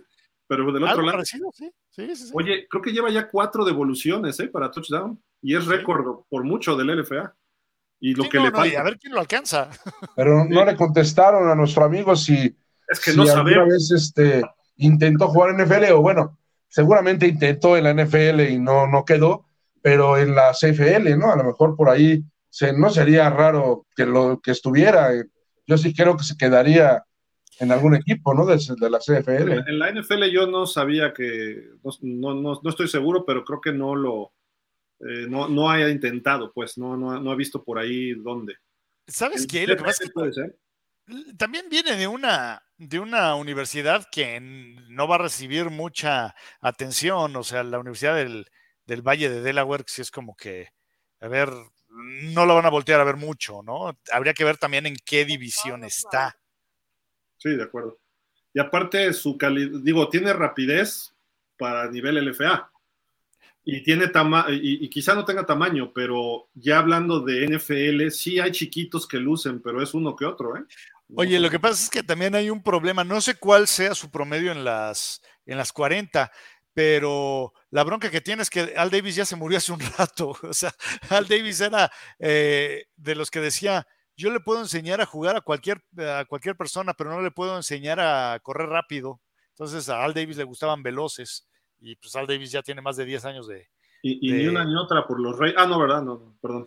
No, no, ya ni hables de ese Los Raiders murieron en Oakland, acuérdate, lo que vive en Las Vegas es una cochinada. Ok. También Lascano, pregunta de los equipos de la Ciudad de México, los Reds y Mexicas, ¿por qué no usan el Estadio de Ciudad de los Deportes? Que sea su casa como local. La renta es muy cara, ¿no les conviene a estos dos equipos esta sede?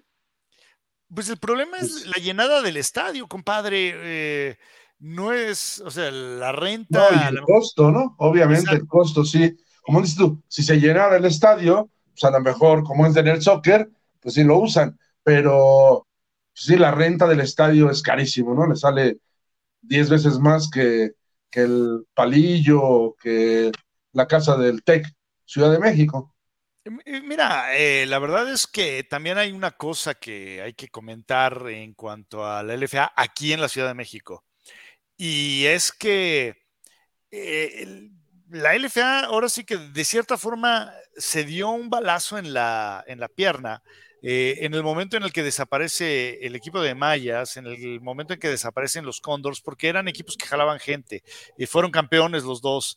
Y no hay promoción. O sea, yo te pregunto, ¿en dónde has visto promoción de la LFA en la Ciudad de México? No existe. Sí, o sea, eh, el, el, que entres al, al metro y veas espectaculares de la liga en las distintas líneas, eh, pero no, no hay, o que salgas del metro Insurgentes, por decirte algo, del metro Zapata, y veas un espectacular, y se me ocurren esos dos porque en cuanto sales del metro Zapata hay un espectacular ahí que siempre está ocupado por Disney, y hay otro, eh, bueno, los, los que sales a la glorieta de Insurgentes, ¿no? Pero no hay algo que te, que te haga voltear a ver qué es eso del LFA, ¿no? O sea, tienen cautivos a los fans del fútbol americano en la Ciudad de México, pero no se han expandido en ese sentido. Entonces, ese es un gran problema que tiene la liga y por angas o mangas, pues no se ha atacado. Esa es la verdad.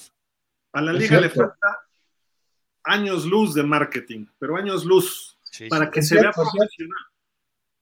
O sea, para ser profesionales, diferente en los estados. En los estados están esperando el fin de semana porque en el estado saben que va a jugar Chihuahua y llenan el estadio de Chihuahua. En Galgos saben en Tijuana que van a jugar y llenan el, estadio de Galgos. Pero en la Ciudad de México, que es tan grande, muchos le dicen LFA y dicen, ¿eso qué es? Porque no, no hay difusión. Solo la gente que nos gusta el americano sabemos, ¿no? O sea, que hay una juvenil, una intermedia, liga mayor, y que había dos ligas, la FAM. Hay que explicar luego a la gente. Había dos ligas, LFA y FAM. Ahora ya nada más es LFA. Entonces, todo eso y, después la gente empieza a meterse, ah, yo antes no, tengo algunos familiares políticos que decían, yo nunca había visto, ya vi un juego, y se pone bueno, te empiezan ya a, meterse. Pero sí, efectivamente, como dice Blas, no hay, no hay anuncios, no hay, este, digo, mucho menos en la televisión, pero como dice, por lo menos en, en la calle o en el metro, algún póster o algo que diga LFA, no te lo pierdas, fútbol americano profesional en México, y si vieran la verdad la calidad de jugadores y de juegos que hay, muchos este, se, enamorarían. ¿eh?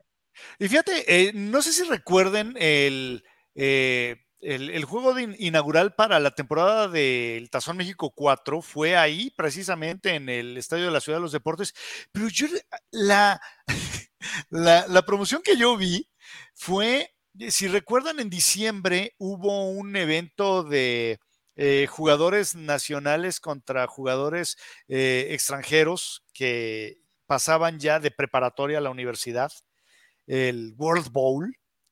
Y yo vi dentro del estadio de la ciudad de los deportes, pegada propaganda, bueno, promoción, anunciando el, juego inicial, los dos juegos iniciales en, ese estadio. ¿Qué, ¿Qué, hace esto aquí? O sea, el que está aquí en este estadio ya sabe de estos juegos. Aquí es donde menos me lo necesitas promover, tienes que salir a las calles. Y, entonces, y ahí a la LFA le ha faltado mucho. O sea, por, mira, ahí te va. No sé si tuviste, mi querido Damián, la oportunidad de ir al juego de Reds en contra de Mexicas. Yo fui y la verdad es que, si bien entiendo que también es difícil que un equipo eh, que va mal enganche a la gente y que diga semana a semana vénganse y vamos a jugar los dos de la Ciudad de México y que se llene, pero también la entrada era muy pobre, o sea, era de ¿qué promoción se le dio a ese juego? Hay que venderlo como una guerra civil del fútbol americano, pero no se hizo. Entonces ahí empezamos mal. Sí, falta, falta mucho mercadotecnia, que además les puede generar dinero a la misma liga. Luego, luego se quejan de que no hay dinero y pues si no, a veces tienes que meter lana para ganar. Y la liga puede meter poquito y va a ganar mucho porque es, es un deporte que es muy seguido. Mucha gente nos escribe en otros programas de pausa de los dos minutos. Damián, creo que es uno de ellos, eh, que de repente, ay, ahora sí he visto los juegos del LFA y están muy buenos. Sí. Y entonces dices, ahí está. El problema es que tú ves lo que pasa en el campo y es muy bueno, pero ves lo que ocurre alrededor y dices, pues no veo nada distinto a lo que veo en ONEFA. Sabes qué, también eh, creo que aquí hay, hay, un, hay un punto aparte, ¿sí? Creo que Jorge Ginther eh, le atinó muy bien a cómo vender el concepto de caudillos en Chihuahua, el cual la FAM lo adoptó, que era vienes al juego, esto, eh, y aparte te quedas a un concierto después de, con el mismo boleto. Pero yo me acuerdo que yo le pregunté a Carlos Lazo en la presentación de Rojos de la Ciudad de México, todavía en FAM, oye, la oferta deportiva, deportiva nada más, en la Ciudad de México es muy amplia. Fútbol, básquetbol, béisbol, lucha libre. ¿sí? Y no le mencioné la otra liga. Y lo que viene extranjero también cada año. Entonces, ¿qué vas a hacer para jalar a la gente, no? ¿Cómo, ¿Cómo le vas a hacer para poner ojos sobre los rojos de la Ciudad de México? Y me dijo, no, bueno, así como Ginter, y que decía, ok, no tienes ni idea. O sea, porque es un monstruo completamente distinto atacar el público de la provincia que el de la Ciudad de México. Pero hay, dos cosas. Hay un mercado local. Por alguna razón existe un equipo en Saltillo, uno en Querétaro, uno en, dos en México, dos en Monterrey, uno. O sea, ese mercado tienes que atenderlo más todavía. La NFL, ¿qué es lo que hace? A nivel local, tu equipo, tu Raiders, tu Texans, atiende tu mercado local y hay ciertas, ciertos lineamientos muy claros. Y puedes vender esto, ta, ta, ta, ta, ta. Y ahí está, ahí está muy claro a nivel nacional lo vendo yo liga. Y la NFL vende todo a nivel nacional e internacional ahora, ¿no? Que venden muchas cosas en México. Entonces de repente dices, antes los equipos compraban sus uniformes o, o llegaban a un acuerdo que Wilson, que Reebok, que Nike, que Starter, que Apex One o, los, o la marca que fuera. Y de repente llegó Reebok y dijo, yo soy el patrocinador de todos los uniformes del NFL y echó un dineral. Y la NFL dijo, órale va, y firmó por ocho años. Y luego llegó Nike y dijo, pues ahí les voy, y se volvió algo loco, porque lo venden. Los, a lo mejor, y el fútbol, no, digo que sea el mismo nivel, pero el producto es el mismo, fútbol americano, pero no lo sabes vender acá en México en muchos aspectos. Hay que también regionalizarlo. También el mercado, cómo responde al fútbol americano. En México estamos ansiosos de ver un buen fútbol profesional.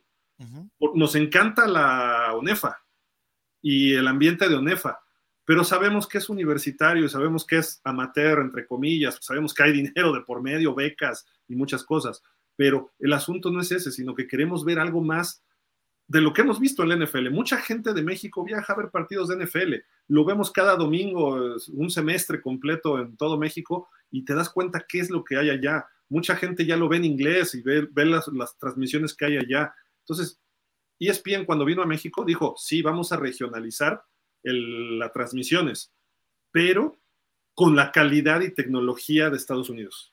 Y ese es el éxito ahora de ESPN Deportes o ESPN México, y Fox le copió un poco y por eso, por eso han, desbancado a TUDN y Azteca Deportes se han venido abajo, porque ellos siguen haciendo todo como antes y estos cuates traen toda la producción, la calidad gráfica sobre todo, y el contenido sigue siendo el mismo.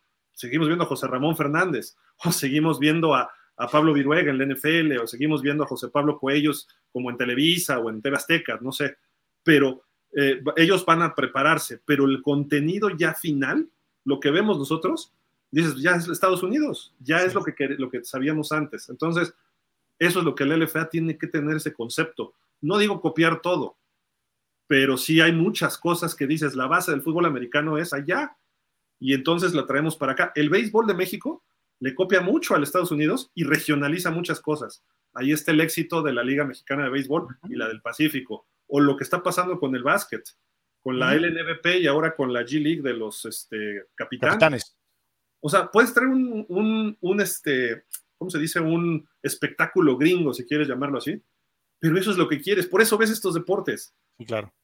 Pero en fin, digo, son detalles de marketing que hay que, hay que checar y hay que, hay que ver, ¿no? Y, y control de calidad en lo que presentas, porque sí están presentando mucho, pero están aventando todo para arriba, así nada más, ¿no? Y no, hay, no hay puntos finos. Oye, Gil, eh, realmente me preocupa el hecho que hayas dicho que ves a José Ramón Fernández, me preocupan tus neuronas. no van a sobrevivir mucho. Vamos acá. Oye, para contestarle también a este joven Damián, decirle no solo la renta del estadio, lo que el gobierno del, de la Ciudad de México cobra en cuestión de, de policía, de eso, todo eso es mucho dinero. Es muy, por eso es cuando iba a jugar, no sé, Politécnico contra Universidad o Águilas Blancas contra Burros Blancos. Yo me acuerdo platicando con el, con este, con el coach Sandoval, que ahora es el jefe de, de, de deportes en, en el Politécnico. Él fue el que consiguió el campo para, para jugar ahí la final, por ejemplo, de 2019, Águilas Blancas, Burros Blancos. Y es lo que decía, dice, nos, nos sale más caro pagarle a todos los policías que la renta del estadio. Sí. Entonces es, es, el doble, es decir, es carísimo. La renta del estadio más todo lo que exige la, eh, la, Ciudad de México para tener que cubrir los policías que tendrían que ser y todo. Por eso es que en esos estadios, pues no, no le sale a la LFA hacer un partido. Tal vez el tazón. Es, exacto, ¿no? O sea, los dos tazones, 3, y 4, que fueron los que se jugaron ahí. Y hay que recordar, el Tazón México 3 fue una gran sorpresa que se consiguió jugar en ese estadio, que iba a ser el último juego en la historia de ese estadio y se abarrotó. Y fue, oye, no, espérate, pues está bueno el business y se repitió el Tazón 4 ahí, ¿no? Pero eh, no, puede, no es un recinto que vayas a estar llenando semana a semana, aún no. Ojalá y algún día la LFA lo pueda hacer.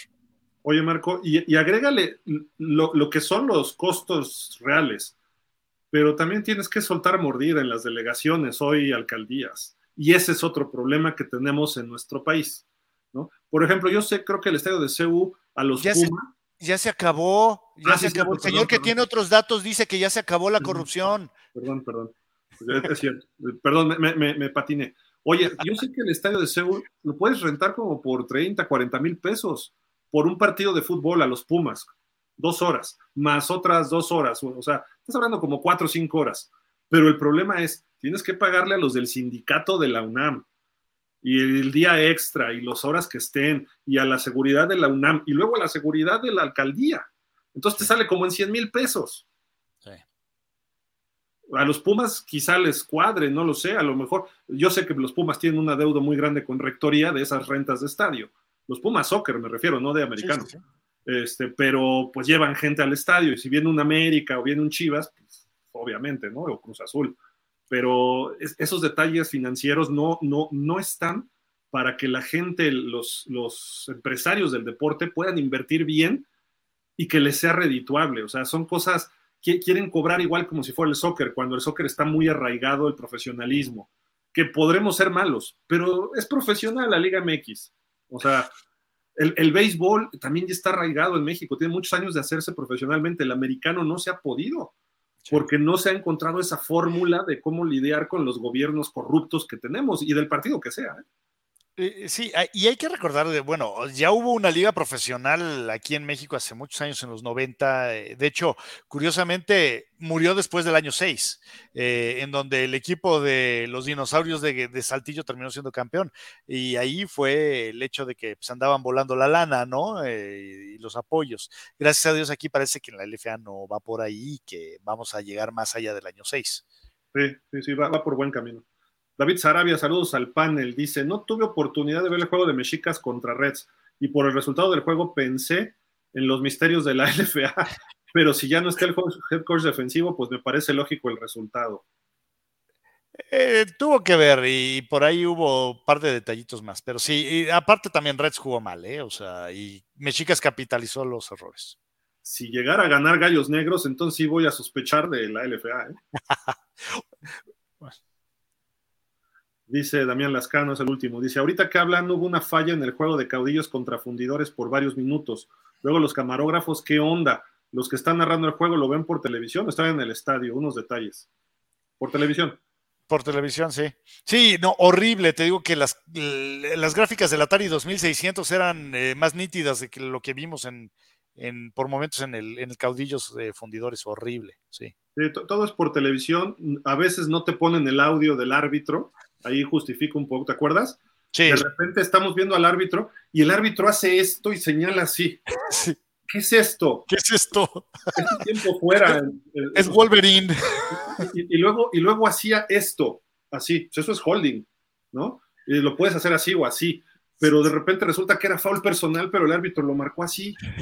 Y, no lo estás escuchando y no sabes a qué número. Y, de repente los árbitros ellos también se confunden y entonces van para un lado para el otro. Y tú estás con el chicharo y, oye, ¿qué dijo? Y, vienen las críticas cuando estás narrando, estos no saben ni qué se dicen pero, no, o sea, el audio que, escuchamos nosotros en redes sí tienen la, voz del, árbitro, pero los comentaristas no lo tienen. No, y, no sé si te acuerdas, Gil, en algún momento nos dijeron, no se guíen por, lo, eh, por la situación del campo que están marcando la transmisión. Ah, sí, porque el gráfico decía tercera y venía primera. Sí, sí, sí. O sea, y muchas veces, ok, a ver, va, no busco el gráfico, busco el dado pero si el dado no aparece en la, la toma, entonces ya te fregaste, ¿no? Porque llegaba a pasar muchas veces. Entonces. Y luego la liga no entiende que es profesional. Los dados tienen que ponerlos naranja fosforescente que se vea hasta con lo oscuro. Y que tiene que haber una cadena oficial de un lado y otra no oficial del otro lado para referencia. Y, sabes qué, el dado que ponen tanto en Reds como en Mexicas son dados muy chiquitos, entonces de repente se te pierden dónde está el dado, ¿no? O sea, a lo mejor ubicas la, eh, la cadena y que dices, bueno, pues por ahí tiene que estar el dado, ¿no? Pero, pero están muy chiquitos, entonces es muy fácil que también en el estadio mismo se te pierdan. Entonces ya, ya no digas en la transmisión. Son detalles de marketing y, y luego ahí te tienes que meter con los equipos los logos de los equipos están hermosos muchos, pero no saben cómo contrastarlo con el color del casco. Los gallos negros, se ve una plasta del mismo color. Dinos igual. Contrasta. Dinos ya puso ahora el morado con todo blanco, esta semana. No sé si lo vayan a seguir. Creo que es como retro ese, ¿no? Pero, por ejemplo, los mexicas, el logo está hermoso, pero si tú lo ves de lejos no sabes qué es. No, no, deja tú de eso, deja del logo de Mexica, sí, voy de acuerdo también, es, es, un, es un, tema, habría que, ajustar un poquito el color del casco, lo que tú quieras.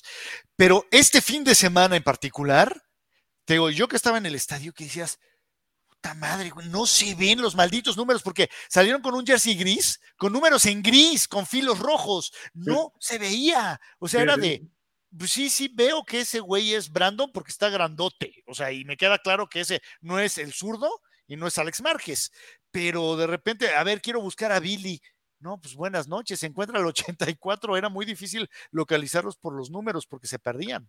El, de los galgos, cuando sale el color rush negro con números rojos, tienes que hacer un contraste, ponle un filito blanco o el número blanco y el filito rojo. Eh, en fin, o sea, hay tantas cosas que se tienen que trabajar. Es más, el, el, logo con el casco de caudillos está bien. A mí no me gusta que sea dos colores, pero la parte dorada, el logo prácticamente es todo dorado y tiene un filito blanco el logo, está muy bonito también el logo, pero de repente si no ves lo azul, no te das cuenta que está el logo bien ahí, porque y, sobre todo si lo ves a distancia, o estás en la tribuna con la pista, la banca y luego hasta allá, no, el chiste es que el aficionado pueda distinguir bien el logo a la distancia. Pero eso es un punto, Gil, eh, que eh, tienen muchos de los eh, estadios en contra. estamos muy lejos, la grada está muy lejos del, campo debido a las, a las pistas de, atletismo. Entonces, sí llega a pasar que dices, ay, en la torre, ¿no? Ayúdenme un poquito también en ese sentido, denme un Pero los, Raiders así estaban en el Coliseo de Los Ángeles y tú ah. veías el logo y lo distinguías bien, un contraste, porque además era plata con negro y el pirata, el Raider, estaba con blanco. Entonces veías contraste, pero si tú ves a los mexicas de lejos, ves una plasta en el casco. No, no, no distingues qué es el logo. Y el logo está hermoso ya que lo ves de cerca. No, eh, y, el jersey, el jersey ese gris que sacaron, el, eh, o sea, está precioso, pero no funciona. O sea, sí, está muy bonito si lo ves así a, a, dos metros, pero sí, desde 15, olvídalo hay, muchas cosas que tienen que trabajar y fuerte, y la LFA no lo ha hecho porque ya lleva varios años así.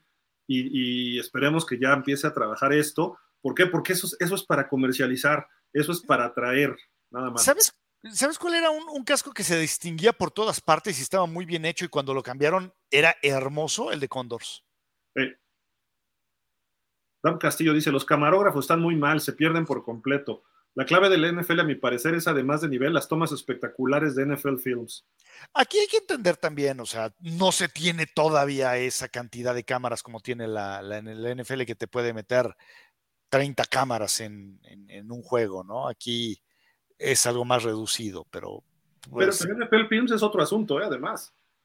Aquí lo que es, eh, por ejemplo, las la NFL ha trabajado con las televisoras desde los años 50. Sí. Y en los 70 hubo un rediseño general de logos. Acuérdense de los Bills, era un búfalo espantoso ahí. Y salsa. Franja y lo contrastaron.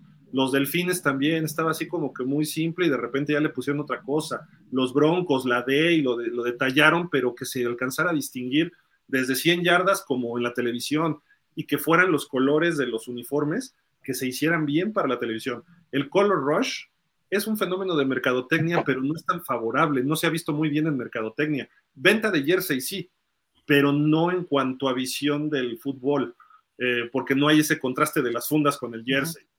Entonces, hay detalles que, hay, que hay que tomar en cuenta, ¿no? Y, cómo presentas el estadio y el campo, ¿no? También eso tiene que ver mucho. Oye, ¿nunca, nunca llegaron a ver eh, un, Salió alguien en Twitter, lo hizo, cuando un día que jugaron en un Color Rush los Jets contra los Bills, decían, esto es lo que está viendo una persona daltónica. Entonces le pasaron un filtro en blanco y negro y pues evidentemente no veías nada. Nada. o sea, los dos equipos se veían igual. De acuerdo. Pero en fin, bueno, este Marco, algo ya para despedir. Estuvo muy bueno el programa, muy largo. Ya se nos hizo largo hoy. Cuatro horas, ¿eh? Ya vamos. Ya, ya, ya, vámonos. Algo, algo, algún comentario, algún mensaje.